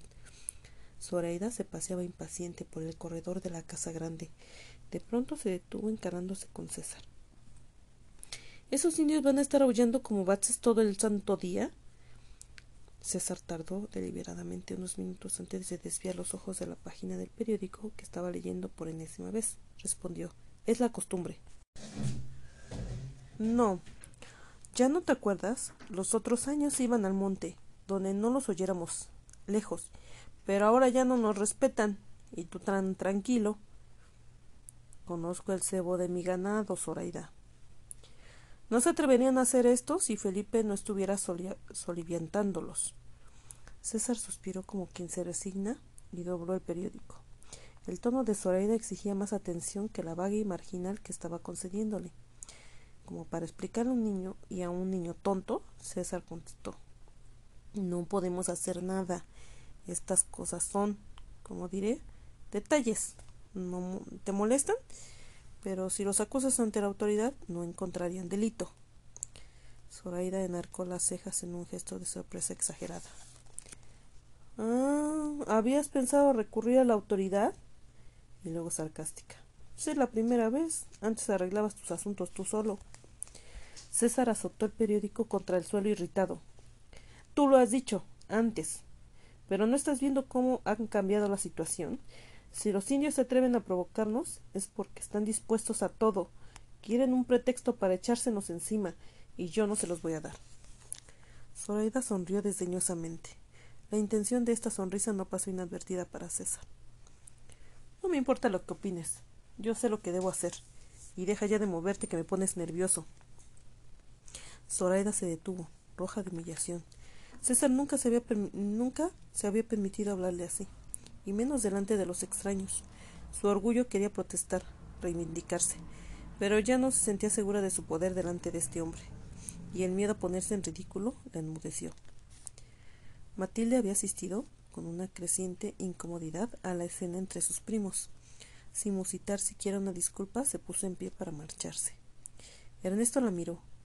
La miró ir y casi dio un paso para seguirla, pero la frialdad de Matilde lo paralizó. Ella no quería hablar con él. Había estado esquivándolo desde hacía días, desde aquel día. ¿Qué piensas, Ernesto? La pregunta de César lo, lo volvió bruscamente a la realidad. Alzó los hombros en un ambiguo ademán, pero César no se conformó con esta respuesta y añadió Yo digo que hay que ser prudentes. Solo a una mujer se le ocurre meterse de gato bravo. Zoraida fue hasta la silla que había desocupado Matilde y se sentó se arrugaría su vestido nuevo, y esta certidumbre le produjo una amarga satisfacción. Los prudentes parecen más bien miedosos. Ernesto lo dijo con malevolencia, pero César apenas sirvió un poco para preguntar ¿No saben las últimas novedades? Y luego, como los otros callaban, Claro, encerrados aquí no pueden enterarse. Pero yo lo he visto cuando voy a campear. Los indios levantaron un jacal en la loma de los horcones para la escuela. ¿Y con qué permiso? Eran Ernesto y Zoraida arrebatándose el turno para hablar. A César le gustó el efecto que había producido con sus palabras y entonces volvió a reclinarse en la hamaca. Suavemente dijo Se acabaron las vacaciones, Ernesto. Pero yo lo advertí desde Comitán. ¿Comitán? ¿Quieres regresar? Salir de aquí, eso era lo que deseaba Ernesto pero no quería responder para que se burlaran de su ansia de fuga, de su cobardía. Puedes regresar si quieres, lo harás habiéndote valido de la ocasión. Y dime, ¿lo que te estoy pidiendo es un sacrificio? Además de que no olvidaré tu recompensa, palabra de Argüello.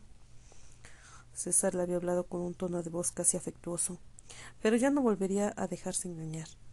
Declaró contento de poder mostrar en alguna forma su generosidad y su desdén. Si me quedo no es por la recompensa, sino porque yo sí tengo palabra. Y se alejó de allí pisando con fuerza, lamentando que Matilde no hubiera visto lo valiente de su actitud. A César no le quedó más que el comentario mordaz. Pobre neurasténico. Zoraida no quiso asentir, no quiso solidarizarse con su marido. Se mantuvo seria, distante. César recogió el periódico que había dejado caer al suelo y reanudó la lectura. Zoraida entonces comenzó a remolinearse, a mover la mecedora rechinante, a suspirar ostentosamente. Estos pequeños ruidos y la intención con que se producían crispaban los nervios de César, que simulaba una concentración en la lectura que estaba muy lejos de experimentar. Zoraida lo sabía y se alegró cuando tuvo un motivo válido para interrumpirlo. Parece que vamos a tener visita. César volvió su rostro hacia el camino. Un jinete avanzaba con rapidez, desapareciendo y volviendo a aparecer según iban las subidas y bajadas del lomerío. Sin desmontar, abrió el portón de la majada y desde lejos saludó. Buenos días, señores. César y Zoraida se pusieron de pie para recibirlo. Adelante, está usted en su casa. Quisiera desencillar mi bestia. ¿Dónde está la caballeriza? No faltaba más que se molestara. De eso se encargara el querem. Querem, querem. El grito de César se extinguió sin que nadie respondiera al llamado. Zoraida abatió los párpados para ocultar su vergüenza, pero César salió del paso afectando buen, afectando buen humor y deshaciéndose en explicaciones. Como ahora es día de fiesta, me olvidaba que los semaneros están libres. Puede usted amarrar su caballo en aquel tronco y la montura queda bien aquí, sobre el barandal. El recién venido subió los escalones. Estrechó la mano de César y saludó a Zoraida con un leve movimiento de cabeza. ¿No habrá un refresco que podamos ofrecer al señor, Zoraida? Un vaso de. ¿De qué prefiere usted? Ya sabe de lo que se dispone en los ranchos. Quería humillarla, también delante de este hombre, haciéndola ir a la cocina a preparar el refresco, porque de sobra sabía que las criadas estaban en la fiesta. Zoraida apretó los labios, resentida, y sin embargo dispuesta a obedecer. Pero recién venido salvó la situación al rehusar. Muchas gracias. Acabo de pasar por el arroyo y bebí mi pozol. Zoraida, en una efusión de simpatía por el desconocido, le ofreció la mecedora en que había estado sentada, pero el huésped tampoco quiso aceptar. Apoyado en el barandal con las manos metidas en las bolsas del pantalón, preguntó ¿No me reconoce usted, don César? César lo miró atentamente. Aquel rostro moreno, aquellas cejas pobladas no le despertaban ningún recuerdo. Soy Gonzalo Utrilla, el hijo de la difunta Gregoria. ¿Tú? Pero ¿cómo no me lo habías dicho antes? Mira, Zoraida, es mi ahijado. Gonzalo miró a César con una mirada irónica. Cuando te dejeras tamañito así y ahora eres un hombre hecho y derecho. Gracias a sus cuidados, padrino. César decidió ignorar la, ironía de esta frase, pero su acento era mucho más cauteloso cuando dijo Tú saliste de Comitán desde hace mucho tiempo, ¿verdad? Me fui a rodar tierras, como dicen ustedes. ¿Y todavía no te has establecido? Gonzalo creyó adivinar un matiz de reticencia como de quien teme una petición de ayuda. Se apresuró a aclarar arrogantemente. Trabajo en el gobierno. César asumió la actitud paternal y desde su altura reprochó. ¿En el gobierno? ¿No te da vergüenza? Pero inmediatamente arrepentido de su falta de tacto. Bueno, yo ya estoy chocheando.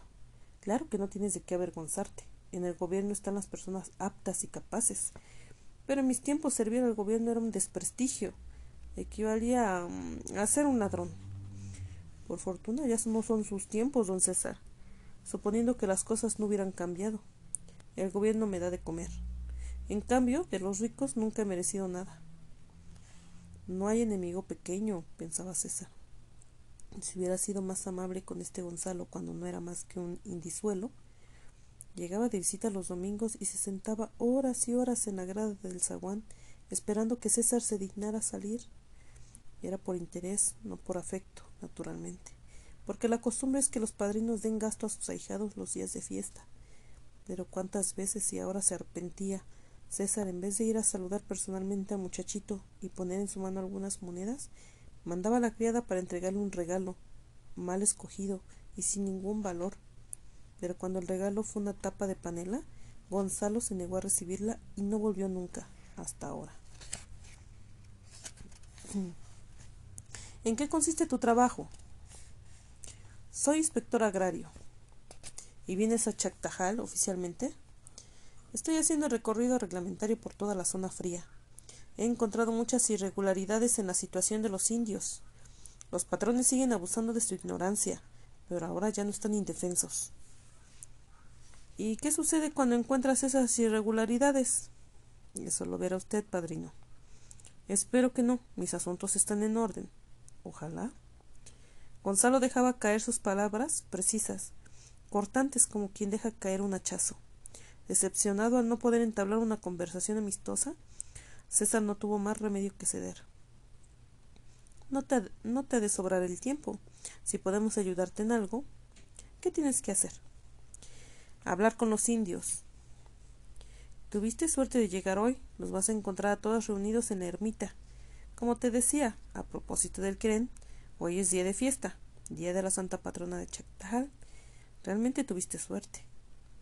No fue suerte, don César, fue cálculo. Gonzalo comenzó a bajar los escalones. César lo alcanzó para preguntar ¿Te quedarás a comer con nosotros? No, sigo hasta Palomaría. Y como César insistiera en caminar a su lado, le dijo casi perentoriamente Le agradeceré que no me acompañe, padrino. Quiero hablar a los indios con entera libertad. César permaneció con la espalda vuelta a la casa, a la casa grande, hasta que la figura de Gonzalo desapareció confundida entre la multitud de indios que rodeaban la ermita. Entonces se volvió hacia su mujer para ordenarle Prepara un vaso de limonada y que Matilde lo lleve a la ermita. Gonzalo va a decir un discurso. Probablemente tendrá sed. Zoraida miró a su marido con desaprobación. Matilde. ¿Qué sé yo dónde está Matilde? Nunca se la encuentra cuando se le busca. Pero si quieres rebajarte hasta ese grado, iré yo. César se aproximó a Zoraida y la cogió por el brazo. Ella se crispó. No me entendiste, Zoraida, como siempre. No soy tonta. No entiendo las, las fases de la luna, aunque me las explique cien veces, pero me doy cuenta cuando alguno me hace un desprecio y tengo dignidad. No se trata aquí de dignidad, ni de rendirnos a un tal por cual como Gonzalo. Si yo quería mandar a Matilde era para que se enterara de lo que va a hablar con los indios. Hay que cuidarse de él. Es un hombre peligroso. El llanto, los lamentos de los indios habían cesado. A veces llegaba hasta la casa grande el chillido de una criatura impaciente, la explosión repentina de un petardo. Zoraida se retiró de su marido. Gonzalo está hablando con ellos ahora. ¿Oyes? No se distinguen las palabras. Al ir subiendo los escalones, Zoraida observó con disgusto. A buena hora se despeja el cielo. Cállate, porque un rumor retumbaba entre las paredes de la ermita.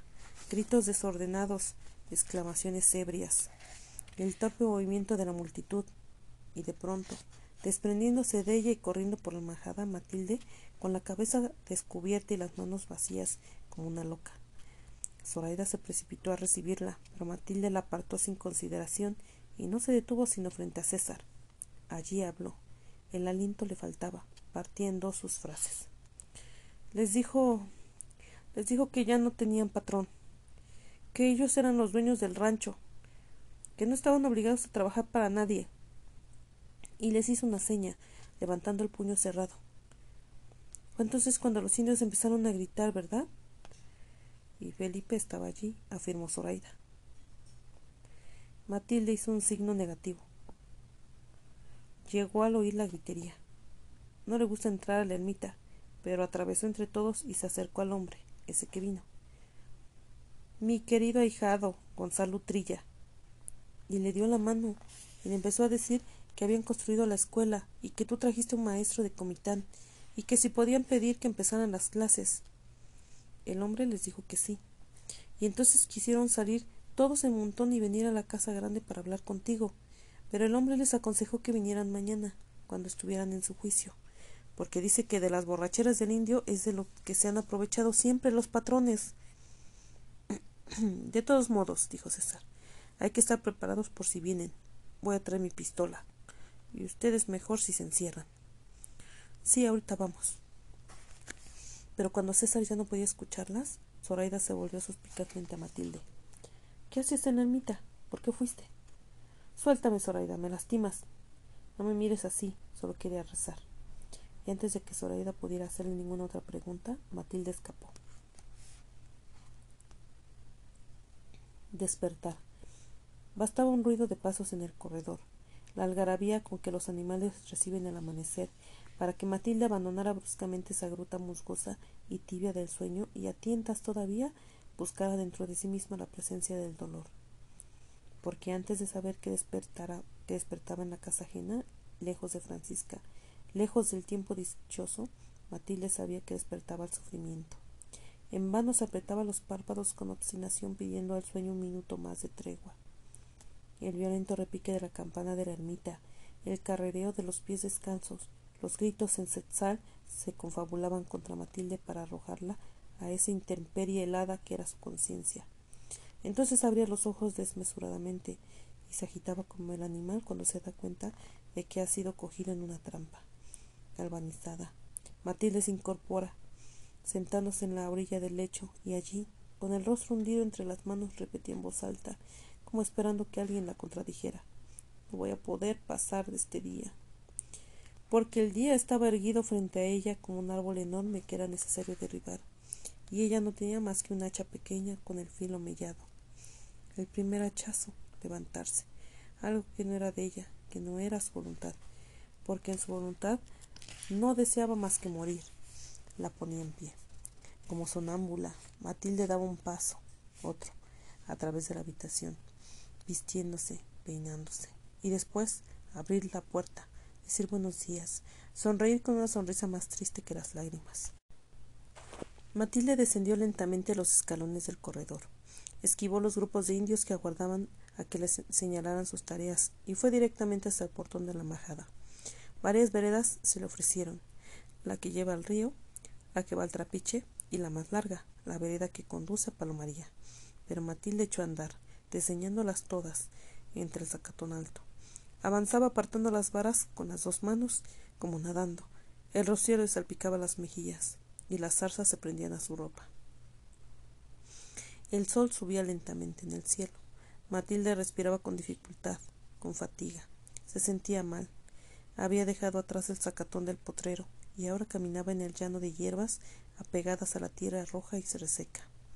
Matilde buscó con la vista la sombra de un árbol, el único en aquel alrededor y allí dejó caer todo su peso, con los brazos en cruz, con las manos distendidas y preguntándose ¿Hasta cuándo? ¿Hasta cuándo? No con impaciencia porque el cansancio la agobiaba, sino con mansedumbre, con la secreta esperanza de que su docilidad conmoviera al verdugo que estaba atormentándola y que decidiera no prolongar aquella tortura mucho tiempo. ¿Y si fuera hoy el día señalado?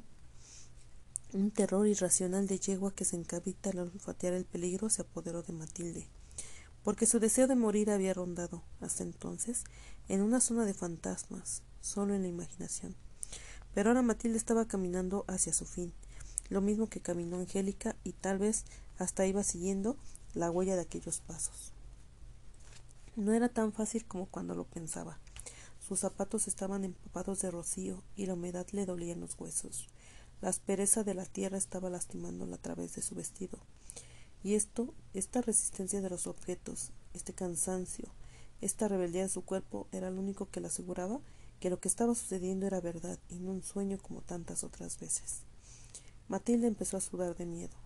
El sudor frío le empapaba las axilas y copiaba la forma de sus manos sobre la tierra en que se crispaban. Matilde se incorporó precipitadamente como para despertar de una pesadilla. No lo haré. No soy capaz de hacerlo, se dijo, y siguió caminando, jugando aún con el peligro, sin tomar todavía el rumbo de la casa grande. No soy capaz de hacerlo.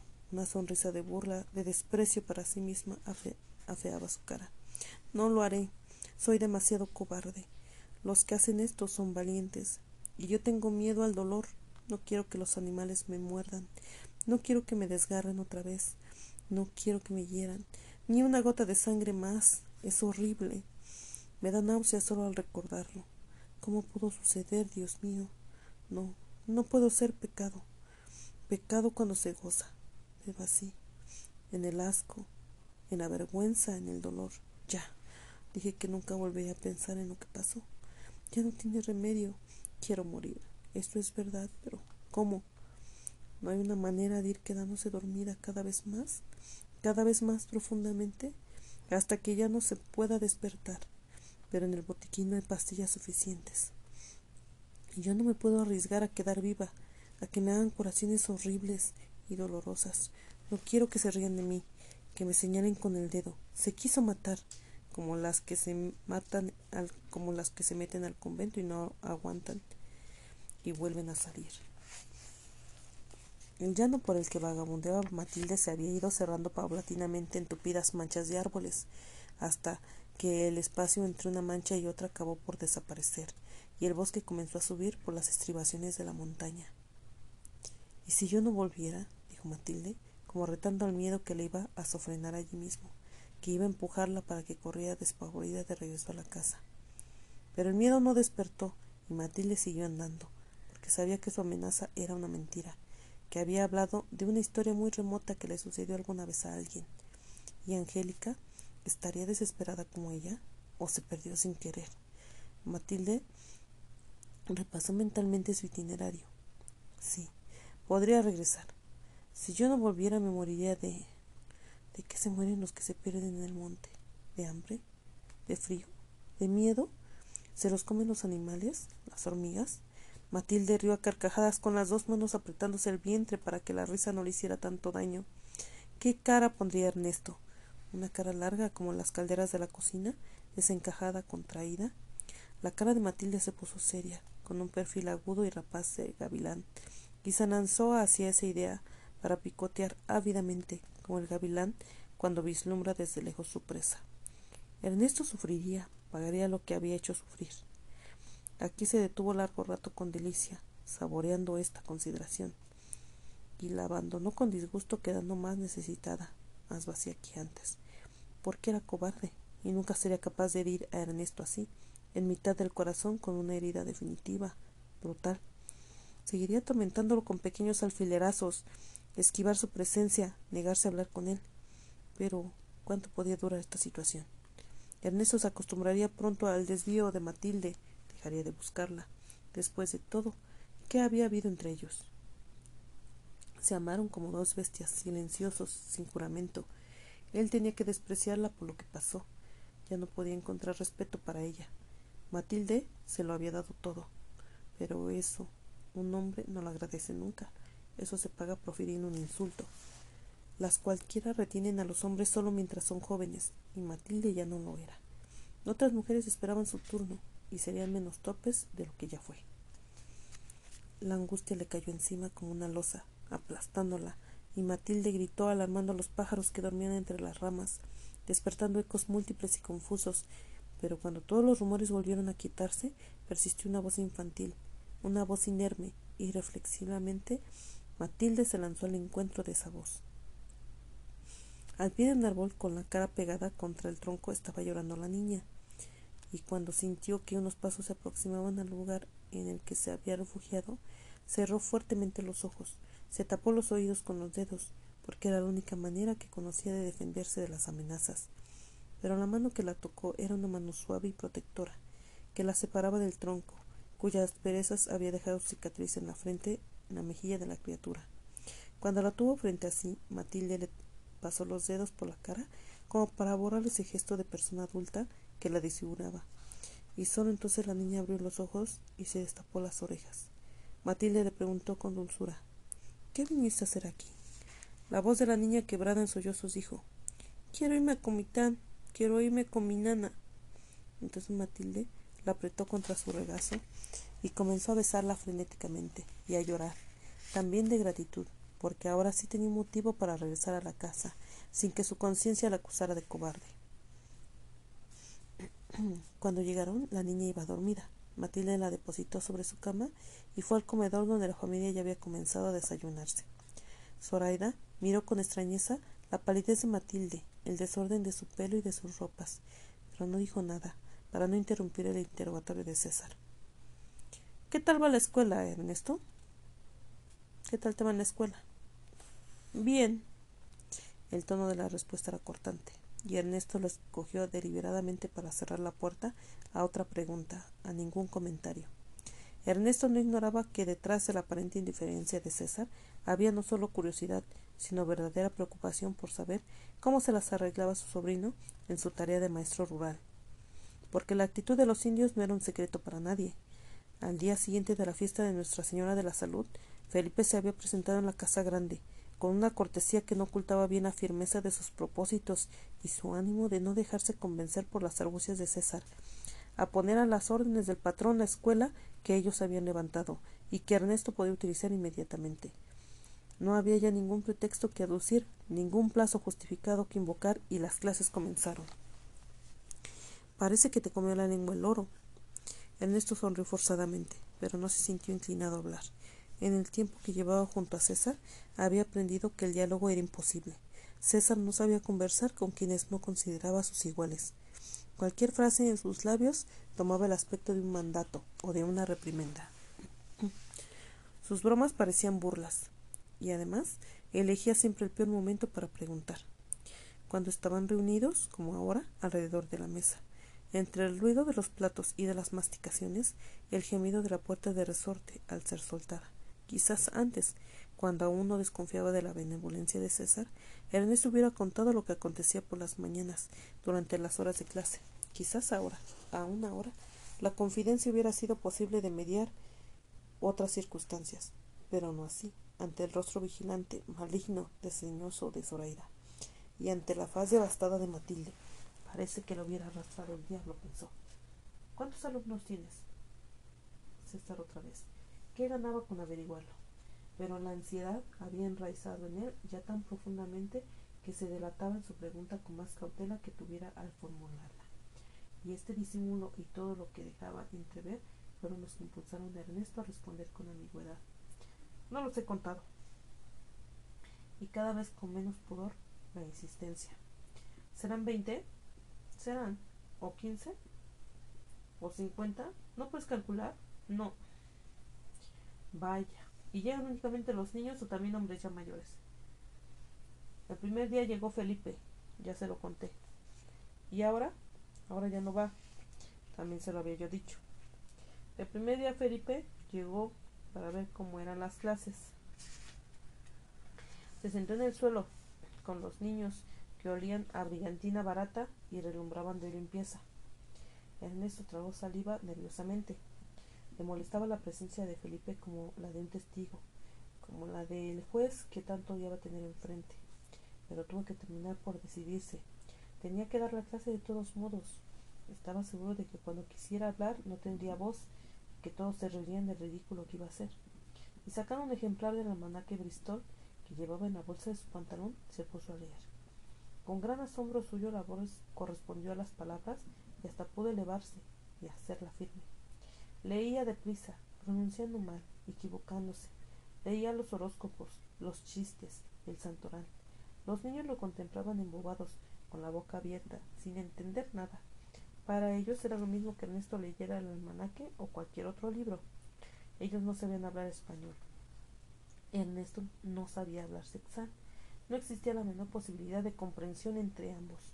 Cuando dio por terminada la clase, Ernesto se acercó a Felipe con esperanza de que se hubiera dado cuenta de la inutilidad de la ceremonia y renunciara a exigirla. Pero Felipe parecía muy satisfecho de que se estuviera dando cumplimiento a la ley.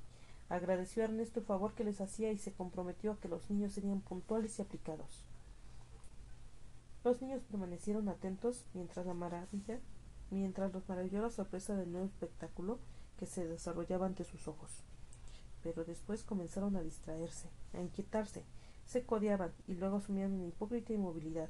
Reían, parapetados tras los rotos sombreros de palma. Hacían ruidos groseros. Ernesto se obligaba, con un esfuerzo enorme, a no perder la paciencia. Y como la ley no fijaba el número de horas de clase, Ernesto las abreviaba todo lo que era posible. No van a aguantar el trote mucho tiempo. Ahora van porque en realidad no es época de qué hacer, pero los niños necesitan a sus hijos para que los ayuden. Cuando llegue el tiempo de las cosechas no se van a dar abasto solos.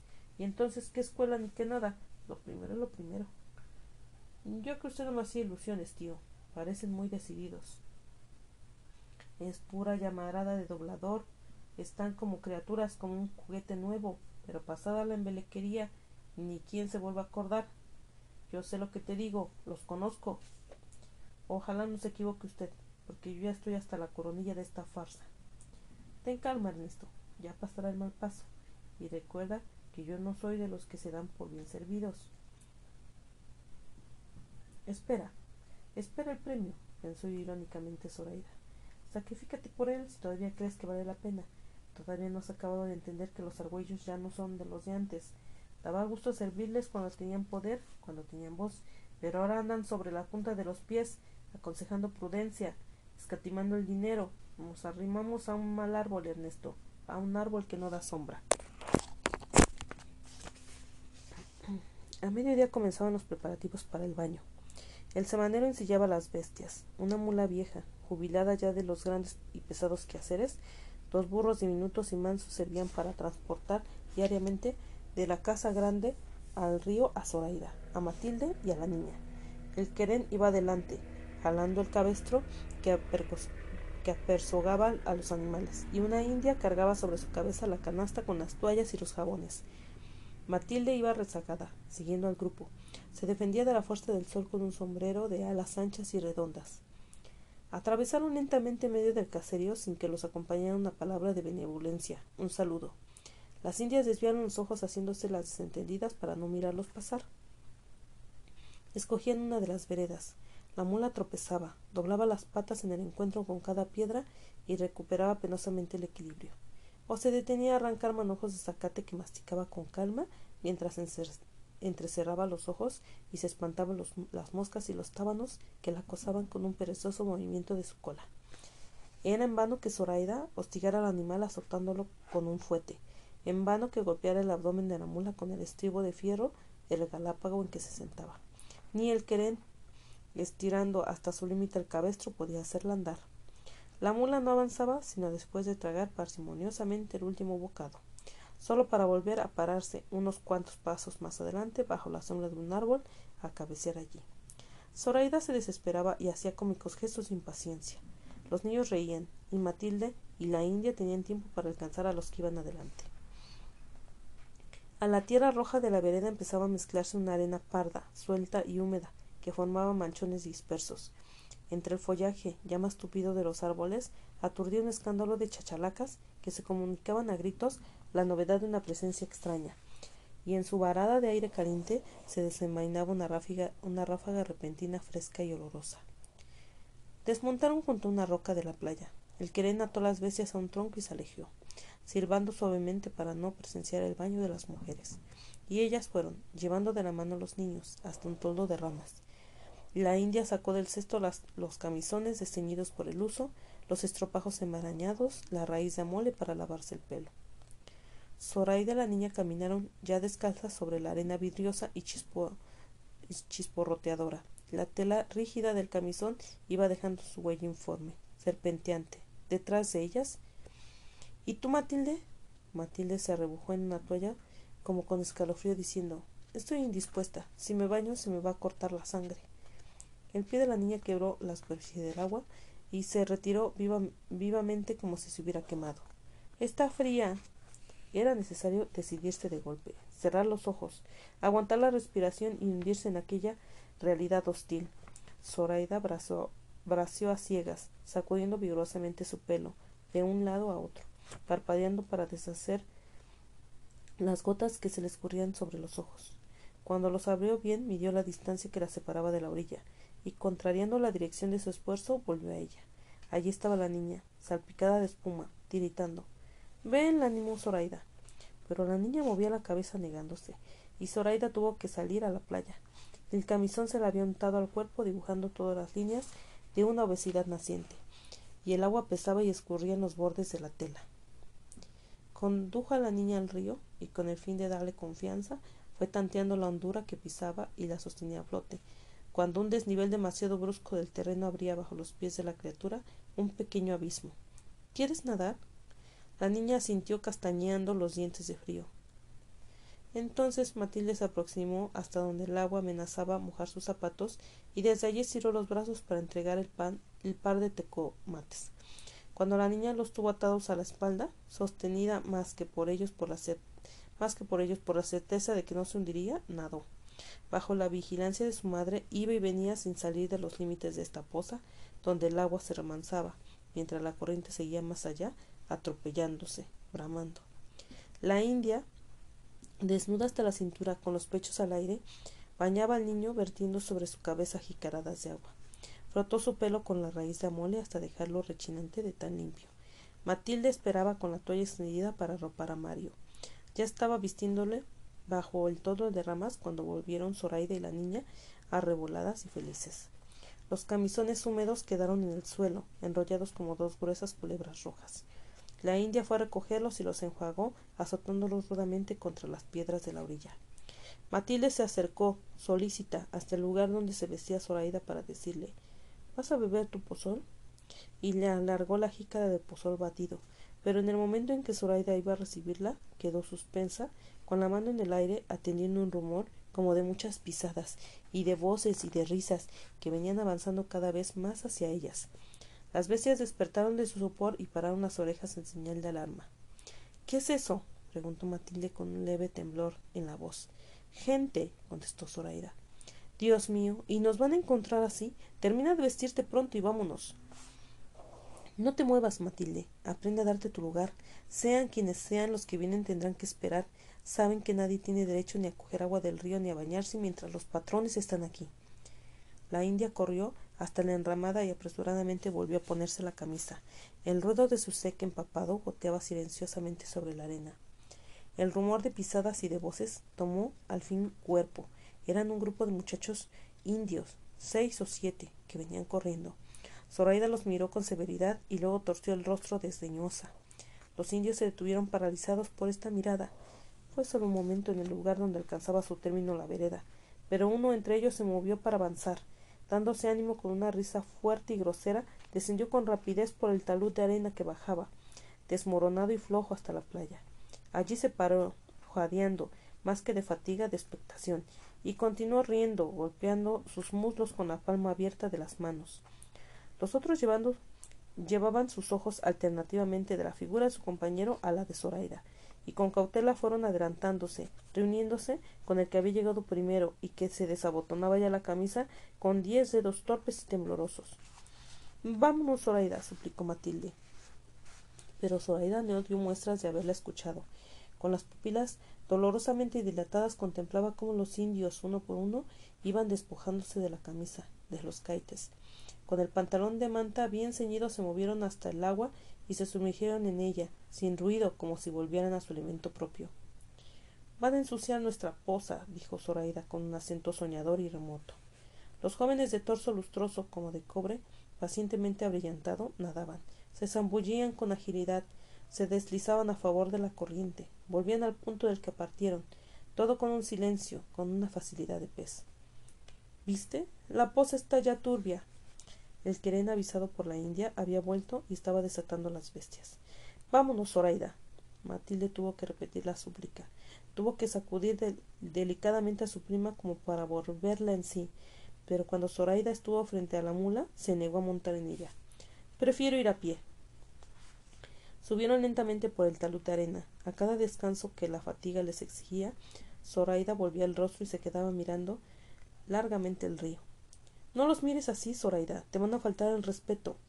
Habían llegado a la vereda, habían caminado los primeros pasos cuando el ruido estalló a sus espaldas, gritos, carcajadas hueces, el retumbar del agua al romperse ante la fuerza de los cuerpos, y el chillido de los pájaros y el despliegue rápido de las alas huyendo. Zoraida se detuvo. ¿Qué dicen? preguntó.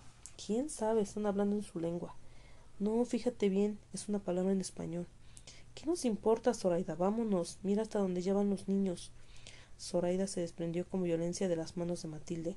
Regresa tú si quieres. Matilde bajó las manos con un gesto de resignación. Zoraida había desandado el camino para oír mejor. ¿Ya entendiste lo que están gritando? La intensidad de la tensión le crispaba los músculos de la cara. Matilde hizo un ademán de negación y de indiferencia. Gritan camarada. Oye, y lo gritan en español. Matilde esperaba la explosión de cólera, por lo demás ya tan conocida de Zoraida. Pero en vez de eso, Zoraida curvó los labios con una sonrisa suave, indulgente, cómplice. Y ya no hubo necesidad de insistir para que regresaran. Echó a andar con prontitud, la cabeza baja, la mirada fija en el suelo. No habló más. Pero cuando llegaron a la casa grande y vio a César recostado en la, en la hamaca del corredor, empezó a gritar como si un mal espíritu los la atormentara. Estaban desnudos. Los indios estaban desnudos. César lo dispuso así que de entonces en adelante las mujeres y los niños no volvieran a salir si no los acompañaba un hombre que sirviera como de respeto y en caso necesario de defensa. Ese hombre no podía ser César, porque estaba ocupado en las faenas del campo. Ernesto disponía de más tiempo libre una vez terminadas las horas de clase en la mañana.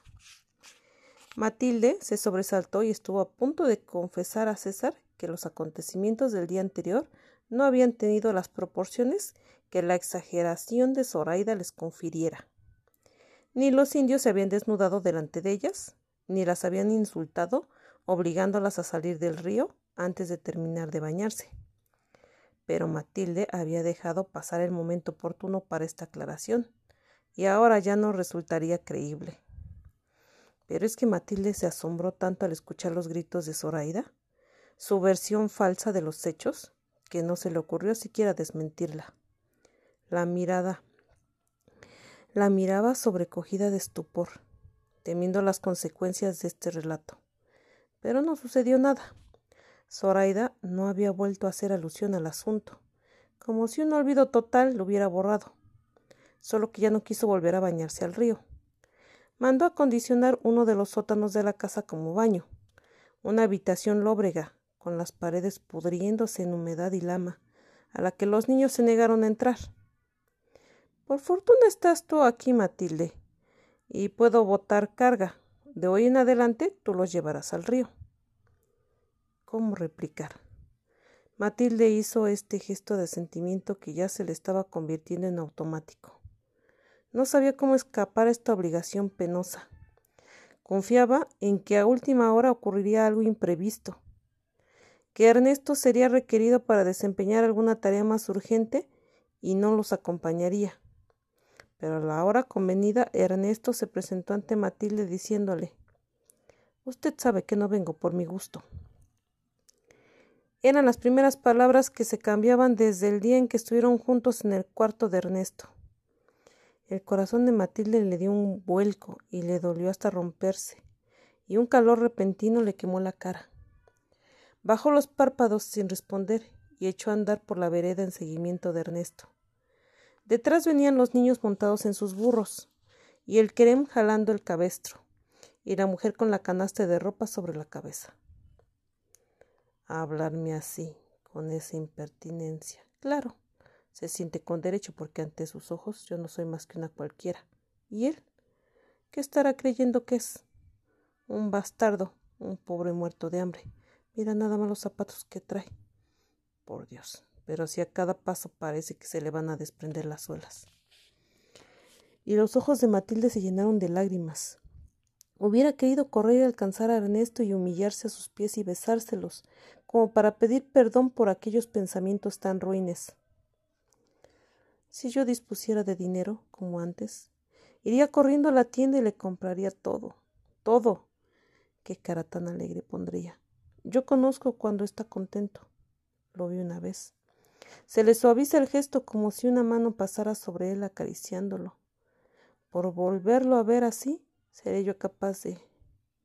No tengo dignidad, ni vergüenza, ni nada, y me arrimo donde me hacen cariños como se arriman los perros, hasta que estorban y los sacan a palos.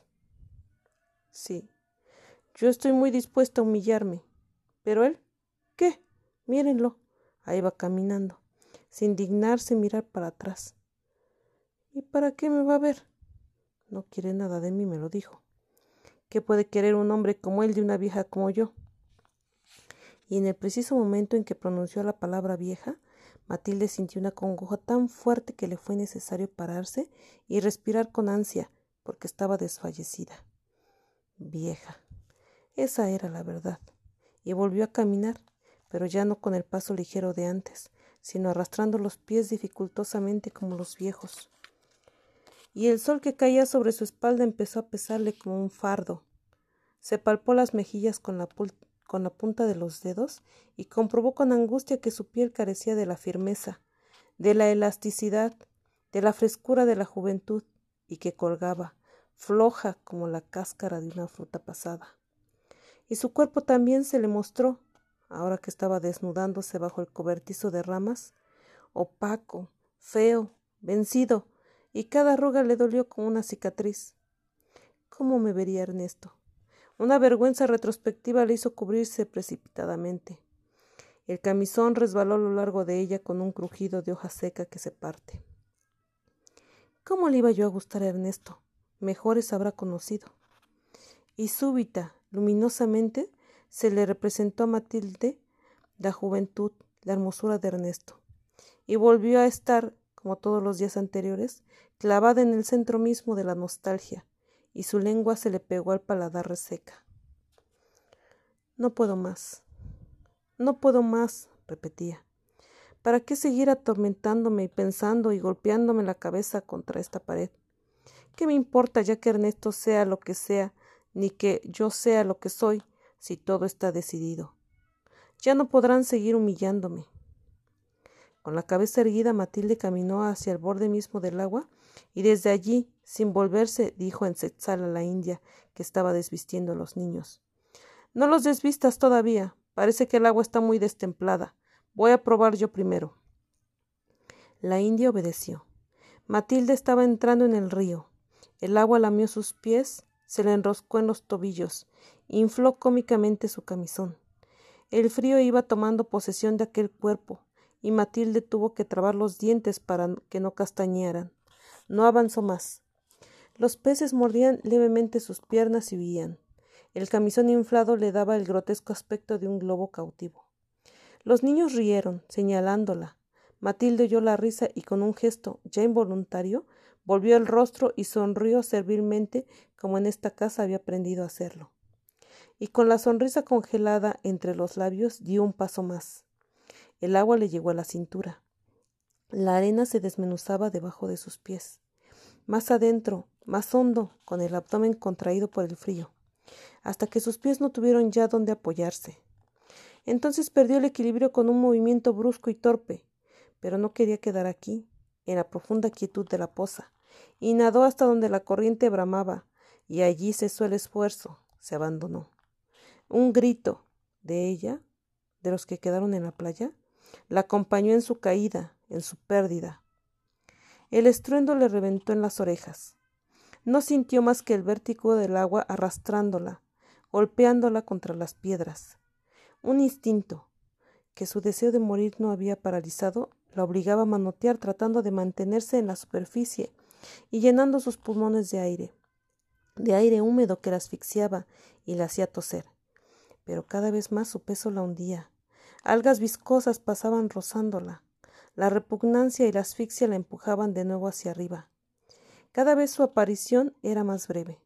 Sus cabellos se enredaron en alguna raíz, en algún tronco, y luego fue jalada con una fuerza que le hizo desvanecerse de dolor.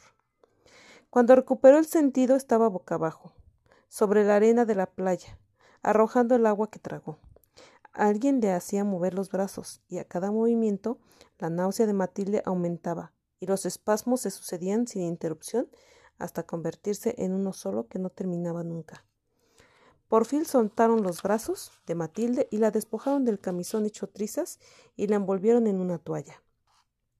Cuando la frotaron con alcohol para reanimarla, el cuerpo entero le dolió como una llaga y entonces supo que estaba todavía viva. Una alegría irracional tremenda la cubrió con su oleada caliente. No había muerto. En realidad nunca estuvo segura de que moriría, ni siquiera de haber deseado morir. Sufría y quería no sufrir más, eso era todo, pero seguir viviendo. Respirar en una pradera ancha y sin término, correr libremente, comer su comida en paz. Matilde. La voz la envolvió susurrante, y luego una mano vino a posarse con suavidad en su hombro. Matilde sintió el contacto, pero no respondió siquiera con un estremecimiento. Matilde. La mano que se posaba en su hombro se crispó, colérica. Matilde abrió los ojos abandonando el pequeño paraíso oscuro sin recuerdos en el que se había refugiado. La crudeza de la luz la deslumbró y tuvo que parpadear muchas veces antes de que las imágenes se le presentaran ordenadas y distintas. Esa mancha azul se cuajó en un cielo altísimo y limpio de nubes. Ese temblor verde era el follaje. Y aquí, próxima, tibia, acesante, la cara de Ernesto, el dolor que había sobrevivido con ella. Volvió a instalarse en el pecho de Matilde. Quiso apartarse de esa proximidad, huir, esconder el rostro, pero al más leve movimiento sus huesos crujían, como resquebrajándose, y por toda su piel corrió un ardor de, de llamadura. ¿Y hacia dónde huir? Los brazos de Ernesto la acercaban. Impotente, Matilde volvió a cerrar los ojos, ahora mojados de lágrimas. No llores, Matilde, ya estás a salvo.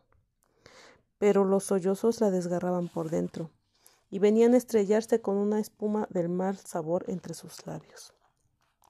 Gracias a Dios no tienes ninguna herida, raspones nada más y el gran susto. Delicadamente con la punta de la toalla, Ernesto enjugó el rostro de Matilde. Cuando oímos los gritos, de la India, el Keren y yo corrimos a ver qué pasaba. La corriente te estaba arrastrando. Yo quise tirarme al río también, pero el Kerem se me adelantó. Yo hubiera querido salvarte. Hubieras preferido que te salvara yo, ¿verdad? Ernesto aguardó inútilmente la respuesta. Matilde continuaba muda, y el único signo que daba de estar despierta era el llanto que no cesaba de emanar de sus ojos. Entonces Ernesto frotó sus labios contra los párpados cerrados y se quedó así con la boca pegada a la oreja de Matilde, para que sus palabras no fueran escuchadas por los niños, a quienes la India contenía, impidiéndoles acercarse. He soñado contigo todas estas noches. Una furia irrazonada, ciega, empezó a circular por las venas de Matilde, a enardecerla. La voz seguía derramándose como una miel muy espesa, y Matilde se sentía mancillada de su pegajosa sustancia. No le importaba ya lo que dijera, pero sabía que este hombre estaba usurpando el derecho de hablarle así, solo porque no tenía fuerzas para defenderse, porque estaba, como la otra vez, inerme en sus manos. Ernesto la acorralaba y quería clavarla de nuevo en la tortura, como se clava una mariposa con un alfiler. Ah, no, esta vez se equivocaba. Matilde había pagado su libertad con riesgo de su vida. Abrió los ojos y Ernesto retrocedió ante su mirada sin profundidad, brillante, hostil, irónica, de espejo. ¿Por qué no me dejaron morir? Su voz sonaba fría, rencorosa. Ernesto quedó atónito sin saber qué contestar. No esperaba esta pregunta. Se puso de pie y desde su altura dejó caer las palabras como gotas derretidas de plomo. ¿Querías morir? Matilde se había incorporado y respondió con vehemencia Sí. Y ante el gesto de estupefacción de Ernesto. No seas tan tonto de creer que fue un accidente. Sé nadar, conozco estos ríos mejor que el querem que me salvó. Entonces tú, yo, porque no quiero que nazca este hijo tuyo, porque no quiero tener un bastardo. Retadora sostuvo la mirada de Ernesto y vio cómo su propia imagen iba deformándose dentro de aquellas pupilas hasta convertirse en un ser rastrero y vil del que los demás se apartan con asco. ¿Por qué no te atreves a pegarme? ¿Tienes miedo? pero Ernesto se dio vuelta lentamente y echó a andar. Matilde respiraba con agitación. No podía quedar así, sentada en el suelo, ridícula, con todo el odio que aquel silencio sin reproche transformaba en nada. Rió entonces escandalosamente. Su risa acompañó los pasos de Ernesto, y los niños y la India y el querén reían también a grandes carcajadas sin saber por qué. Ernesto empujó la puerta de la escuela. Chirriando levemente la puerta cedió. Ernesto se detuvo en el umbral a mirar el desmantelado aspecto de aquella habitación. No tenía más muebles que una mesa y una silla hechas en madera de ocote sin pulir. Las astillas se prendían en la ropa de Ernesto y acababan de rasgarla, porque aquellos muebles eran para el maestro. Los niños se enroscaban en el suelo. En las paredes de bajareque no había un pizarrón, un mapa, ningún objeto que delatara el uso que se le daba a esta habitación. Pero Felipe había recortado de un periódico el retrato de Lázaro Cárdenas. El presidente parecía borroso, entre una multitud de campesinos. Su retrato estaba muy alto, casi en el techo, pegado con cera cantul. Ernesto le dedicó una irónica reverencia antes de retirar la silla para sentarse. Sacó del bolsillo trasero del pantalón una botella de comiteco y la depositó sobre la mesa. Cuando los muchachitos entraron y vieron aquel objeto tan familiar para ellos, sus caras se alegraron. Sin pronunciar una palabra, sin hacer un gesto de saludo, los niños desfilaron ante Ernesto y fueron a ocupar su sitio en el suelo. Allí se quedaron silenciosos, quietos, esperando que aquel hombre empezara a hablar de todas esas cosas que ellos no comprendían. Pero Ernesto no habló. Con parsimonía fue desenroscando el tapón de la botella y cuando estuvo abierta la chupó ávidamente en tragos largos y ruidosos. Entonces se limpió la boca con la manga de su camisa sin dejar de empuñar la botella y estirando el brazo hacia adelante ofreció ¿Gustan? Los niños se miraron entre sí, desconcertados. Conocían el ademán que sus padres hacían tantas veces delante de ellos. Algunos hasta ya sabían aceptar el, el convite. Iban a responder a él, pero Ernesto había retirado otra vez su brazo y ahora les decía Estamos perdiendo el tiempo en una forma miserable, camaradas. ¿De qué nos sirve juntarnos aquí todos los días? Yo no entiendo ni jota de la maldita lengua de ustedes, y ustedes no saben ni papa del español. Pero aunque yo fuera un maestro de esos que enseñan a sus alumnos la tabla de multiplicar y toda la cosa, ¿de qué nos serviría? No va a cambiar nuestra situación. Indio naciste, indio te quedas, igual yo. No quise ser burrero, que era lo natural, lo que me correspondía, ni aprendiz ni de ningún oficio. Si tenía yo más cabeza que ninguno, ¿por qué no iba a ser yo más? Te lo estoy diciendo por experiencia, haceme caso.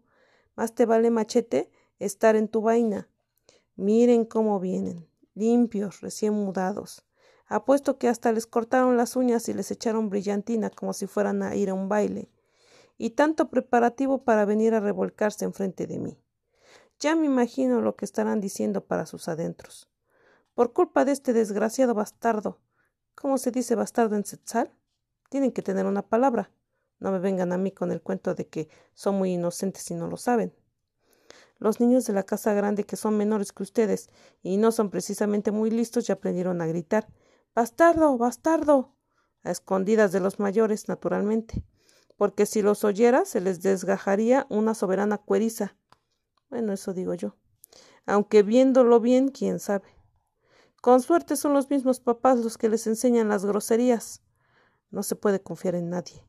El hongo más blanco es el más venenoso. Ahí tienen ustedes sin ir más lejos a Matilde. ¿No la conocen?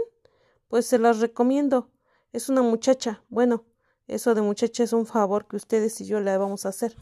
Porque cuando a una muchacha le cuelgan los pechos como dos tecomates es que se está pasando de tueste. Ella no quería que yo los viera. Se jalaba la blusa para taparlos. Quiso cerrar la ventana porque era mediodía y entraba el sol, que era un gusto.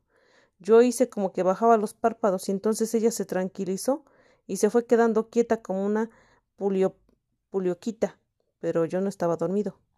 Yo me estaba fijando en eso de los pechos que les dije y en otras cosas. Se las daba de señorita y mucho remilgo y mucho escándalo y toda la cosa. Sí, cómo no. ¿Acaso las señoritas se entregan hacia el primero que les dice qué lindos tienen los ojos? Y yo ni siquiera se lo dije. No tuve que rogarle, tampoco que hacerle la fuerza.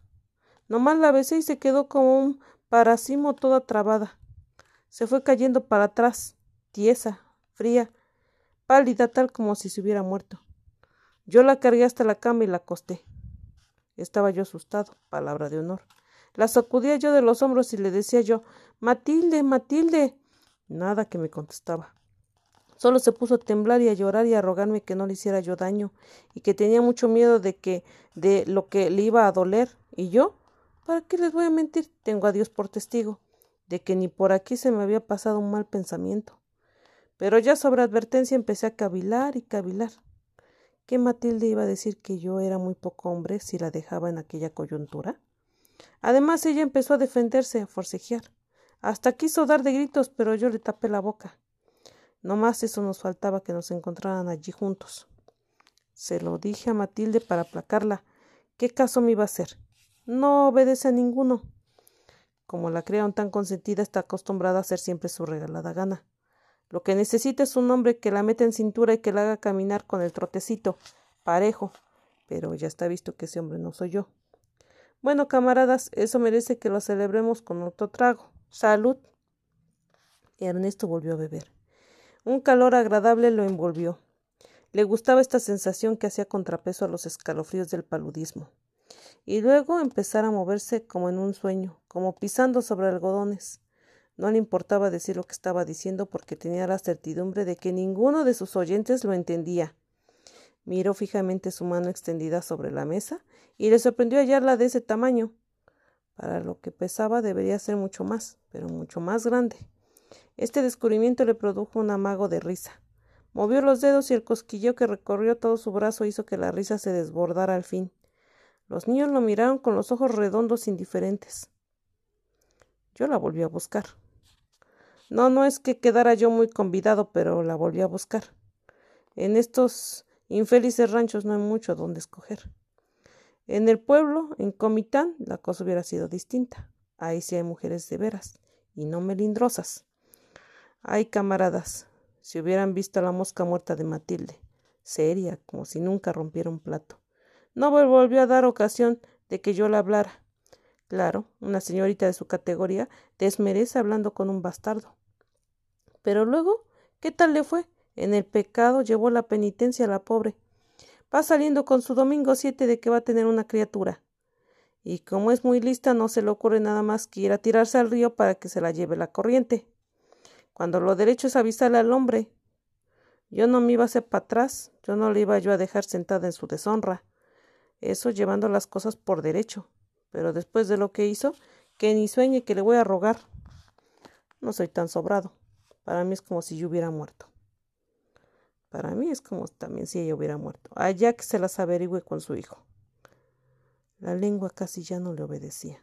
En su torpeza se enredaban las palabras y salían escurriendo como un hilo de baba espeso, interminable. Los niños tan acostumbrados al espectáculo de la embriaguez, hacía rato que no atendían al monólogo de Ernesto. El más audaz entre ellos principió por darle un codazo a su vecino. Este gimió de dolor por el golpe y los demás rieron disimuladamente, cubriéndose la boca con la mano. Pero ahora se empujaban sin ningún recato. Se tiraban bolitas de tierra, iniciaban luchas feroces. Los ojos turbios de Ernesto contemplaban este desorden sin hacerse cargo de él, como si fuera un acontecimiento muy remoto con el que su persona no guardaba ninguna relación. Pagué mi boca, cuando mi tío César me contó que se metía con las indias y el montón de muchachitos medio raspados, medios ladinos que andan desparramados por estos rumbos no lo dejan mentir, dije, caray, se necesita estar muy urgido, tener muchas ganas, porque lo que es yo en Comitán, ni cuando me iba yo a, acercar a una envuelta, pero aquí vine a pagar mi boca. Y miren con quién, con la molendera. Es una trinquetona, que más bien parece pastora de barro, de las que venden los costitaleros. Pero de cerca huele a... Mm, pues a lo que huelen las molenderas. Tiene un chuquí que no se le quita ni con cien enjabonadas. Un chuquí de nistamal rancio. Solo para era... Solo porque era mucha la necesidad me fui a meter a su jacal. Pero después me puse a vomitar como si me hubieran dado veneno. La molendera se quedaba viéndome, así como ahorita me están viendo ustedes, con sus ojos idiotas, sin hablar ni una palabra, y el vómito allí, apestando cerca de nosotros.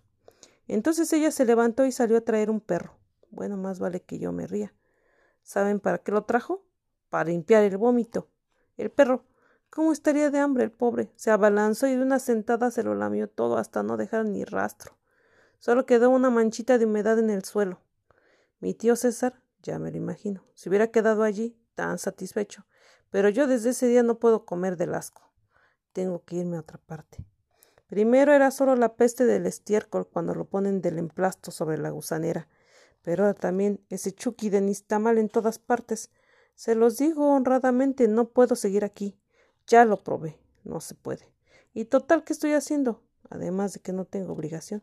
Yo se lo dije a César desde Comitán, y él dijo sí, sí, muy conforme con mis condiciones. Pero en cuanto me creyó seguro, me dejó bien socado al palo y sin sacate. ¿Y por qué? ¿Con qué derecho? No soy tan argüello como el que más. Me distinguen solo porque soy pobre, pero ¿cuántos vamos que pronto estaremos parejos? Dando un manotazo sobre la mesa, Ernesto se puso en pie tan valiente. Vengan y acaben con todo de una buena vez. Llévense las vacas y que les haga buen provecho. Entren con sus piojos a echarlos a la casa grande. Repártanse en todo lo que se encuentren y que no quede ni un argüello, Ni uno, ni uno. La exaltación de Ernesto se quebró en un hipo. Quiso volver a sentarse, pero no atinó con el lugar en el que se encontraba la silla y cayó al suelo. No intentó volver a levantarse. Allí se quedó con las piernas abiertas, roncando sordamente. Los niños no quisieron acercársele por temor a que despertara, y salieron en tropel riendo, jugando, para regresar a sus jacales. Sobre la cabeza de Ernesto zumbaban los insectos. Gente de la casa grande vino a buscarlo al anochecer. Todavía inconsciente, Ernesto dejó caer su peso sobre los hombros de, quienes lo cargaron.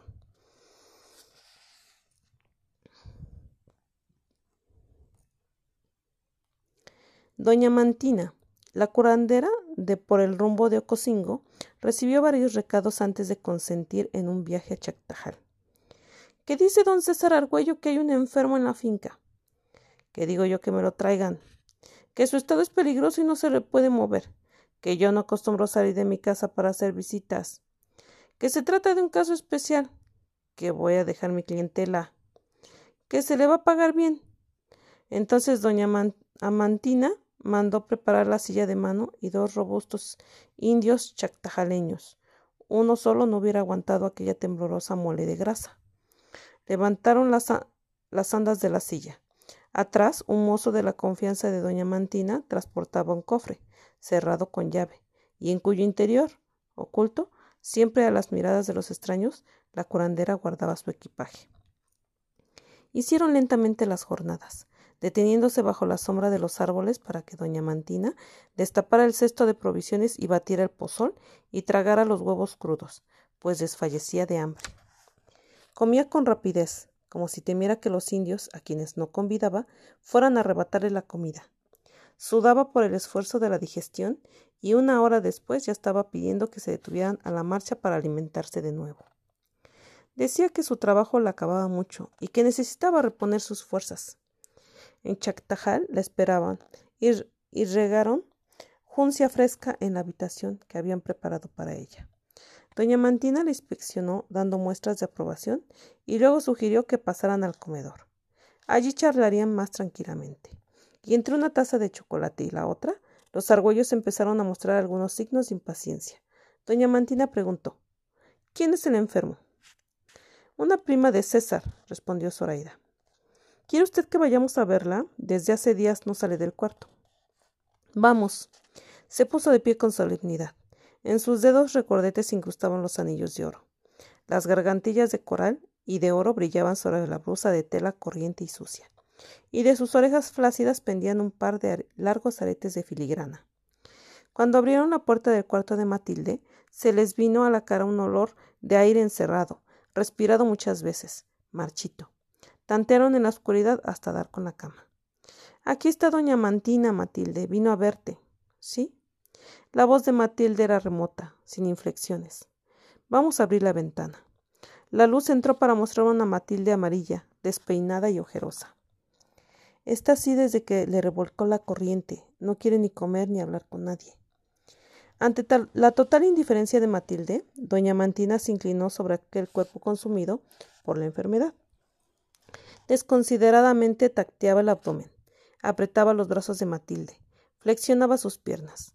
Matilde solo gemía de dolor cuando aquellas dos manos, alajadas, se hundían con demasiada rudeza en algún punto sensible. Doña Mantina escuchaba con atención estos gemidos, insistía, volviendo al punto dolorido, respiraba fatigosamente, hasta que, sin hablar una sola palabra, doña Mantina soltó a Matilde y fue a cerrar de nuevo la ventana. Es espanto de agua, diagnosticó. ¿Es grave, doña Mantina? La curación dura nueve días. ¿Va usted a empezar hoy? En cuanto me consigan lo necesario. Usted dirá. Necesito que maten una res, un toro de sobreaño. A Zoraida le pareció excesiva aquella petición. Las reses no se matan así nomás, solo para las grandes ocasiones. Y los toros ni siquiera para las grandes ocasiones pero doña Mantina pedía como quien no admite réplica. Y no se vería bien que los argüelles regatearan algo para la curación de Matilde. Que sea un toro de sobreaño, negro. Junten en un traste los tuétanos. Ah, y que no vayan a tirar la sangre, esa me la bebo yo. Al día siguiente la res estaba destazada en el corral principal. Espolvoreados de sal, los trozos de carne fueron tendidos a secar en un tapesco o se humeaban en el garabato de la cocina. ¿Quiere usted otra taza de caldo, doña Mantina? Si acepta, si vuelve a sobre su taza con ese ruido de agua hirviendo, juro por Dios que me paro y me salgo a vomitar al corredor. No, gracias, doña Zoraida, ya está bien así. Ernesto suspiró aliviado. Le repugnaba esta mujer, no podía soportar su presencia, y más sospechando que era lo que había venido a hacer a Chactajal. ¿Cómo a qué hora le pasó la desgracia a la niña Matilde? Pues se fueron a bañar, como a la una. ¿No es verdad, Ernesto? No vi el reloj. Que no creyeran que iba a contar con él para el asesinato de su hijo. Y Zoraida era cómplice o lo ignoraba todo. No, a una mujer no se le escapan los secretos de otra. Lo que sucede es que todas se tapan con la misma chamarra. Para llamar al espíritu de la niña Matilde hay que ir al lugar donde se espantó y a la misma hora. Pero Matilde no se puede mover, doña Mantina. Usted es testigo. Hay que hacerle la fuerza. Si no, va, si no va, no me comprometo a curarla. Y para hacer más amenazadora su advertencia, es malo dejar la curación a medias. No había modo de negarse, porque ya en la mañana muy temprano doña Mantina había sacado de su cofre unas ramas de madre de cacao y con ellas barrió el cuerpo desnudo de Matilde. Después volvió a roparla, pero entre las sábanas quedaron las ramas utilizadas para la barrida porque así en esa proximidad era como empezaba a obrar su virtud. Matilde, como siempre, se prestó pasivamente a la curación, no protestaba, y cuando le dijeron que era necesario volver al río, se dejó vestir como si fuera una muñeca de trapo, y se dejó cargar y no abrió los ojos ni cuando la depositaron bajo el cobertizo alzado en la playa. De repente la voz de doña Mantina se elevó gritando Matilde, Matilde, venid, no te quedes y el cuerpo grotesco, pesado de la curandera, se liberó repentinamente de la sujeción de la gravedad y corrió con agilidad sobre la arena mientras la mujerona azotaba el viento con una vara de eucalipto, como para acorralar el espíritu de Matilde, que desde el día del espanto había permanecido en aquel lugar, y obligarlo a volver a entrar al cuerpo del que había salido. Abre la boca para que tu espíritu pueda entrar de nuevo, le aconsejaba Zoraida en voz baja a Matilde, y Matilde obedecía porque no encontraba fuerza para resistir. De pronto doña Mantina cesó de girar y llenándole, llenándose la boca de trago en el que previamente se habían dejado caer hojas de romero machacadas, sopló sobre Matilde hasta que el agua ardiente escurrió sobre su pelo y resumó en la tela del vestido. Y antes de que el alcohol se evaporara la envolvió en su chal pero Matilde no reaccionó. Y pasados los nueve días su color estaba tan quebrado como antes. De nada valió que todas las noches doña Mantina untara los tuétanos de res en las coyunturas de la enferma, ni que dejara caer un chorro de leche fría a lo largo de la columna vertebral de Matilde. El mal no quería abandonar el cuerpo del que se había apoderado. La curandera intentó entonces un recurso más, el baño donde se pusieron a hervir y soltar su jugo las hojas de la madre del cacao. Después, Matilde fue obligada a beber tres tragos de infusión de chactá, pero ni por eso mostró ninguna, ningún síntoma de alivio. Seguía como atacada de somnolencia y por más antojos que le preparaban para incitar su apetito, seguía negándose a comer. Era doña Mantina la que daba buena cuenta de aquellos platillos especiales. Su hambre parecía insaciable, y su humor no se alteraba a pesar del fracaso de su tratamiento, como si fuera imposible que alguno pusiera en duda su habilidad de exorcizadora de daños. Y viendo que Matilde continuaba en el mismo ser, no más grave pero tampoco mejor, dijo sin inmutarse Es mal de ojo. Entonces fue necesario conseguir el huevo de una gallina zarada, y con él fue tocando toda la superficie del cuerpo de Matilde mientras rezaba un Padre Nuestro. Cuando terminó envolvió el huevo y unas ramas de ruda y un chile crespo en un trapo y todo junto lo ató bajo la axila de Matilde para que pasara el día entero empollándolo. En la noche quebró el huevo sin mirarlo y lo vertió en una vasijita que empujó debajo de la cama. Pero al día siguiente, cuando buscó en la yema los dos ojos que son seña del mal que le estaban siguiendo al enfermo, no encontró más que uno, en el que las yemas, el que las yemas tienen siempre. Pero doña Mantina no mostró ni sorpresa ni desconcierto. Tampoco se desanimó. Y después de encerrarse toda la tarde en su cuarto, salió diciendo que ahora ya no cabía duda de que Matilde le habían echado brujería, que quien estaba embrujándola era su hermana Francisca, y que para curarla era necesario llevarla a Palo María. No, no quiero ir. Matilde se incorporó en el lecho, electrizada de terror. Quiso levantarse, huir. Para volver a acostarla fue preciso la intervención de la molendera y de las otras criadas, y hubo que darle un bebedizo para que durmiera. Pero Matilde está imposibilitada para el viaje, doña Mantina. Luego la impresión de ver a su hermana. No se apure usted, patrona. Yo sé mi cuento. Las cosas van a salir bien. Como ya habrían terminado de cenar y la conversación languidecía, doña Mantina se puso de pie, dio las buenas noches y salió. Ya en su cuarto sacó de entre la blusa la llave de su cofre y la abrió, pero antes de que empezara a hurgar entre las cosas que el cofre contenía, un golpe muy leve en la puerta le indicó que alguien solicitaba entrar. Una sonrisa casi imperceptible se dibujó en el rostro de doña Mantina, pero continuó trajinando como si no hubiera oído nada. Los golpes se repitieron con más decisión, con más fuerza. Entonces doña Mantina fue a abrir. En el umbral estaba Matilde, tiritando de frío bajo la frazada de lana en el que se había envuelto. Doña Mantina fingió una exagerada sorpresa al encontrarla allí. Jesús, María y José, no te quedes allí, criatura, que te vas a pasmar. Pasa adelante, estás en el mero chiflón. Pasa, sentate, o te querrás acostar. Acentuaba el voz como con burla, con insolencia. Nadie le había dado esa confianza, pero doña Mantina se sentía con derecho a tomarla. Matilde no se movió. A punto de desvanecerse alcanzó todavía a balbucir. Doña Mantina, yo. Pasa, muchacha. Ya sé lo que tenés. Pasa. Yo te voy a ayudar.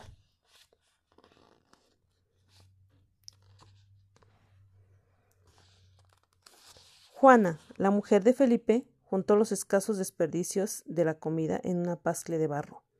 Acabó de lavar las ollas que utilizó para su trabajo y las puso a escurrir, embrocadas sobre una tabla. Retiró el comal del fuego hasta el día siguiente, y luego, llevando en la mano la pascle de los desperdicios, fue al chiquero. No había más que un cerdo flaco, osando en el lodo. El cerdo se abalanzó a la comida y la devoró en un instante. No va a estar cebado para la fiesta de todos santos, pensó Juana. No va a ser posible venderlo a los costitaleros. Y regresó al jacal desalentada. De la batea de ropa sacó una camisa. Era la que habían usado el día de su casamiento. Después la guardó para lucirla solo en las grandes ocasiones. Pero ahora se la ponía ya hasta entre semana y había tenido que llevarla a lavar al río varias veces. Por más cuidado que pusiera, por más delicadeza, por más esmero, el tejido iba adelgazándose y en algunos lugares estaba roto. Ahora, aprovechando esos últimos rayos del sol, la mansa lumbre del rescoldo no era suficiente, Juana iba a surcir las rasgaduras. Felipe podía regresar en cualquier momento y encontrarla cumpliendo esta tarea, pero ni siquiera le preguntaría si necesitaba dinero para comprarse un corte de manta nueva. Felipe se había desobligado de los gastos de su casa. Iba y venía de las fincas, de los pueblos, sin acordarse de traerle nunca nada a su mujer. Ella había tenido que darle las pocas monedas que guardaban de ahorro para ayudarle en los gastos del viaje porque con esa cuestión del agrarismo los patrones veían con malos ojos a Felipe y se negaban a darle trabajo. En cuanto a fiarles la manta como antes, ni pensarlo. El día que ella se presentó a la casa grande, no solo le negaron el fiado, sino que le reclamaron las deudas anteriores. Pero no por eso Juana se retiró de la casa grande. A veces se acercaba a ronciar por los empedrados de la majada con un tolito lleno de frijol haciendo equilibrio sobre su cabeza. No perdía la esperanza de hablar con los patrones para interceder por Felipe y pedir que le perdonaran sus desvaríos y que le tuvieran paciencia que iba a terminar por volver a su acuerdo. Porque Felipe no era un mal hombre, ella lo conocía bien, pero los argüellos pasaban enfrente de Juana, distraídos, como si ella fuera cosa demasiado insignificante para detenerse a mirarla, para escuchar lo que decía, para prestar atención a su súplica, y no faltó quien fuera a incriminarla delante de Felipe. Aquel día Felipe le pegó y le dijo que cuidado y volviera a saber que ella seguía en aquellas andanzas, porque le iba a abandonar, y así tenía que ser. Así debió haber sido desde hacía mucho tiempo. Solo por caridad Felipe la conservaba junto con él, no por obligación, porque Dios la había castigado al no permitirle tener hijos. Buenas noches, comadre. Una voz trémula, como de quien está tiritando, o como de quien acaba de llorar, había pronunciado en Setzal aquellas palabras. La mujer de Felipe se puso en pie para recibir a la visita. Era su hermana María, quien acompañada del menor de sus hijos estaba parada en el umbral.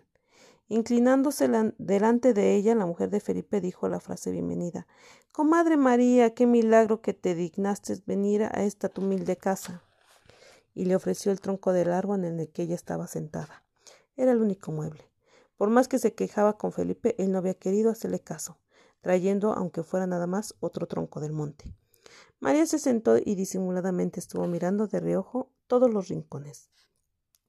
Ya sumidos en sombras del jacal, había dejado de venir durante mucho tiempo y ahora lo encontraba más miserable y desprovisto que nunca. Juana prefirió interpretar de otra manera esta mirada de inspección y dijo ¿Buscabas a tu compadre Felipe? María hizo un gesto de asentimiento. Entonces Juana fue a escoger la más pequeña, la más delgada de las astillas de ocote que atesoraba en un rincón.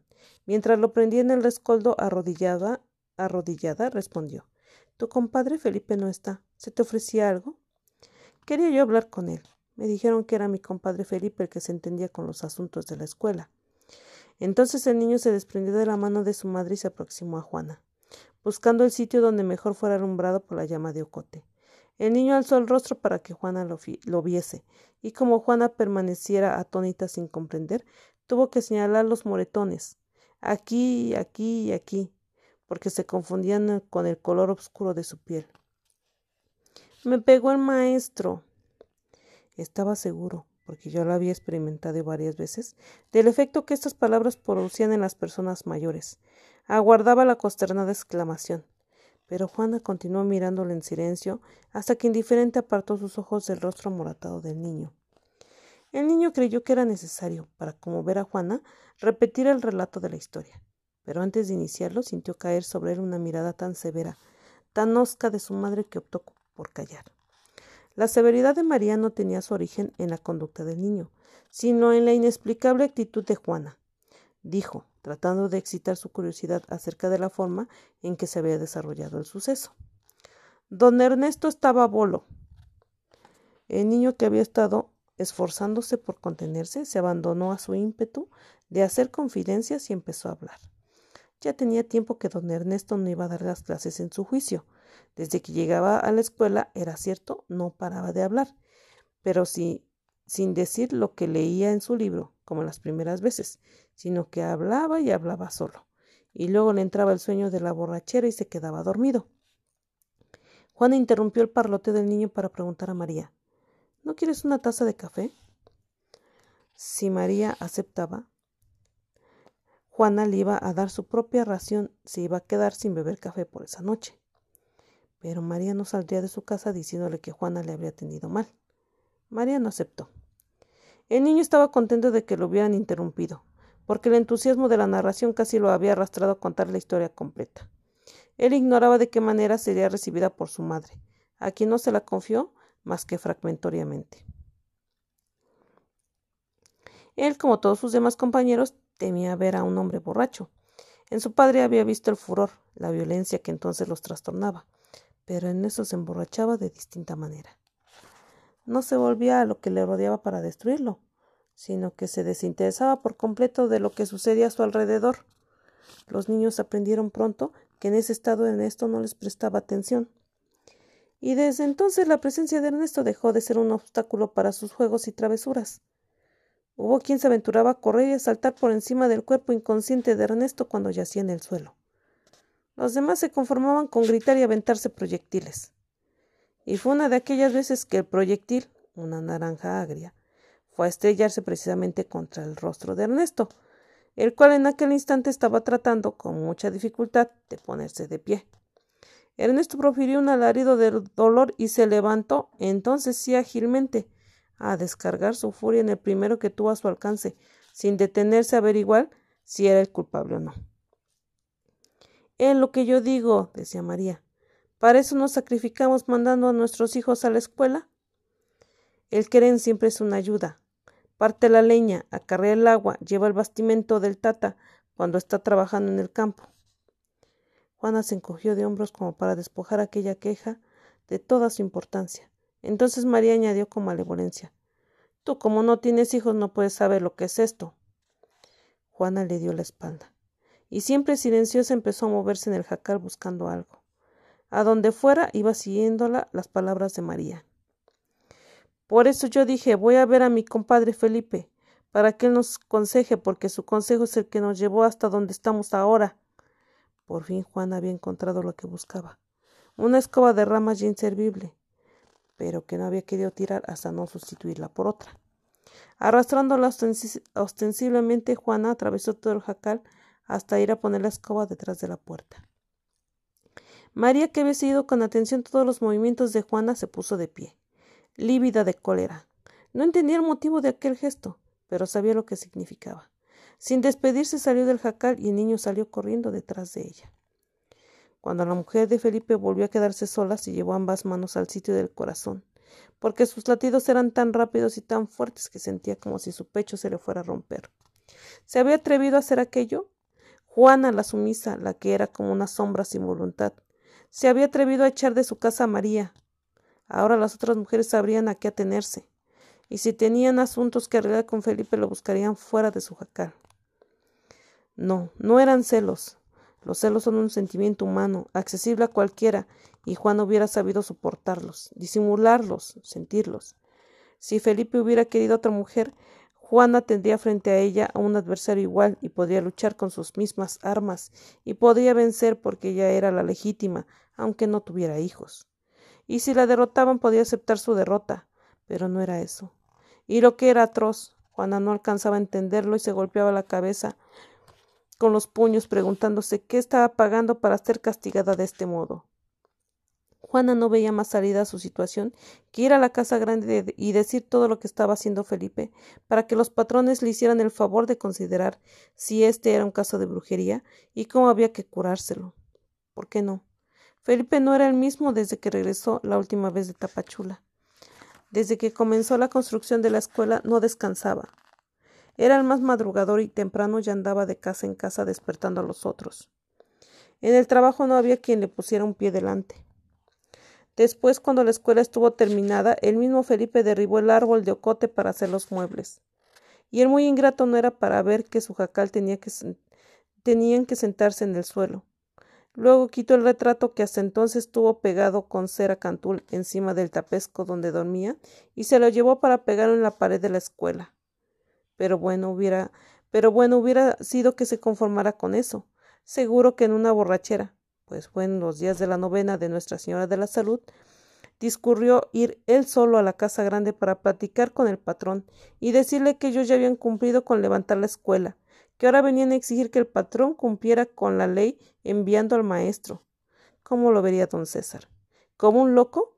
Pues no era otra cosa. Que de lástima ni siquiera mandó que lo castigaran. Felipe era un mal agradecido. En vez de rendirles como era su obligación, ¿qué hacía? Pasarse el día entero desde que no le daban trabajo, el día entero metido en el monte, metido de puro aragán, porque no era capaz ni de traer un armadillo para que ella lo adobara y lo comieran, ni de cortar una fruta. No era capaz de nada para ayudarla.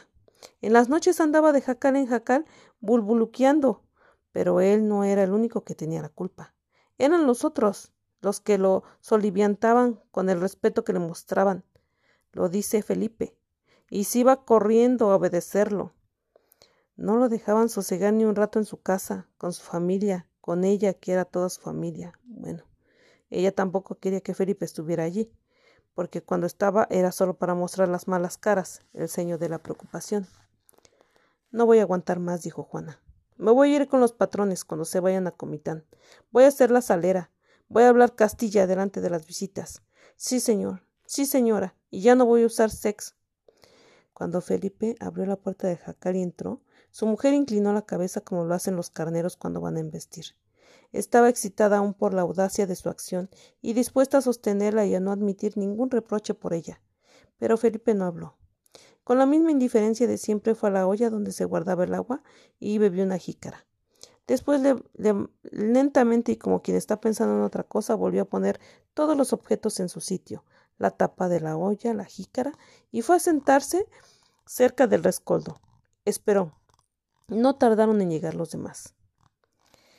Mandamos a nuestros hijos a la escuela para que los corrijan. Si cometen una falta el maestro es como el padre y la madre y tiene derecho a reprender. Esto dijeron los viejos, los que no querían usar más que la prudencia. empiezan por pegarles a los niños, acabarán pegándonos a nosotros. Otra vez. Quizá debe ser así. ¿Y por qué debe ser así si somos iguales? Lo olvidaba siempre. Y era Felipe el de la obligación de recordar. Uno desde atrás preguntó ¿Para qué seguir mandando los queremitos a la escuela? Para que se cumpla la ley. Felipe no podía explicarles más. No podía prometerles más. Pero los otros ya estaban hablando de los beneficios que disfrutarían. Mi hijo sabrá leer y escribir, hablará castilla cuando esté entre los ladinos. Se sabrá defender, no lo engañarán fácilmente. A mí me vendieron una vez un zapato porque no tenía yo paga suficiente para comprar el par. Cuando me los puse los queremitos de Comitán se reían de mí. Felipe se aproximó y tocó el hombro del que había hablado. De tu hijo ya no podrán burlarse, te lo prometo. Cuando Felipe hablaba así los hombres que le escuchaban tenían miedo porque iban a pedir su valor y su decisión. Uno se lanzó a romper el silencio expectante como con un cuchillo con esta pregunta. ¿Qué vamos a hacer? Hemos tenido paciencia, y cómo han pagado nuestra paciencia, con insultos, con abusos otra vez. Por tanto, es preciso ir a la casa grande y decir al patrón ese hombre que trajiste de comitán para que trabajara como maestro no sirve. Queremos otro. Los demás se miraron entre sí, aprobando gravemente con la cabeza. Desde un rincón la mujer de Felipe observaba con hostilidad a los reunidos, y dijo entre sí mirando a su marido ¿Quién crees que tendrá valor para ir a decir eso? Nadie. El único capaz de sacar la cara eres tú. Aquí te envalentonan y delante de los patrones te dejan solo. Y te van a matar, indio bruto, te van a matar. Conmigo irá solamente el padre del Querem, al que ofendieron. Ya Felipe había pronunciado su sentencia, pero no. A los ojos de Juana él no tenía la culpa. Los culpables eran ellos, todos estos que habían enloquecido a Felipe con su sumisión, con su obediencia. Fuera de aquí, malvados. Juana hizo un movimiento en dirección a la escoba. Alargó la mano para cogerla y arrastrarla delante de todos y arrojarla por la puerta, pero la mano se le quedó en el aire, inútil, temblando, porque Juana sintió sobre ella la mirada implacable de Felipe. Se fue empequeñeciendo delante del hombre, y su fuerza la abandonó. Juana fue derrumbándose hasta quedar de rodillas en el suelo, sacudida como un arbusto por un viento de sollozos.